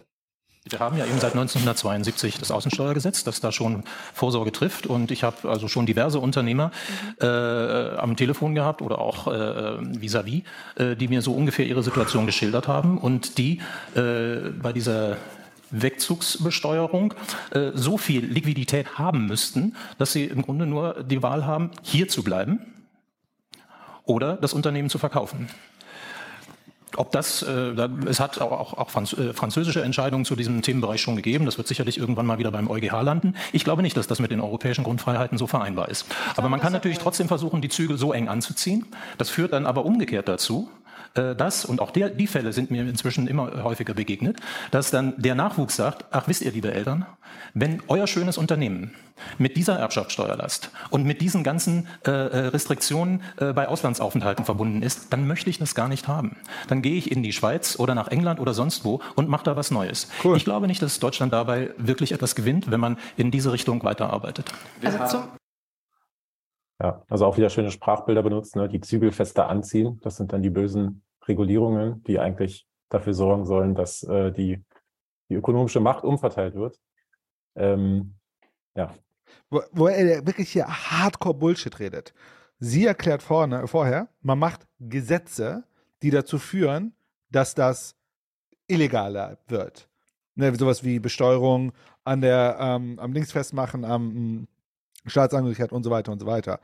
Und dann erzählt er, ja, dann kommen Leute zu mir und die erzählen mir, und dann denke die, die darüber nachdenken, ich, und dann denke ich mir so, und äh, das können wir nicht tun, und dann wollen die dann abhauen. Und ich mir so, aber dann kommen sie zu dir und wollen eine Straftat begehen. Also, das ist ja kompletter Bullshit. Also, wenn es verboten ist, ist es ja verboten. So, keine Ahnung, ich hab, bin früher im sozialen Brennpunkt auf, äh, aufgewachsen, als solche sagen, ja, Leute sind zu mir gekommen und gesagt, ich habe keine Kohle, ich muss Gras verkaufen. So, so sollen die Leute das dann machen oder was? Also ich meine, ist ja kompletter, das ist also diese Argumentation, das hört man ja immer wieder, dass Leute abhauen würden, wenn man die Regeln stärker macht und so weiter. Da muss man auch gleichzeitig einfach sagen, ja, aber die begehen dann doch einfach eine fucking Straftat. Und da müssen sie halt mit dieser Straftat leben. Und ich finde immer dieses, dass wir uns in diesen Diskursen oder Politiker oder Menschen, die dort sind, äh, die sich dann immer erpressen lassen. So, wir erpressen euch jetzt, dann hauen die ganzen Leute ab. Das ist schon echt ein Armutszeugnis äh, von, von politischem Diskurs heute. Dass, dass wir, also eigentlich müsste man doch als Staat so, so souverän sein und sagen, okay, so cool, mehr Platz für andere. Aber es ja. ist schon echt hart. Ja, zum, äh, nur ein, ein, ein ganz kurz, zumal, zumal dieses Ding ja auch relativ gehaltlos ist, weil die ähm, vieles von deren Vermögen ist hier in Infrastruktur, steckt in Immobilien und so weiter. Das können die so alles gar nicht mitnehmen. Also das ist die immer, das ist ja nicht so, dass der sich jetzt, der Milliardär sich jetzt 40 Geldkoffer packt und dann mit diesen Geldkoffern mit sich in Zug setzt und dann abhaut. Ne? Das heißt, die können ja gehen, die lassen aber einen Großteil dessen hier, was sie besitzen und äh, dem das kann man ja dann wieder das wird geht ja dann an andere Eigentümer oder was weiß ich ja also so einfach ist es ja dann nicht man könnte halt auch da die Konservativen wieder bei ihren eigenen Werten packen und sagen, ja, wie sieht es denn aus mit deiner Heimatliebe? Also glaubst du, dass die Menschen nur hier sind, weil die Steuern so niedrig sind? Hat Deutschland nichts anderes zu bieten? So, was schießt jetzt Martina der oder? Ich muss weiterbrechen, wir haben ja die nächste ah, Frage. Ja. Na gut. Hallo, ich bin Faras, bin äh, Naturwissenschaftler. Ähm, und ich habe eine Frage, nämlich hier wird ja, das sieht man ja auch auf den Plakaten da, ganz klar der Zusammenhang hergestellt, Finanzierung von sozialen Bedarfen, die wir, ich stimme da auch voll zu haben, Bestimmt und so Steuereintreibung. Jetzt in dem Fall die Erbschaftssteuer, weil das ja auch irgendwie auch emotional trifft. Aber ich habe meine Frage, muss das so verknüpft sein miteinander, wie wir das hier in der Diskussion haben? Weil für die Bundeswehr hat der Staat ja auch massiv Schulden aufgenommen und so. Also die Steuer als Steuerinstrument finde ich total sinnvoll, aber ich habe den Eindruck, wir verquicken uns hier total in diesen technischen Angelegenheiten, die ja auch oft sehr moralisch und emotional geprägt sind. Also meine Frage an euch, wenn dem Staat wirklich die Ungleichheit mega wichtig wäre, also gesamtgesellschaftlich, gäbe es da nicht einfachere Wege, wie zum Beispiel mehr Schulden aufnehmen? Martina? Hm? Soll ich? Ja. Ähm, also das ist tatsächlich eine, eine, eins meiner Ergebnisse aus meiner Forschung ist, ich gucke mir die Narrative an. Ne? Wann, wann gab es welche Narrative zur Erbschaftssteuer und den Reformen halt seit 1906? Und ich habe herausgefunden, oder für mich ist das jetzt auf jeden Fall das Ergebnis meiner Analysen, dass wann immer nur damit argumentiert wurde, dass man die Staatseinnahmen erhöhen muss, es schwieriger war oder auch eben halt nicht von Erfolg gekrönt gewesen ist, die Erbschaftssteuern zu erhöhen. Ähm, das hatten wir beispielsweise direkt 1909 nochmal. Also weil 1906 wurde sie erst eingeführt, drei Jahre später wollten die es nochmal ein bisschen ausdehnen, ging aber nicht. Als dann aber Erzberger kam, Matthias Erzberger, Vizekanzler und damals Reichsfinanzminister, da hat er vor allem von der Umverteilung gesprochen, davon, dass es eine starke solidarische Gesellschaft braucht, davon, dass es keine krasse Vermögenskonzentration geben darf und hat diesen demokratischen Aspekt stark gemacht. Und dann hat es geklappt. Und ich finde diese Punkt natürlich auch gut und wichtig, aber tatsächlich öffnet eigentlich, wenn man direkt immer gleich gegenrechnet, ist Tür und Tor für GegnerInnen dieser, dieser Steuer dann zu sagen, naja, eigentlich könnte man ja auch irgendwie anders ähm, beispielsweise diese Staatseinnahmen auch generieren. Man könnte ja auch die Mehrwertsteuer erhöhen. Man könnte ja auch die Einkommenssteuer erhöhen und so weiter und so fort. Aber wir sind ja, das Problem, das wir jetzt aktuell haben, ist, dass der Anteil von Erbschaften am privaten Gesamtvermögen immer weiter wächst. Und wenn man eben etwas gegen Erbengesellschaften machen möchte, dann muss man auch das Instrument in die Hand nehmen, nämlich Erbschaftssteuer. Das ist zumindest meine Meinung dazu. Äh, ja, da hat sie jetzt auch sehr gut reagiert, weil quasi er auch wieder auf so einer rein technokratischen Ebene eine Frage gestellt hat. Aber eigentlich ist das Problem eben eine Werteebene, nämlich die Gefährdung der Demokratie, ökonomische Macht wird vererbt. Also selbst wenn wir die Ärmsten unterstützen finanziell, hätten die Reichsten immer noch diese ökonomische Macht und können diese immer noch weiter ausbauen. Also das ist eigentlich eine Frage, die das Problem gar nicht vielleicht verstanden hat und auch gar nicht erkannt hat und deshalb diese Frage kommt. Ja, also ich fand auch, sie hat das äh, direkt gut gefangen äh, und hat eigentlich sofort gesagt, es geht hier nicht um Finanzierung, sondern sofort in, naja, auch wenn wir die Finanzierung komplett weglassen, haben wir ein äh, äh, äh gesellschaftliches äh, ähm, ja, Demokratiegefährdungsproblem, ein Ungerechtigkeitsproblem. Und darum geht es ja auch am Ende. Ne? Und ich glaube, das ist tatsächlich der Kern. Es geht nicht um eine Finanzierung von Sachen. Das ist halt voll krass. Man muss eigentlich komplett weggehen von dieser Finanzierung und sagen, diese Zahl, die da hinten tickt, die, die ist ein Proxy, dass unser Staat kaputt geht. Das ist ja eigentlich diese Zahl, die das sagt. Es geht nicht darum, ob wir bessere Straßen bauen oder nicht, ne? sondern es geht darum, dass unsere Gesellschaft dadurch zerstört wird. Aber ich finde, das macht tatsächlich Martina aber sehr gut, dass sie darauf auch immer sofort bringt. Ich meine, ja, ja, auch für uns natürlich spannend, dass sie auch diese Studien genannt hat, dass die Narrative dazu geführt haben, dass in anderen Staaten in der Vergangenheit auch äh, diese Erbschaftssteuer eingeführt wurde, was ja auch bestätigt, was wir quasi gerade erzählt haben, dass es wichtig ist, das richtig zu frame und ein richtiges Narrativ zu benutzen, äh, damit diese Veränderung stattfindet. Also diese rein technokratische, faktenbasierte Kommunikation wird uns dabei wahrscheinlich wenig helfen. So, dann schauen wir weiter. Ach, wir haben schon nach Mitternacht. Kein Wunder, dass er, ich dachte, ich habe ich hab mich schon gewundert, warum geht der Patrick so früh schlafen? Patrick möchte nach, übrigens, Herr Breitenbach. Äh, Herr, Herr, Breitenbach möchte übrigens eine linke Partei gründen, habe ich so halb im Chat mitgelesen. Also ich wäre dabei, eine progressive Partei zu gründen. Ja. ja. Meine linke Partei ist, es äh, stellt sich dann heraus. Also ich würde empfehlen, den Blick durchaus ein bisschen über den Tellerrand oh äh, zu richten, wenn wir zum Beispiel nach Schweden schauen. Schweden gilt jetzt nicht gerade als sozialpolitischer Schurkenstaat. Äh, Schweden äh, ist auch in der, in der äh, ökologischen Transformation, glaube ich, sogar ein bisschen weiter als wir. Schweden hat in den letzten Jahren fast durchgängig ähm, ausgeglichene Haushalte, also in der Regel sogar ein leichtes Plus gehabt. Schweden hat aber auch vor einigen Jahren die Erbschaftssteuer und die Vermögensteuer abgeschafft. Und offenbar ist die wirtschaftliche Dynamik, die das ermöglicht, äh, so gut, dass Schweden im Augenblick, würde ich sagen, da eher besser dasteht als wir. Und deswegen äh, kann ich nur dazu ermuntern, mehr wirtschaftliche Freiheit zuzulassen. Wirtschaftliche Freiheit und äh, Wachstum des Wohlstandes korrespondieren. Komplett derailt. Wenn ich vielleicht mal zwei, drei Sätze dazu ergänzen darf. Ähm, ich finde es gut, dass wir diesen, diesen Kontext herstellen, weil wir hier damit deutlich machen, dass wir nicht besteuern, weil es uns Spaß macht. Also viele Konservative oder Liberale denken, das macht uns Spaß, irgendwo zu sitzen und höhere äh, Steuern zu fordern, sondern wir stellen unmittelbaren Zusammenhang zwischen Ungleichheit, gesellschaftliche Friede, gesellschaftlicher Zusammenhalt und unser Steuersystem. Und für mich geht es ja nicht nur um die Erbschaftssteuer, sondern es geht auch um viele andere Steuern, die wir uns in Deutschland genau anschauen müssen. Du hast über Schulden gesprochen, nochmal zwei, drei Sätze dazu. Auch das finde ich wichtig, weil Schulden sind per se gut oder schlecht. Es kommt stets darauf an, wofür sie verwendet werden. Aber für mich persönlich ist die Linie immer, Schulden kann man machen, sollte man machen, wenn es um Investitionen geht. Steuern sollte man nutzen für Umverteilung. Und beides zu vermixen, halte ich für keine gute Idee. Ich bin auf der Seite. Ja, also erstmal äh, zu Roland interessant, dass er Schweden als Paradebeispiel für Demokratie äh, erwähnt, wo in Schweden gerade die, eine rechtsextreme Partei extrem äh, Stimmen gewonnen hat bei der letzten Wahl. Und Armand hatte auch wieder quasi die konservative, das konservative Narrativ vorweggenommen, hat damit seine Argumentation gestartet, wie er gesagt, äh, ja, Steuern sind per se nicht schlecht und so weiter. Ähm, genau.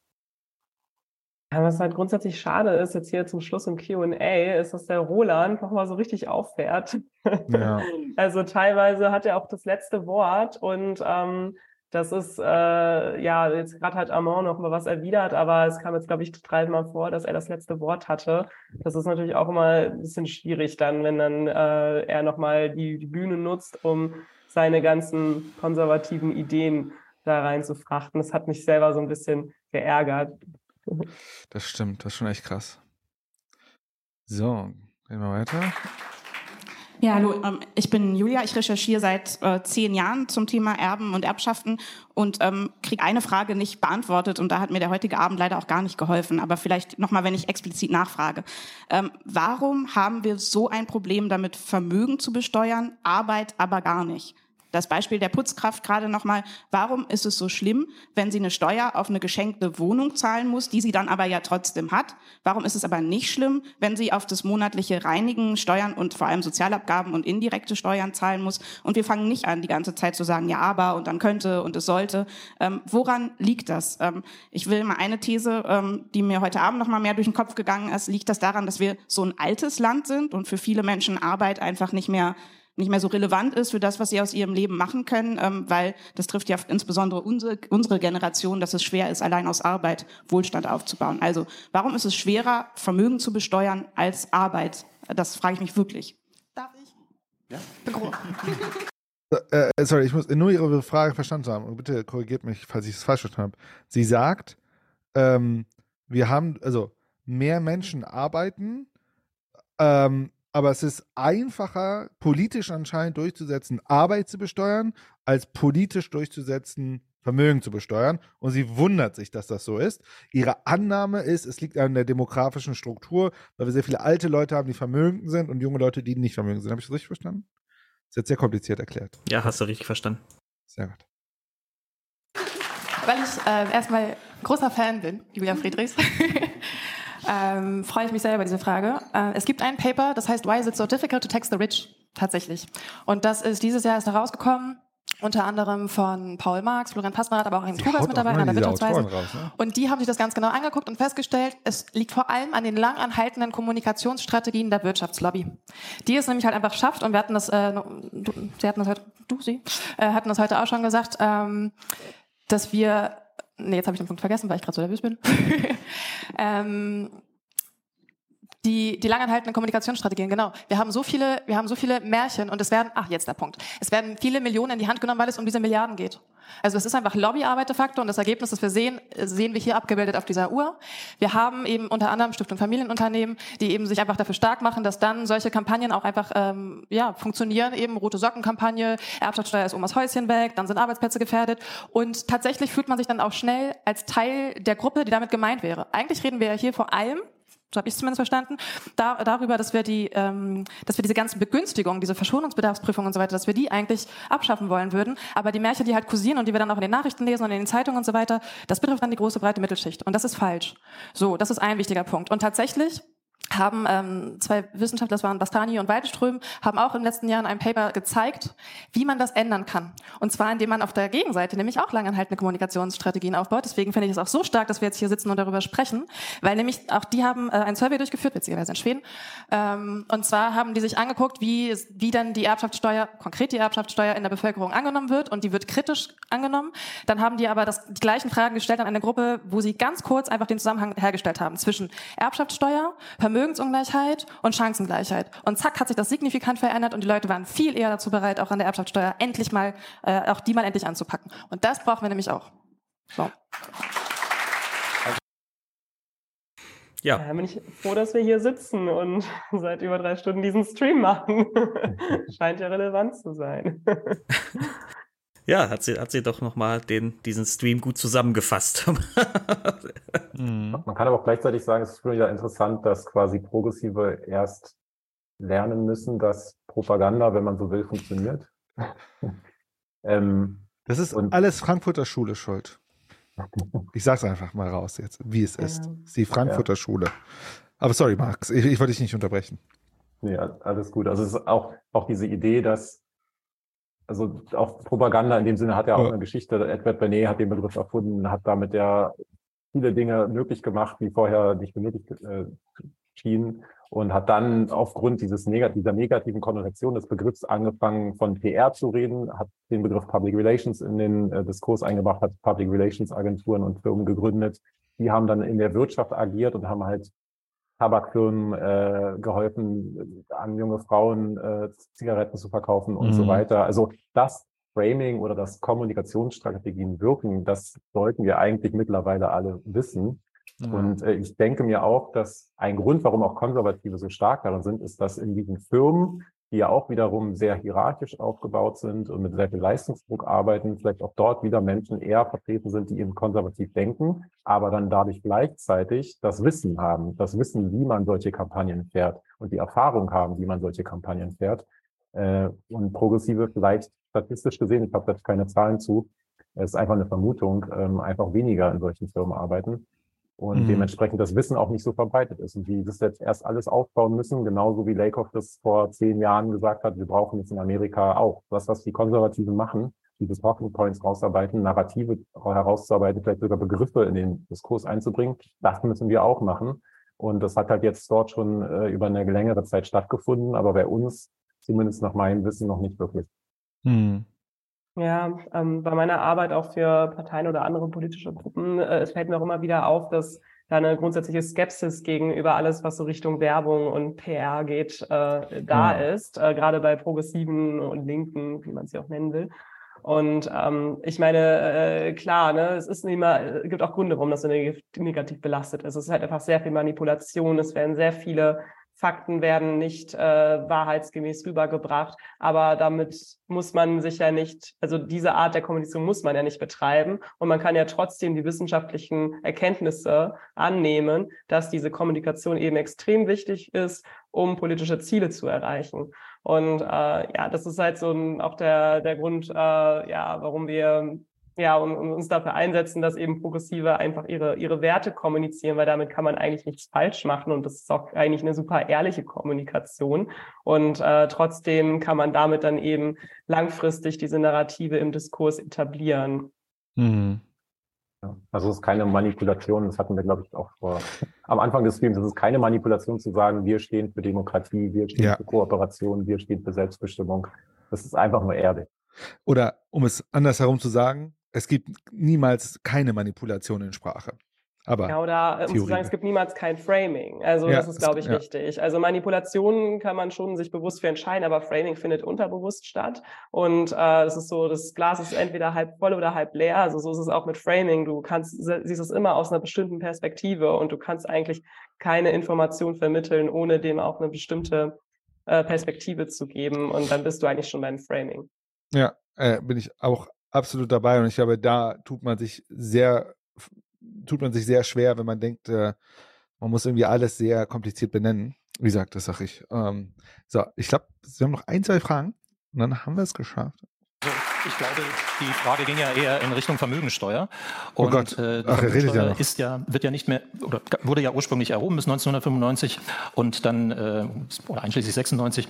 Und dann äh, gab es ja ein Verfassungsgerichtsurteil, das eben festgestellt hat, dass so wie sie bis dahin erhoben wurde, sie zu anderen Ungleichheiten, Ungerechtigkeiten innerhalb des Systems führt.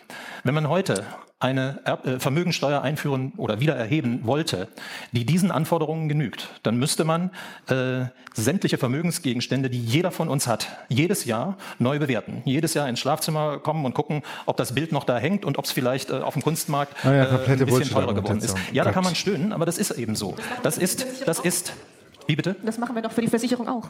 Da muss es ja auch bewertet also werden. Also meine Versicherung bei mir nicht, ich habe das pauschal.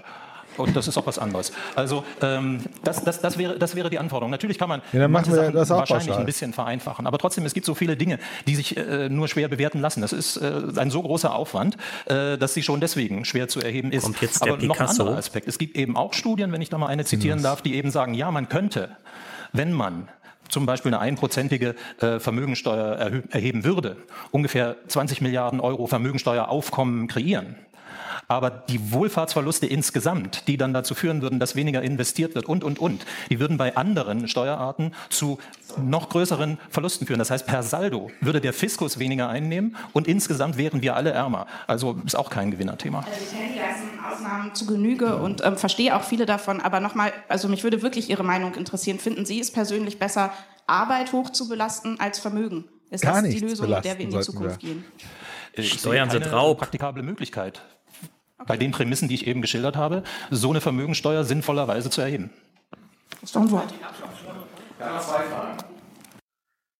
Ich sehe keine praktikable Möglichkeit. Das war sein, sein Wortlaut. Bei seinen guten Prä Prämissen. Genau. Auch so ein oh, konservatives Argument.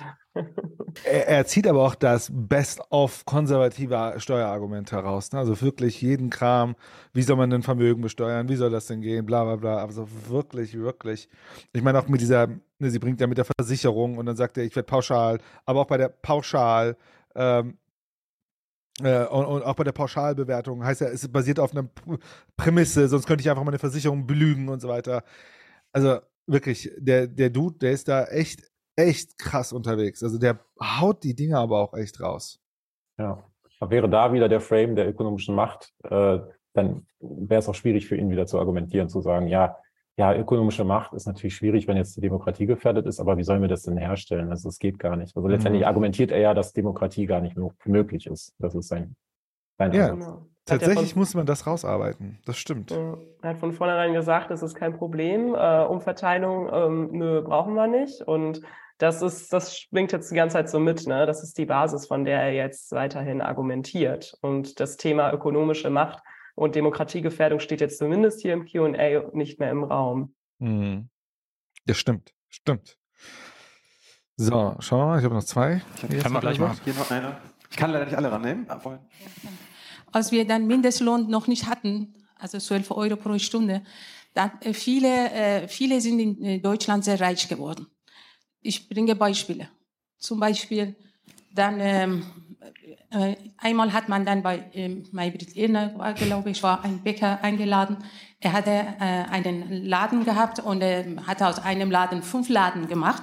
Und als man ihn gefragt hat, warum wollen Sie nicht Mindestlohn bezahlen, ja, da muss ich viele dann entlassen. Wie finanzieren Sie diese Leute? Ja, die hole ich von Arbeitsamt und vor einem Jahr lasse ich sie arbeiten. 90 Prozent von Gehalt wird von, äh, von Arbeitsamt finanziert, 10 Prozent von uns. Nach einem Jahr, wenn wir damit nicht einverstanden sind, holen wir neue Leute. So. Und dann genauso Friseurläden. Ähm, äh, man brauchte nur, ja, gleich, ich will sagen, man brauchte nur dann äh, wissen, in welche Richtung man die Schere hält. Dann wusste man, in Fleischabteilung, in Bauabteilung, Deswegen sage ich, viele sind doch so reich geworden. Und ich weiß nicht, ob viele auch jetzt Mindestlohn bezahlen oder nicht. Und äh, dann in der Hotelbranche weiß ich, dass es noch nicht durch ist.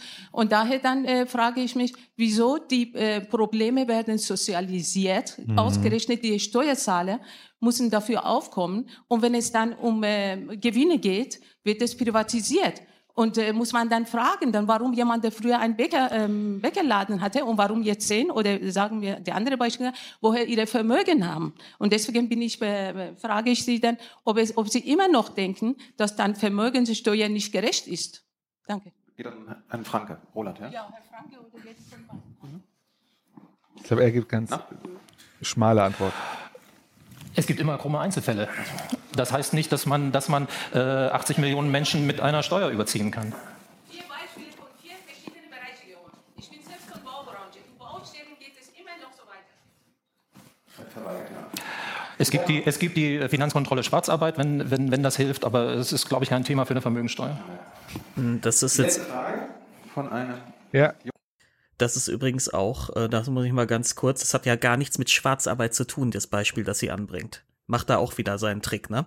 Also ähm, das ist völlig legal, furchtbarerweise. Ich habe das ja selbst erlebt äh, als Armutsbetroffener. Das, die Jobcenter vermitteln dich in furchtbare Stellen und deren Geschäftsmodell ist schon so ausgelegt, dass sie dich nur für die Zeit behalten, in der das Jobcenter einen Teil deines Lohns übernimmt. Und danach lässt man den Vertrag wieder auslaufen. Das Jobcenter kriegt die nächste Fuhre äh, halbmix mäßig williger äh, Mitarbeiter. Ähm, äh, äh, schickt die nächste Fuhre dahin.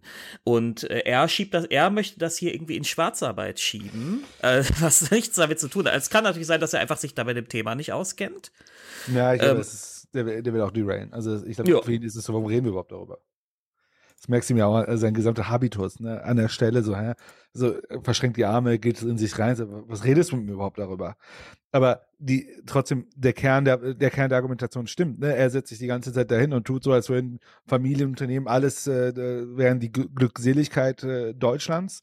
Aber, äh, ich meine, diesen Diskurs mit, also das war jetzt auch wieder vor kurzem, ne, äh, irgendwie, ähm, äh, die Unternehmen können sich die Mit Mitarbeiter nicht leisten, weil äh, die, ähm, weil man jetzt Mindestlohn zahlen muss. Dann denkst du, ja, aber das sind halt scheiß Unternehmen. Also warum, warum müssen die jetzt einen Profit bekommen äh, und die anderen Leute können nicht von dem Geld leben? Ähm, ja, aber das wäre, ja, ja, es ist schon, aber er ist auch, er ist, er ist echt eine harte Nuss. Also es ist wirklich sehr nussig.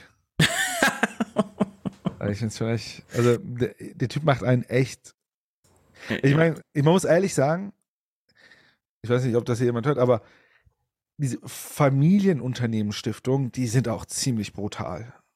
Also das ist schon Endgegnerstufe, was Lobby angeht, glaube ich. Also auch Kommunikation von denen. Also da gibt es so die ein oder andere Website, wo man echt vom Stuhl fällt, wenn man sich den Kram da durchliest. So, ich glaube, jetzt kommt die letzte Frage und dann haben wir es auch, glaube ich, durch. Wir haben das ganze Video geguckt. Jungen Herr, Ja, Quentin Marisch, ich bin Student in Politikwissenschaft. Meine Frage an Herrn Franke, denn Sie haben vorher zum Unternehmen Wirt gesprochen. Ist als auch als Beispiel zitiert, das Unternehmen, das in der Nachkriegszeit gegründet worden ist, das sehr erfolgreich ist, 16 Milliarden und so. Und wir sprechen ja gerade über das zu steuern. Es ist ja ein guter Beispiel für diese, für eine Erbschaftssteuer, denn die, die Familie dieses Besitzer, die bald von dieser Gesellschaft erben wird, die hat ja nichts dafür getan. Und parallel dazu haben sie gesagt, dass man die Wirtschaft fordern muss, damit alle so ein Unternehmen gründen kann, gründen können. Aber sehen Sie da keinen Widerspruch zwischen einer Familie, die ein Milliardenunternehmen irrt und andere Personen in der Gesellschaft, die mit nichts anfangen und die fast keine Chance haben, so ein Unternehmen zu gründen? Ja, also ähm, um das nochmal deutlich zu machen, ähm, Herr Wirth hat ja sozusagen mit so gut wie nichts angefangen. Also von daher ähm, ist das krumme für mich, Einzelfälle. Ist das für mich äh, ähm, genau, toll, ja. finde ich und, wirklich toll. Also und dann hat er das, wir und das, dann hat er das, wir das. und dann hat er das Geben wir auf, Möglichkeiten zu allen. Ja, und, und, und dann hat er das aufgebaut. Und äh, noch haben wir die Eigentumsgarantie in unserem Grundgesetz. Und die Eigentumsgarantie heißt eben auch, dass wenn Herr Wirth heute auf die Idee kommen würde, äh, das äh, Unternehmen zu liquidieren, zu verkaufen, zu verschenken oder sonst irgendwas damit zu machen, dann stünde ihm das frei. Und warum soll er es nicht auch, wenn er das wünscht, vererben dürfen? Weil es Also, für wenn, wenn er Ungerechtigkeit das will, aber genau Demokratie dafür führt. ist ja die Politik Man merkt, da, die Prämisse dass man nicht weg. nur macht, was man will, sonst ändert sich ja nichts. Ja, genau, also die Frau hier hat es gewollt, hat auf seine Erbe verzichtet und das ist unglaublich, das ist gut, aber Wer? das Wer? machen ja nicht alle und dafür ist die Politik da, das ist der soziale Vertrag. Wir, wir, wir müssen Sachen einführen. Du willst einen Satz sagen? Ich will, will nur einen Satz sagen. Nochmal ganz kurz, also der hat natürlich jetzt wieder die Eigentumsfrage aufgegriffen, Hm. die ja überhaupt nicht im Raum steht. Ja, es geht um Steuern. Ähm, ja. Stimmt. Ja, total. Ich, was ich nochmal spannend fand, war die Frage aus dem Publikum. Äh, die ging ja so in Richtung, okay, wollen wir nicht die Startchancen für alle? Äh, Mhm. Und deswegen, ne, Umverteilung und so weiter. Ähm, Finde ich ist jetzt nicht so das beste Argument. Äh, ja, einfach aus dem Grund, weil man das schnell dann auch abfächer, ähm, ja, abschwächen kann und sagen kann, okay, äh, Startchancen können wir auch über andere Wege schaffen. Bildung. Ja, ganz genau. Dann kommt das Wort wieder Bildung und ja, Bildung höchstwahrscheinlich. Ganz genau. Dementsprechend äh, würde ich das jetzt auch nicht empfehlen als Argument für eine Erbschaftssteuer. Hm, ja. Aber ja, äh, ich finde auch da, da, ähm, da ist es auch wieder äh, äh, etwas derailed. Also ich glaube, was da man auch äh, merkt, und ihr habt das sehr deutlich gemacht, ne, äh, dass diese Prämisse, die ei- eigentlich ja Thilo am Anfang sehr explizit gesetzt hat, mit ähm, das ist gefährlich für unsere Gesellschaft, dass die ja komplett jetzt aufgelöst ist. Ne? Wie du sagst, ne, ist, an der Stelle wurde nicht über Demokratie diskutiert und über äh, Ungerechtigkeit und so weiter, sondern es wurde über Chancengleichheit diskutiert, die, wie du richtigerweise sagst, das Klassiker-Argument ist äh, Bildung und bla bla bla und dann wird's schon wieder. Ähm, ja, an der Stelle ist es tatsächlich nicht mehr aufzufinden. Und Chancengleichheit ist doch eigentlich, wenn man es ganz hart nimmt, ein konservatives. Ja, ist FDP, ne? Genau, weil Ja. es geht ja darum, dass alle die Chance haben, dass es ihnen gut geht, aber halt nicht, dass es allen gut geht. Ähm, Ja, wie, genau, das ist wie, wie, wie ich hier neulich schon bei, bei dem Grimm, äh, bei dem Grimm-Stream sagte. Ein schönes Beispiel dafür ist hier in NRW hast du, hat die FDP sogenannte Talentschulen eingeführt. Das heißt, ein paar wenige talentierte Kinder aus unteren Einkommensgruppen haben jetzt, wenn sie dann erkannt werden als talentierte Kinder, die Chance auf so eine Talentschule zu gehen. Das löst ja das strukturelle Problem der Armut nicht. Ja, sondern ein paar wenige schaffen es dann vielleicht, wenn sie erwachsen sind, da raus. Ne? Ja. Und äh, das, das, das ist aber deren Vorstellung von Chancengerechtigkeit. Für ein paar ermöglicht man es. Ja, aber eben auch wieder Un Ungleichheit ist eben im konservativen Wertesystem gewollt und gewünscht und normal. ne? Systemimmanent, ne? Also Ja, die, die genau. Idee ist ja sozusagen, wir haben und wir sind, wir sind Individuen mit unterschiedlichen Vorbedingungen, wenn man es böse nimmt, genetischen äh, Vorbedingungen und so weiter äh, und äh, kulturell genetischen Vorbedingungen. Und dann differenziert sich das halt aus. Und wenn du, Dave, auf so eine Schule kommst und ich nicht, dann ist es, weil du das, ne, du hast ein Genie in dir und ich äh, bin halt dumm oder was auch immer. Äh, oder äh, mittelmäßig. Und ich finde, das ist ja, was mich ja unglaublich politisiert hat, ist ja in der Beratung auch noch zu erleben, wie krass das ja in Organisationen stattfindet. Ne, Diese Idee des High Potentials. Ne? Wir müssen die Guten hochziehen, zu Führern machen und die Schlechten ra- raussortieren und Mhm. so weiter. Das, äh, also das ist ja Basic Organisationstheorie heute.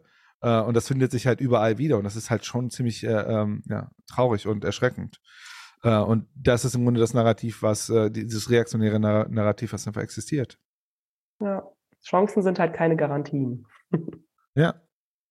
Und es Chance ist auch dieses, äh, der eine ist halt äh, schlauer und dann so und so. Und das, das, sieht ja im Grunde halt wirklich einfach Menschen als äh, ein System der radikalen äh, Differen Differenz vor. Ne? Und, äh, und, und, dann ist ja noch das Argument, wenn du es halt nicht über Intelligenz, Intelligenz machst, dann machst du es halt über Fleiß und über Ausdauer und über, äh, ähm, keine Ahnung, Mindset und was weiß ich was. Ja, und dann landen wir an ganz komischen Orten des Internets irgendwann. Disaster hatte das mal schön bei 13 Fragen gesagt. Äh, er meinte, ich will nicht, dass alle die Chance auf ein gutes Leben haben, ich will, dass alle ein gutes Leben haben. Ja. ja. So gesagt, wer kann dazu eigentlich Nein sagen? Lass mich raten, ein Roland. so. Nein, nein, nein, der, nein, nein, nein, der, der sagt nicht mal nein. Der glaubt, dass wir, wir haben alle ein gutes Leben. Einige besser als andere, aber alle, es geht schon allen gut genug. Das, so sieht er das. Es ist tatsächlich aber eine zentrale Aufgabe dann auch vom Progressiven, dann diese, ähm, genau diese, diese Punkte herauszuarbeiten. Ne? Also vielleicht so ein Roland würde dann irgendwie Nein sagen, aber wenn man sich mal so die Masse der Bevölkerung anguckt, die würde eher nicht Nein sagen. Also warum sich ja viele von progressiven Positionen abgeschreckt fühlen, ist es eben, weil dann irgendwie ein zu starker Fokus auf äh, ja auf eine, eine ärmere, äh, auf ärmere Bevölkerungsgruppen ist oder ähm, weiß ich nicht, ne? Oder wenn immer so dieser Fokus zu sehr auf, okay, wir nehmen den Reichen, was weg ist und äh, zu, zu wenig dieses, okay, wir wollen eigentlich für alle die Garantie, wir wollen für alle ein gutes Leben, wird relativ selten gefahren, zumindest mhm. äh, in den Debatten, die ich so beobachte. So, jetzt hatten wir noch eine Sprachnachricht, äh, äh, eine, äh, eine Sprachbotschaft, und dann ist es auch schon durch. Schauen wir mal. Beim Erben und bei der Erbschaft oder bei der Erbschaftssteuer geht es nicht um den Erblasser. Das heißt, Herr Wirth ist unwichtig. Es geht um die, es geht um diejenigen, die erben werden. Die müssen die Erbschaftssteuer zahlen. Was Herr Wirth mit seinem, mit seinem, äh, mit seinem Vermögen macht, Darüber reden wir heute gar nicht. Ja, das überrascht mich nicht, dass der Einwand kommt. Der, der kommt ja oft an der Stelle. Nur, wenn Sie sich, wenn Sie sich äh, äh, überlegen, was das in der Konsequenz bedeutet. Wenn der Erblasser davon ausgehen muss, dass er nicht mehr die Chance hat, sein Eigentum an die nächste Generation zu übergeben. Viele wollen das ja gar nicht, aber die meisten eben doch. Äh, dann wird es zu Ausweichreaktionen kommen. Und ob, ob wir uns die wünschen sollten, da habe ich große Zweifel. Schon wieder. Das hat Spaß gemacht. Ich musste leider zum Ende kommen. Ich, ich hätte gerne noch länger gemacht, aber wir hatten eigentlich bis 20 Uhr geplant. So. Ich bestimmt gleich Ärger. Können wir pausieren? Das war es ja dann auch mit der Sendung. Ich finde, das letzte Argument war wieder der Klassiker. Ne? Also im Sinne von, ja, wenn wir das zu hart regulieren, dann werden die kriminell und machen dann kriminelle Sachen mit ihrem Geld und hauen ab oder was auch immer. Und ich finde, dieses Argument in einer Runde, wo auch, ne, wo es ja um politische Themen geht, das kann man doch nicht hochkommen lassen. Also, das ist das dümmste Argument überhaupt, zu sagen, Leute verhalten sich dann gegen die Regeln. Also müssen wir die Regeln so machen, dass sie das gut finden, die Regeln. Äh, das tut mir immer in der Seele wie wenn so ein Argument hochkommt. Ja, man könnte da natürlich den Konservativen äh, mit seinen Werten konfrontieren und sagen, ihr seid doch sonst immer so sehr für Rechtsstaatlichkeit. Wir ja, ne? aber die anderen ja nicht. ja. Ähm, wieso, äh, wieso ist hier, darf der Rechtsstaat hier ausgehebelt werden an dieser Stelle? Ne? Ähm, aber was, ich habe noch mal eine andere Kleinigkeit jetzt noch mal zum Abschluss. Was mir aufgefallen ist, auch an unserem eigenen Verhalten, wie heftig aufwendig man sich an einem so einem Typen abarbeitet. Also dieses, man hat ja gleich immer das Gefühl, ich muss das jetzt die Banken, was der sagt. Ja, ähm, und ich glaube, ein Stück weit stimmt das auch. Aber ich glaube, wir täten uns alle auf der progressiven Seite so einen kleinen Gefallen, wenn wir das Debunking ein bisschen reduzieren würden und dafür eigene Sachen erzählen. Das ist ja die Essenz von heute, oder? Ja, ich, ich hoffe, das ist die eine Botschaft, die angekommen ist. genau, also wirklich nicht mit der Gegenseite zu sehr beschäftigen, auch einfach mal so hart, wie das Roland heute gemacht hat, äh, einfach mal hart ignorieren und einfach mal so die eigene Narrative auspacken. Äh, kann man auch mal bringen, finde ich. und dann gucken, was passiert. Aber was ist denn euer beide oder unser gemeinsamer, jeder kann ja seine Perspektive einbringen, Gesamtfazit dieser Sendung. Also ich war ja sehr überrascht. Ich hätte das nicht erwartet. Ich weiß nicht, ich habe es irgendwie in einem Chat geschrieben, wo ihr alle drin seid und meinte so, ihr müsst euch das angucken. Das geht ab. Ich glaube, Martha, du hattest doch ein paar äh, Notizen hier gemacht zu der Runde im Allgemeinen. Aber ich glaube, also warum halt diese Idee auch zu dem Stream gekommen ist, eben weil es so ein seltener Moment ist, wo tatsächlich mal ein progressiver Frame gesetzt wird und auch gehalten wird und durchgezogen wird. Und man hat auch gemerkt in der Fragerunde, sobald dieser Frame nicht mehr da ist und die Debatte nicht mehr sich darum dreht, die Demokratie zu schützen, fällt es Roland oder wem auch immer Konservativen deutlich einfacher, die eigenen Frames zu halten und eigene Punkte anzubringen und auch dadurch viel vertrauenswürdiger und ähm, ja, besser rüberzukommen. Und es, äh, es ist meistens eher andersrum. Also meistens eher so, dass die Konservativen, die Progressiven mit ihren Frames in die Ecke drängen. Das kann man bei allen möglichen Talkshows beobachten. Mhm. Und äh, deshalb ist diese Sendung so besonders und deshalb auch erwähnenswert. Äh, wir haben uns ja auch zum Ziel gesetzt, also bei progressiver Perspektive wenig oder eigentlich gar nicht die Konservativen weiter zu analysieren, weil das bringt nicht viel. Also dadurch ändern wir nichts, sondern wir müssen tatsächlich anfangen, als Progressive uns unsere eigenen Werte bewusst zu werden und diese dann auch zu kommunizieren und äh, alle Fakten, die wir haben, innerhalb dieser Werte einzuordnen. Ja. Ja, ich äh, kann mich da nur anschließen. Äh, ich glaube, also was, was mir besonders gut an der Debatte gefallen hat, ist eben, war wirklich die Moderation, äh, weil das sehen wir tatsächlich sehr selten, dass jemand auch ähm, die, der Moderator oder die Moderatorin Haltung bezieht und ähm, eine progressive Haltung einnimmt. Also die nehmen, haben alle mal eine Haltung, aber in der Regel eine konservative. Und äh, dass es deswegen auch eine Chance gibt, dass eine Debatte in eine progressive Richtung gelenkt wird, so wie das Thilo super gemacht hat, indem er immer wieder auf äh, die Demokratiegefährdung und die Ungleichheit zu sprechen kam. Äh, das kann man natürlich nicht erwarten. Deswegen ist es eben umso wichtiger, dass es dann von den PodiumsteilnehmerInnen stattfindet, die dann ja auch hoffentlich progressive Werte vertreten. Mhm. Ja, also ich fand es, äh, für mich war es super spannend, das mit, äh, mit also wie gesagt, ich habe mir angeguckt, ich fand es nochmal super spannend, das mit eurer Perspektive zu sehen. Ähm, ich hoffe, äh, ja, ich hatte, ich, wir hatten ja ähm, Martina und Tito auch hier im Chat, dass ihr das ein oder andere auch dazu rausziehen konntet. Ähm, das war eine super spannende Runde sehr viele Fragen.